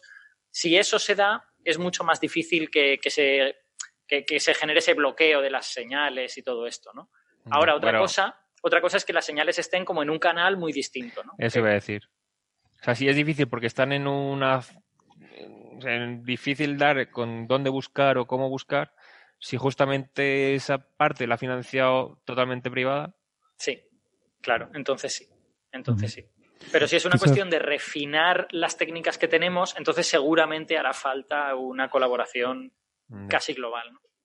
Quizás el, digamos, el punto de equilibrio pues podría ser que haya una colaboración, que haya una cierta participación pública, pero que a lo mejor sea mayor o menor en función de, por ejemplo, sitios donde el factor de guaidad haga que haya una presión de financiación privada, pues tú ahí puedes disminuir la tuya de forma que estés involucrado, pero con poca inversión y eh, a la inversa, ¿no? Que en sitios donde van a quedar un poco dejados de, la mano de la empresa privada eh, la investigación más fundamental, pues ahí tu aportación como entidad pública podría ser mayor. Exacto, y mm. que también hay que saber que, conociendo de antemano que se suelen comportar así, podemos forzar que empresas privadas inviertan en aquello que nos interesa. Por supuesto, esto no es tan fácil como me apetece que inviertan en esto, vamos a hacerlo, pero si tienes suficientes recursos, puedes hacer cosas como las que se atribuyen a la forma de negocio de Elon Musk en parte, que no solamente que él quiera desarrollar todo aquello que promete, sino que crea un, negocio competitivo con otras empresas para que empiecen a invertir en ello y no sea el único en invertir. Crea esa presión. Como lo de los coches eléctricos, ¿no? Por ejemplo. Liberó las patentes diciendo esto yo lo hago para que la competencia quiera hacerlo también. Bueno, pues em, nada, pues esto es un poco el, eh, este resumen así de, la historia, ¿no? Luego el, el proyecto, la, la, parte, como digo, de todo el cielo fue recogida por el Instituto SETI, la parte de búsqueda localizada la cogió la Planetary Society, que igual le suena también otro de estos de estos organismos que hay en Estados Unidos, así con financiación privada. También cofundada por Sagan, ¿no? Sí, eh, Sagan estaba también metido en, eso. Y, bueno, son los que más o menos han seguido un poco eh, tirando ese carro, pero siempre con esfuerzos bastante pequeños. Em, no sé si quería decir algo más. Bueno, mm, teníamos un par de papers, algo más recientes para comentar, pero la verdad es que llevamos mucho rato hablando. Yo no sé si si quieren comentarlos o lo dejamos para, bueno, si era otro día. El del tema de cuánto vive una civilización o si es probable que sea inteligente o no, lo veo adecuado mencionar brevemente. Venga, pues si quieres mencionarlo brevemente. Vale, es que salió un artículo de David Keeping que lo mencionó Francis cuando estábamos preparando este episodio, que básicamente hizo una especie de análisis bayesiano. Déjame decir un par de cosas. David Keeping es un investigador del que hemos hablado aquí varias veces por diferentes razones, sobre todo por la polémica con el primer candidato de Exoluna. Eh, es uno de los expertos en tránsitos eh, planetarios y uno de sus grandes líneas de investigación es intentar encontrar la primera exoluna y él con su el entonces estudiante de doctorado Alex Tichy encontraron el que hasta ahora es el candidato más prometedor de una exoluna. Y, pero también es un miembro muy activo de la comunidad SETI eh, y también hace otros trabajos. Aquí tuvimos una entrevista con él que estuvo hablando de esta idea suya del terrascopio, que es usar la Tierra entera como telescopio, de forma que la atmósfera hacía como de lente para focalizar lo que haya, bueno, como una lente gravitacional, pero en este caso atmosférica, ¿no? Una lente de refracción directamente. Sí. Usar la atmósfera de la Tierra como una lente de refracción. Eso tú ves desde la Luna, ves un eclipse de Luna y lo que ves es la Tierra rodeada de un anillo rojo. O sea, de todos los anocheceres y atardeceres de, digo, los amaneceres y anocheceres de la Tierra mandan la luz a la Luna porque la desvían. Sí. Bueno, pues ese, es David Keeping y ha publicado ahora este artículo que, que va a comentar Héctor. Sí, básicamente era un análisis estadístico a partir de los datos que tenemos, que son de la Tierra nada más, y querían ver si así podía deducirse si sería muy, muy probable o poco probable que surgieran civilizaciones en, otro, en otras estrellas. Entonces, una de las cosas que considera es que el tiempo total en que la Tierra es o será habitable es de unos 5.000 y pico millones de años. No, 4.000... No, no, yo digo el total. Ah, el total, vale, sí. El que lleva con vida en la Tierra vale, más el futuro. en torno a 4.000 millones de años, así. Mm. Pero dentro de 900 millones de años ya, o sea, los océanos van a evaporarse, mm. porque el Sol, conforme se acumula helio en su centro, va aumentando su luminosidad. Entonces, una de las cosas que veía era que la inteligencia ha surgido prácticamente al final de esta ventana en la que la Tierra es habitable. Mientras que la vida surgió casi al principio. O sea, las evidencias que tenemos, las pruebas que tenemos de vida en la Tierra, las más seguras son de más de 3.000 y pico millones de años. Hay algunas más controvertidas de 4.000 millones de años de antigüedad. Y claro, si comparas, dice, puede que sea, o sea, como la vida parece que surgió cerca del principio, puede que la vida simple de microorganismos sea muy común, pero que el desarrollo de la inteligencia sea muy tardío. Entonces llega a conclusiones como si en un planeta la vida simple surge mucho más tarde que en la Tierra, a lo mejor ya no da tiempo a que en el tiempo que el planeta es habitable surja una civilización capaz de, de crear tecnomarcadores. Entonces, claro, estadísticamente le salía que es podría ser probable que haya vida simple en muchos sitios del universo, pero que sea muy raro que esa vida simple llegue a desarrollar inteligencia para crear biomarcadores. O también podría ser al revés la, la argumentación.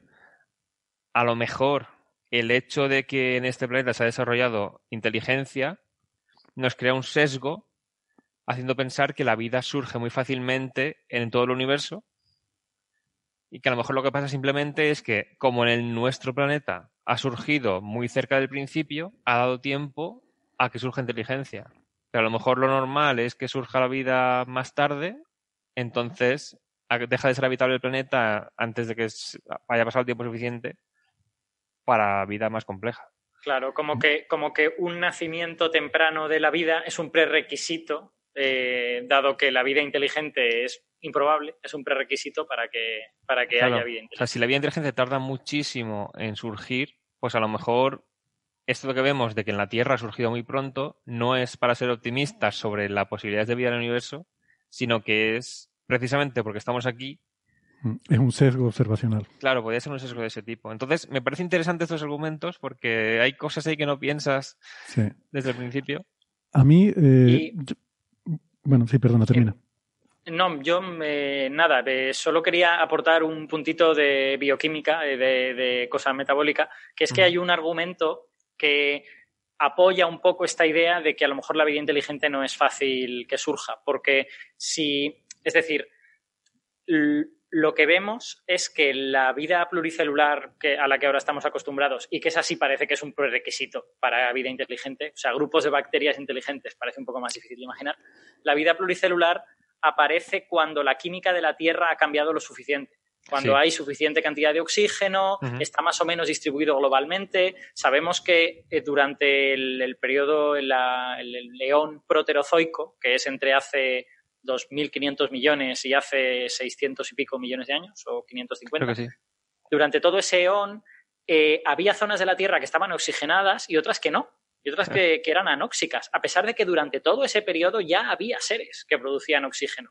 Entonces, eh, hay un poco la sensación, claro, todo está de que es el único ejemplo que tenemos, ¿no? Pero hay un poco la sensación de que se tarda mucho en cambiar la química de un planeta y que la, la, química del oxígeno es muy importante para tener organismos complejos, porque tú puedes extraer mucha energía del oxígeno. El potencial redox de las reacciones que, involucran oxígeno es muy alto, es muy grande, mientras que otro tipo de vida existía ya antes. O sea, quiero decir, la, vida, la, vida, basada en el azufre, la vida basada en el, en el hidrógeno, en el hierro, eso es probablemente la primera vida que se desarrolló y esa nunca ha llegado a ser pluricelular. Entonces, hay la sensación de que la, química del planeta puede jugar un papel muy relevante y que si es la vida la que tiene que cambiar la química del planeta, eso puede costar mucho. Y además el tema de la complejidad, o sea, mucha gente ve como si los primeros dos mil millones de años de la vida hubiera estado ahí sin hacer apenas nada. Pero es que toda la maquinaria celular es tan compleja y, y tan fundamental para el funcionamiento del organismo que, claro, muchos cambios ahí van a ser fatales. Claro. Entonces, este, pero, este, paper no entra en el detalle de cómo se producen las cosas, sino es totalmente estadístico, ¿no? Es agnóstico a todas estas cosas, ¿no? Y a mí me, mm, o sea, me parece interesante la, la discusión y la idea, efectivamente, de que eh, para mí la clave es la siguiente. La vida empezó pronto en la Tierra y eso tendemos a asumirlo, es un poco el dogma. En cuanto las condiciones están ahí, la vida surge. ¿Por qué? Porque en la Tierra surgió inmediatamente. Lo que dice es, ojo, ojo, a lo mejor es un sesgo. A lo mejor no tiene por qué ser así, pero la única forma de que luego surja inteligencia que pueda preguntarse cuándo surgió la vida es que haya surgido pronto. O sea, que en unos sitios surge pronto, en otros surge tarde, pero solamente puede haber vida inteligente luego si ha surgido pronto. Y entonces decimos, ah, es que la vida surge pronto. O sea, eso lo entiendo. Hasta ahí bien. Para mí ese es el punto fundamental del paper. Es más, hay un orden de magnitud. Si, si comparas cuánto ha costado que surja vida inteligente con, con la historia de la vida, hay un orden de magnitud si lo comparas con la vida pluricelular. Sí, sí, sí. en el, Claro, en el rango de, existencia de la vida, de la vida pluricelular estamos un poquito por debajo del 1%, pero en el rango de existencia de la vida en global estamos por debajo del 1 por mil. Entonces, es que es exponencial. O sea, si miras cada uno de estos pasos, ¿no? Vida, luego vida pluricelular, luego vida inteligente, eh, ha, acelerado exponencialmente ¿no? el, tema. Pero a lo que iba es que, mm, bueno, dos cosas. Primero, este artículo ha salido en muchos medios de comunicación con el titular, La vida inteligente es rara. Digo, pues no, no dice eso. No dice eso. claro. Se plantea la pregunta que acabamos de decir. ¿La vida surge pronto o surge tarde? Esa es la primera pregunta que se plantea y dice que probablemente 3 a 1 sí que surge pronto. O sea que, aunque este paper es una advertencia, la conclusión a la que llega es que sí, que sí que probablemente surge pronto y no es un sesgo. Vale. La segunda parte es, ¿y la inteligencia? ¿Es rara o no es rara? Y su conclusión es que es de 3 a 2. ¿eh? Las, las apuestas, ¿no? Eh, las, las, posibilidades son de 3 a 2 de que sea rara. O sea claro, es que lo, lo, realmente muy bonito de este paper es que lo que hace es estadística bayesiana. Entonces, él no intenta decirte eh, es rara la vida o nace pronto la vida o no. Lo que intenta decirte es, yo tengo estos datos, que son solo de un planeta. Con estos datos, exactamente qué información puedo extraer. Y la que parece que es la única forma de hacer esto publicable, ¿eh? también te digo. claro, claro, sin duda. O sea, de hecho, yo leyendo el título no me parecía muy interesante lo que ha hecho. Mm. Luego, viendo el abstract y tal, pues te das cuenta de que intenta hacer algo curioso, que, no va a haber en ello nada nuevo, porque quiero decir, al fin y al cabo, las conclusiones del paper mm. son las que ya podíamos imaginar, ¿no? Pero, pero, por lo menos lo ha cuantificado de una manera mm. estadísticamente significativa. Pero, pero ¿de dónde sacan los medios que la vida es rara, según este artículo? Porque es casi igual de probable que sea rara que que no lo sea. Es 3 a 2.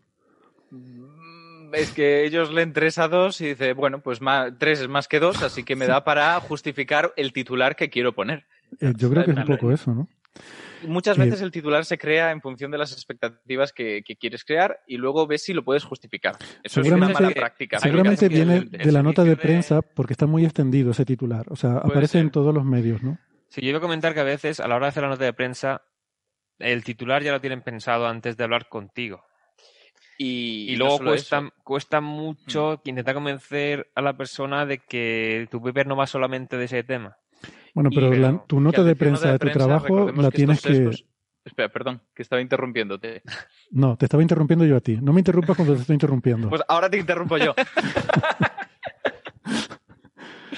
No, yo simplemente quería decir que el, investigador es responsable también de la nota de prensa, tiene que involucrarse en ese proceso. Pero a veces no lo permiten, es lo que iba a decir. Hay instituciones, no diremos nombres, pero que mm, con frecuencia cuando hacen notas de prensa intentan que no vuelva a pasar por manos del investigador antes de enviar a la prensa. Pues eso está feísimo y eso pasa y hay bastantes críticas al respecto. Eh, Francia ha estado teniendo problemas con la conexión, entonces yo no sé si estás siguiendo la conversación, Francis, si puedes, si tienes algún comentario, si quieres intentar decir algo. Sigo la conversación. No sé si eh, eh, tienes algún comentario sobre este artículo. Sí. sí, sí, te escuchamos bastante bien. Mm. Bien, el tema de la nota de prensa depende de, cómo funcione cada institución, porque depende mucho de quién sea el responsable. Entonces, en, en, ciertas instituciones eh, los responsables son una especie como de gabinete de prensa que tiene que hacer la prensa global de la institución y que eh, fundamentalmente está basada en, periodistas. Y un periodista nunca le toques ni el titular, ni la, ni la entradilla, ni el foco de la noticia. El periodista te dirá, tú eres el científico, tú hablas en tu lenguaje a los científicos, pero yo le hablo al público general. Yo sé lo que quiero que sepa la gente que me va a leer, que no es la misma gente en la razón que en el país, que en el mundo. El público de esos medios son distintos y hay que hablarles en lenguajes distintos. Una misma noticia no puede tener el mismo titular en tres periódicos distintos, porque su foco de público es completamente diferente. Entonces, el periodista te dice, tú como científico no tienes ni zorra idea de cuál es mi público. Como no lo sabes, me tienes que dejar a mí, que sea yo quien ponga el titular que ponga la entradilla y que ponga el foco en la entrevista que te hago. Yo te hago una entrevista de media hora o de una hora. Yo pondré lo que me dé la gana, porque es mi trabajo. Tu trabajo es hablar de otro científico y contarle tus cosas. Es que, pues esa nota de prensa a la universidad. Claro es el tema. Pero de todos modos, una cosa respecto a lo de los periódicos. Es totalmente cierto lo que dices y está muy mal aquellos periodistas que, que no permiten hacer participar al científico de, nada, de, la forma en la que se está comunicando. Porque sin duda el periodista tiene la responsabilidad de saber adecuar el lenguaje, conocer a su público y saber cómo hacer atractivas cosas que tal vez al científico considere triviales o poco necesarias de remarcar. Pero eso no es justificación para mentir deliberadamente para conseguir clics. Entonces, aquellos periodistas que se enfadan ocultando realmente esos motivos, pues está muy feo. También dicho eso, yo creo que ya lo he comentado alguna vez, a mí me ha pasado de compartirle un, un artículo a algún experto de un campo concreto para asegurarme que todo esté bien, no porque sea ni siquiera una entrevista a esta persona, y que me lo devuelva diciendo, em, el subtítulo que has puesto es muy largo, y esta coma la quitaría. Y dices, a ver, justo eso no es tu trabajo. y ¿qué, hago? Le mando bibliografía diciendo, no, el subtítulo tiene hasta esta longitud y yo estoy incluso con un subtítulo corto y tú comparas con las otras secciones y es corto. Entonces, entiendo que por ambos lados hay un poquito de soberbia siempre. No, es que los científicos son impresentables y te lo digo yo que conozco unos cuantos. Científicos soberbios. No, hay, hay realmente una, cierta cultura en el mundo del periodismo eh, según la cual el periodista tiene un poder mágico que le permite saber qué es lo que quiere el público. Y y hay gente que explota eso y que te dice, no, no, es que yo tengo el poder mágico, me tienes que contratar porque yo soy mago y tal y cual. Y, y, hay gente que incluso se lo cree, ¿sabes? Entonces, una, una persona que, cuyo nombre no puedo revelar eh, me contó una vez una anécdota según la cual el director de, cierta cadena de radio eh, se va un día a Valladolid, a pasar el día a Valladolid, y habla con el director de la emisora allí de Valladolid, de esa misma cadena. Y el director de la emisora le dice, la entrevista que hicisteis ayer en no sé qué programa al ministro de no sé qué fue fabulosa, súper interesante, muy influyente, esto va a ser muy relevante en la, en la sociedad española. El director vuelve a Madrid, y le dice a la persona que hizo esa entrevista, la entrevista que hiciste ayer fue súper influyente, fue increíble, el público está flipando con ella, tal y cual. Y estas son cosas que suceden. O sea, quiero decir, a alguien le pasa algo porque come con alguien y esa persona le dice, esa entrevista estuvo muy bien.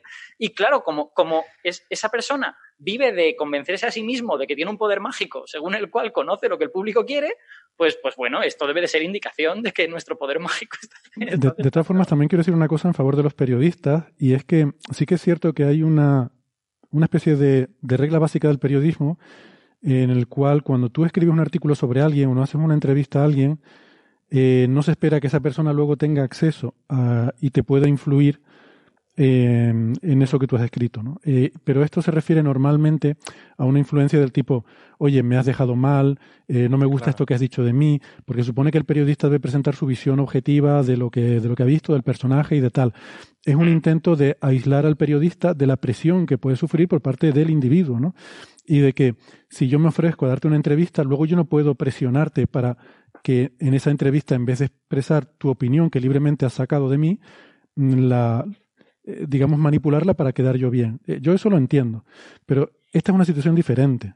Yo creo que aquí no se trata de que, yo qué sé, pues que el Michael Jordan no esté a gusto con cómo lo han representado en el documental de Netflix y ahora esté quejándose y pidiendo que quiten escenas.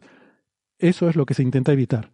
Pero aquí no estamos hablando de eso, estamos hablando de que no digas incorrecciones. Entonces, yo a veces me pasa que un periodista me pide ayuda para un artículo, yo le ayudo encantado y luego le digo, si quieres pásame luego el artículo y te lo reviso.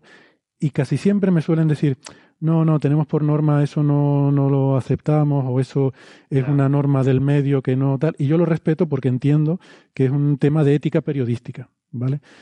Que creo que en este caso es otro caso diferente, pero bueno, mm, creo que viene de ahí el asunto todo, mi punto, que creo que mi, mi, ejemplo ha quedado como muy largo, y eh, todo mi punto es que cuando uno se instala en el pensamiento mágico, en este pensamiento de por algún motivo paranormal yo tengo una conexión con las mentes del público, es muy fácil atravesar esa, esa frontera, ¿no?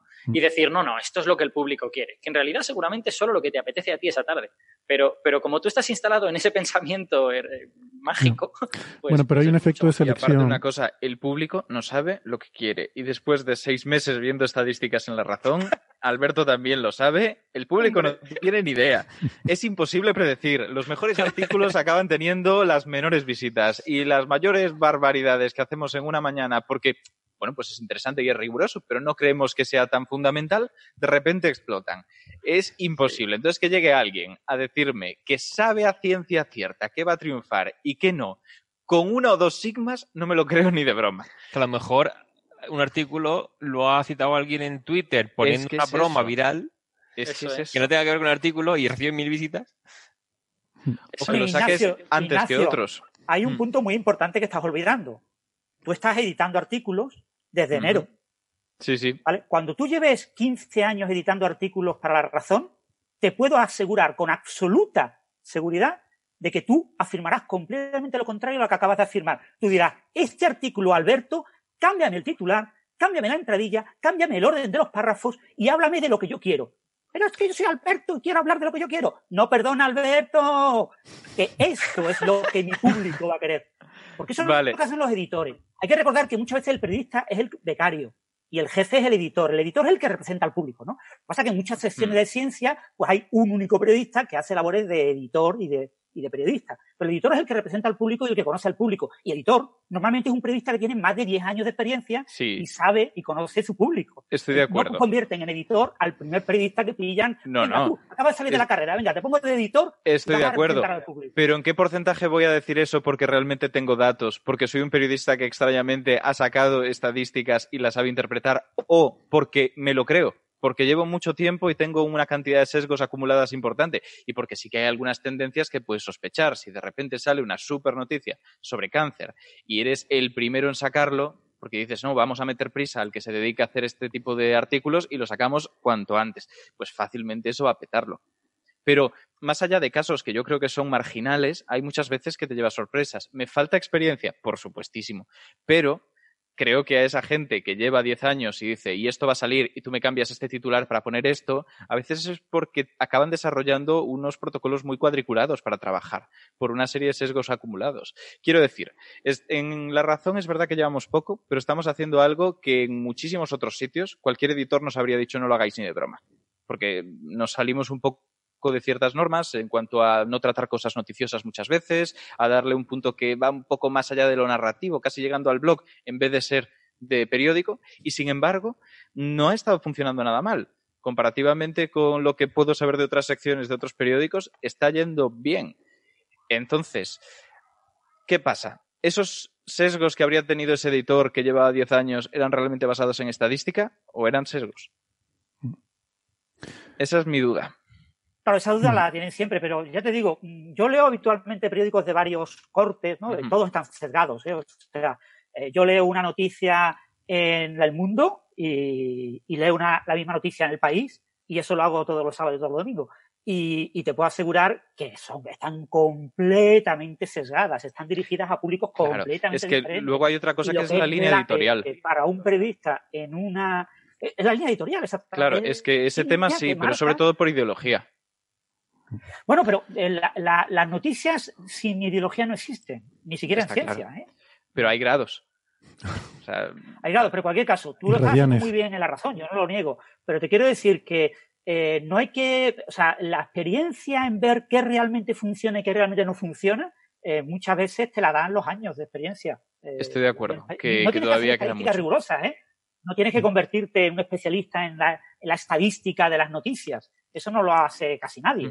Ahora mismo hay herramientas para hacerlo, pero hace muchos años era imposible. Era la propia experiencia. Tú vas viendo qué cosas funcionan, qué cosas no funcionan. Y... también de ocurrirá, Me parece que también ocurrirá que la experiencia acumulada se basará en la audiencia de todos esos años, pero a lo mejor la audiencia después ha cambiado, entonces la experiencia acumulada ya no sirve tanto Mm, eh, yo creo que es, muy complejo, que al final habrá intuiciones que funcionen, pero por tantas que funcionan habrá otras que no. Sobre todo porque ya sabemos que la gente se retroalimenta y si empiezan a compartir información, comparten solo parte, la, que les ha resultado más llamativa.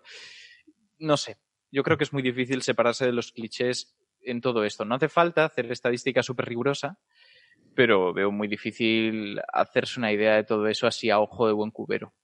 Bueno, eh, no, y que además puedes, puedes terminar. Perdón, sí, puedes, terminar. Me, gusta cómo empieza esa frase, venga. Puedes, puedes terminar eh, cogiendo solo el primer tercil digamos, o sea, cogiendo el 30% de cosas que más funcionan y decir, no, no, solo hay que hacer esto, ¿no? Porque esto es lo que más funciona. Pero claro, estás olvidándote un 60%. Y hombre, a lo mejor el último 20% no vale tanto la pena, pero lo de medio, pues puede estar bien. Incluso las tendencias que estén surgiendo entre generaciones diferentes a las que normalmente leen tu medio, pues puede estar en, esas, en esos temas que has descartado porque en los últimos 10 años no han sido los más trending. Es que ahí es muy complejo todo. Eh, lamento haber sacado la queja de por qué el titular que hoy ha salido en los medios de este paper no era, no era acorde a, a lo que se describía en el paper, ¿no? Pero sí quería decir que mm, hay un artículo anterior mm, de Eric Corpela del año 2004, eh, lo que pasa es que está en un congreso, en un congreso de bioastronomía, en el que se plantea una reflexión muy similar a esta, ¿no?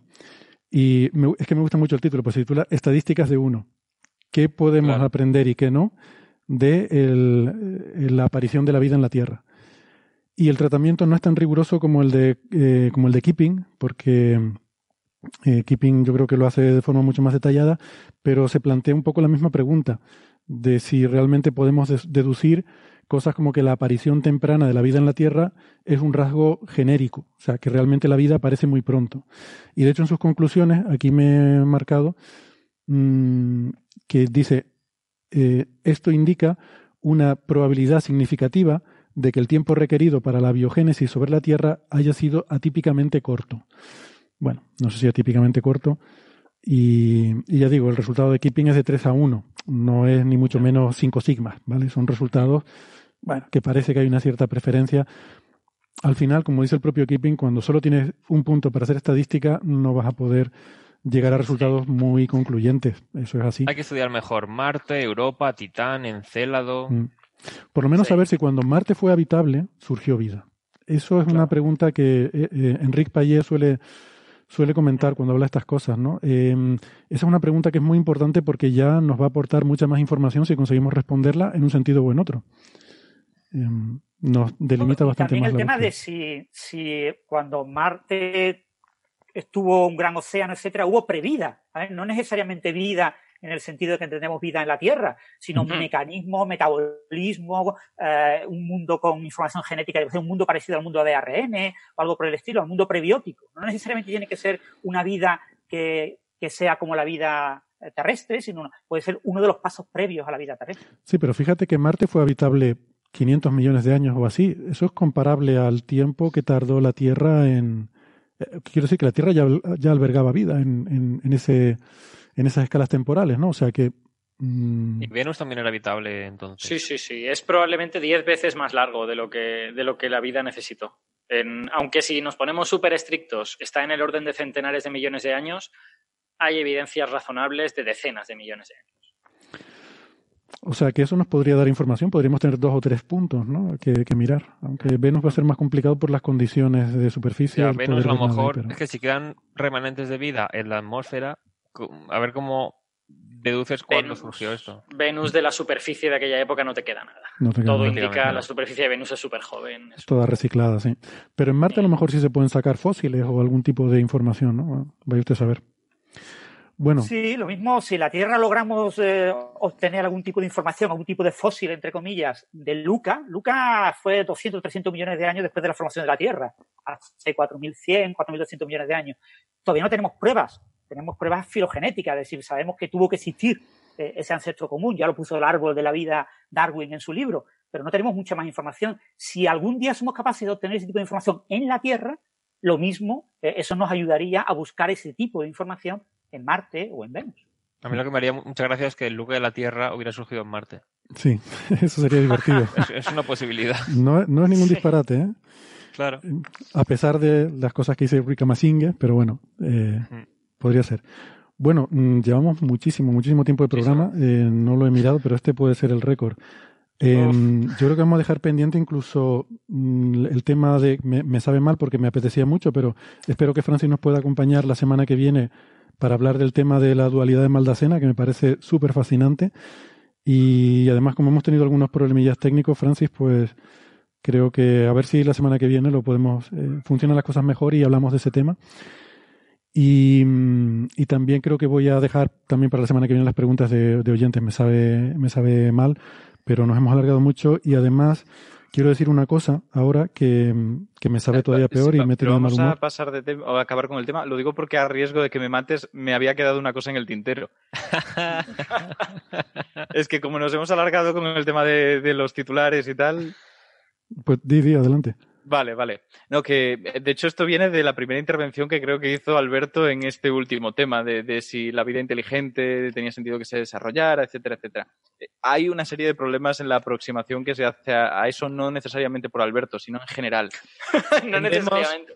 Tendemos a, ver, aunque sea tendemos a entender esa inteligencia como una meta, aunque seamos muy conscientes de que la evolución no funciona de esa forma, como que es el fin, que vamos a acabar allí porque es la mejor solución posible para muchos de los problemas que se presentan en nuestro entorno. Pero ni de lejos, hay, hay muchas especies que han triunfado maravillosamente sin necesidad de una gran inteligencia o incluso con inteligencias muy distintas. Y hablamos ya de organismos eusociales como hormigas o abejas. Entonces, ¿hasta qué punto es algo que tengamos que plantearnos ¿qué posibilidad hay de que surja esto como si fuera algo relevante? Me explico. Nos preguntamos qué posibilidad hay de que surjan escamas con determinada propiedad en un planeta distinto con otras características biológicas. Es verdad que hay diferencias, pero como concepto de que no necesariamente tienen que llegar a desarrollarse, pues es bastante similar. Pero Ignacio, yo creo que la, vida tiende a rellenar un poco todos los nichos, ¿no? Quiero decir, es como si nos preguntamos qué probabilidad hay de que haya animales voladores en un planeta. o sea, en la Tierra sabemos que... Es mayor, creo que es mayor que la que, la que haya inteligencia. ¿eh? Bueno, puede ser, pero quiero decir que es un mecanismo como cualquier otro y, y en la Tierra sabemos que hay animales que han volado de diferentes formas porque es un mecanismo que se desarrolla, ¿no? Pero... Pero ¿qué inteligencia te hace falta para llenar el nicho de convertirte en realmente mm, eficiente en tu entorno? Claro no hace falta gran cosa, no hace falta Shakespeare, no hace falta cohetes eh, No, hace falta muchas cosas. Es como decir, por el hecho de que tengas que rellenar todos los nichos, antes o después surgirá un organismo volador capaz de moverse a velocidades superiores a la del sonido, que es como no necesariamente tiene que llegar a cumplir esas características extremas. no, no, pero por eso nos preguntamos cuál es la probabilidad de que ocurra. Por eso este paper dice... Pero luego hay otro, otro tema rápido, que es lo de que tal vez en un mundo donde no se generaran seres pluricelulares no podría existir la inteligencia.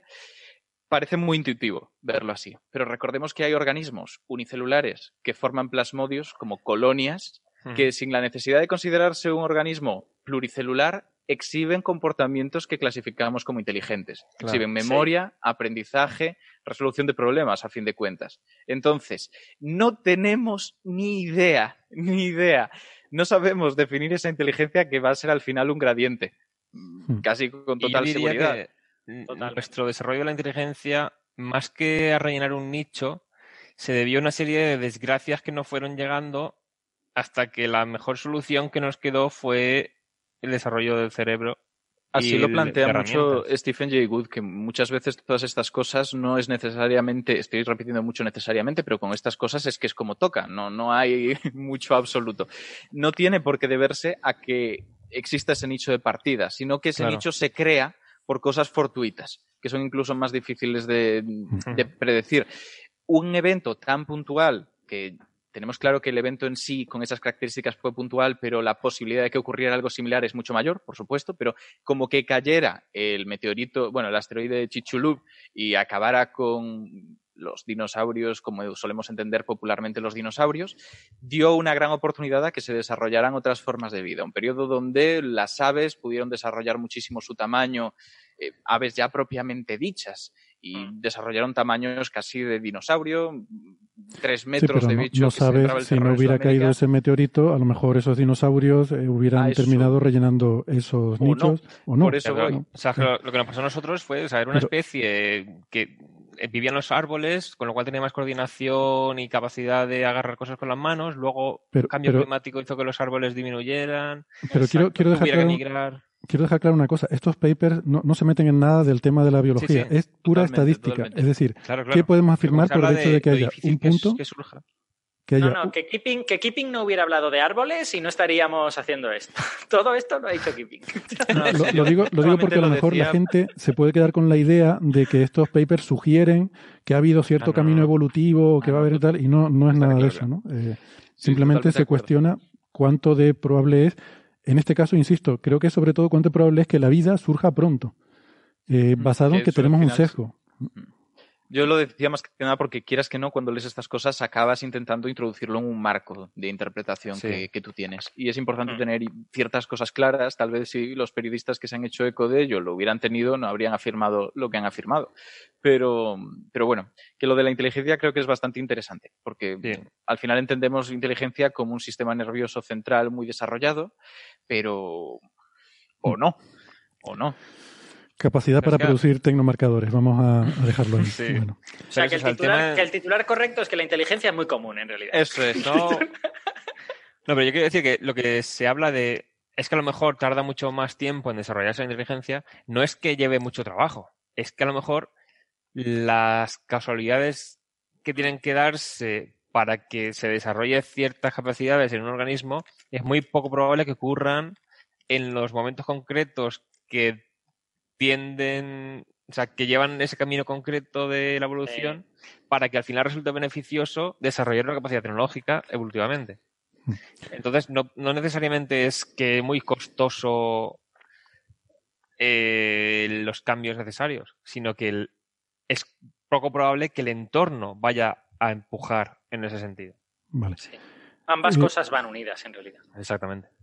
Vamos para. la evolución es por presiones selectivas. Hay una gran parte que es por deriva. Es porque ocurren cosas que no son predecibles, predecibles y que porque de repente aíslan a una población muy determinada con unas propiedades genéticas muy concretas, se produce un cuello de botella y acaban siendo ellos los que marcan el pool genético de toda una nueva especie que se expande por el globo. Y eso no es porque fueran los más adaptados. Entonces, eso sumado muchas veces genera situaciones que, bueno, en fin, que el tema de rellenar nichos es una buena aproximación, pero al final cuando intentamos llevarla a la práctica hay muchísimas, muchísimas excepciones.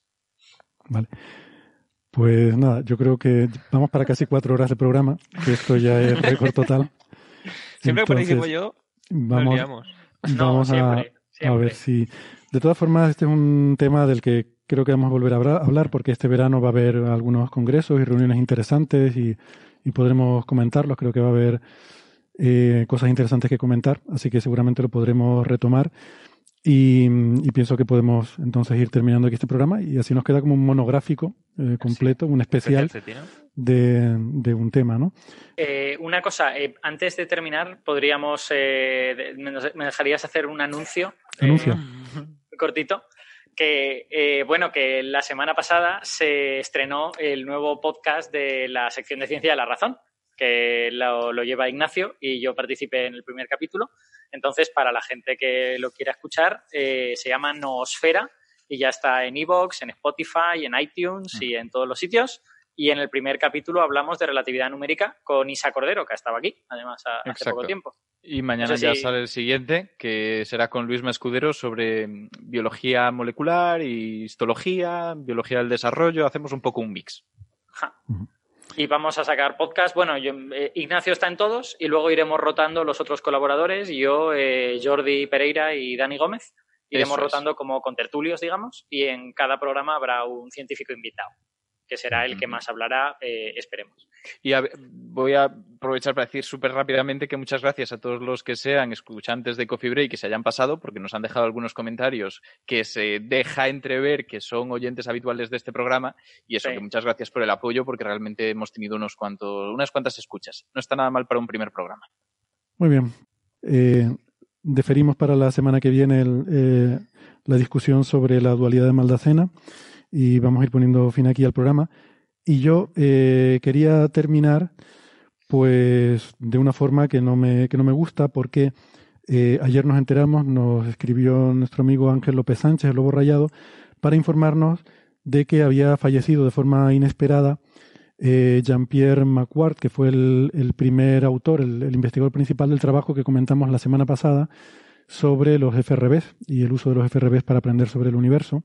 Pero es que justo mientras estábamos grabando, eh, acabo de, recibir un mensaje que nos informaba de que ha fallecido una compañera nuestra aquí en el IAC, eh, Rebeca Galera, que eh, bueno, falleció ayer en La Palma, una astrofísica joven que estaba haciendo su tesis doctoral, trabajaba en el telescopio Isaac Newton y trabajaba en temas de medio interestelar, nebulosas planetarias y este tipo de cosas. Y pues también parece que tristemente Mm, falleció de, forma inesperada, ¿no? Así que mandamos un abrazo a, todos los compañeros, sobre todo los que trabajaban más cerca con Rebeca, por supuesto a todos sus familiares y amigos. Y bueno, pues me gustaría un poco dedicar este programa a su memoria, lo, bien o mal que haya podido salir, pues, pues con esa dedicatoria y, un abrazo fuerte para, todos los que la conocieron. Eh, Muchas gracias, amigos. Alberto, Héctor, Francis, Ignacio, ha sido un placer. Un abrazo, hasta la semana que viene. Chao, chao, chao. Hasta luego. Hasta la próxima.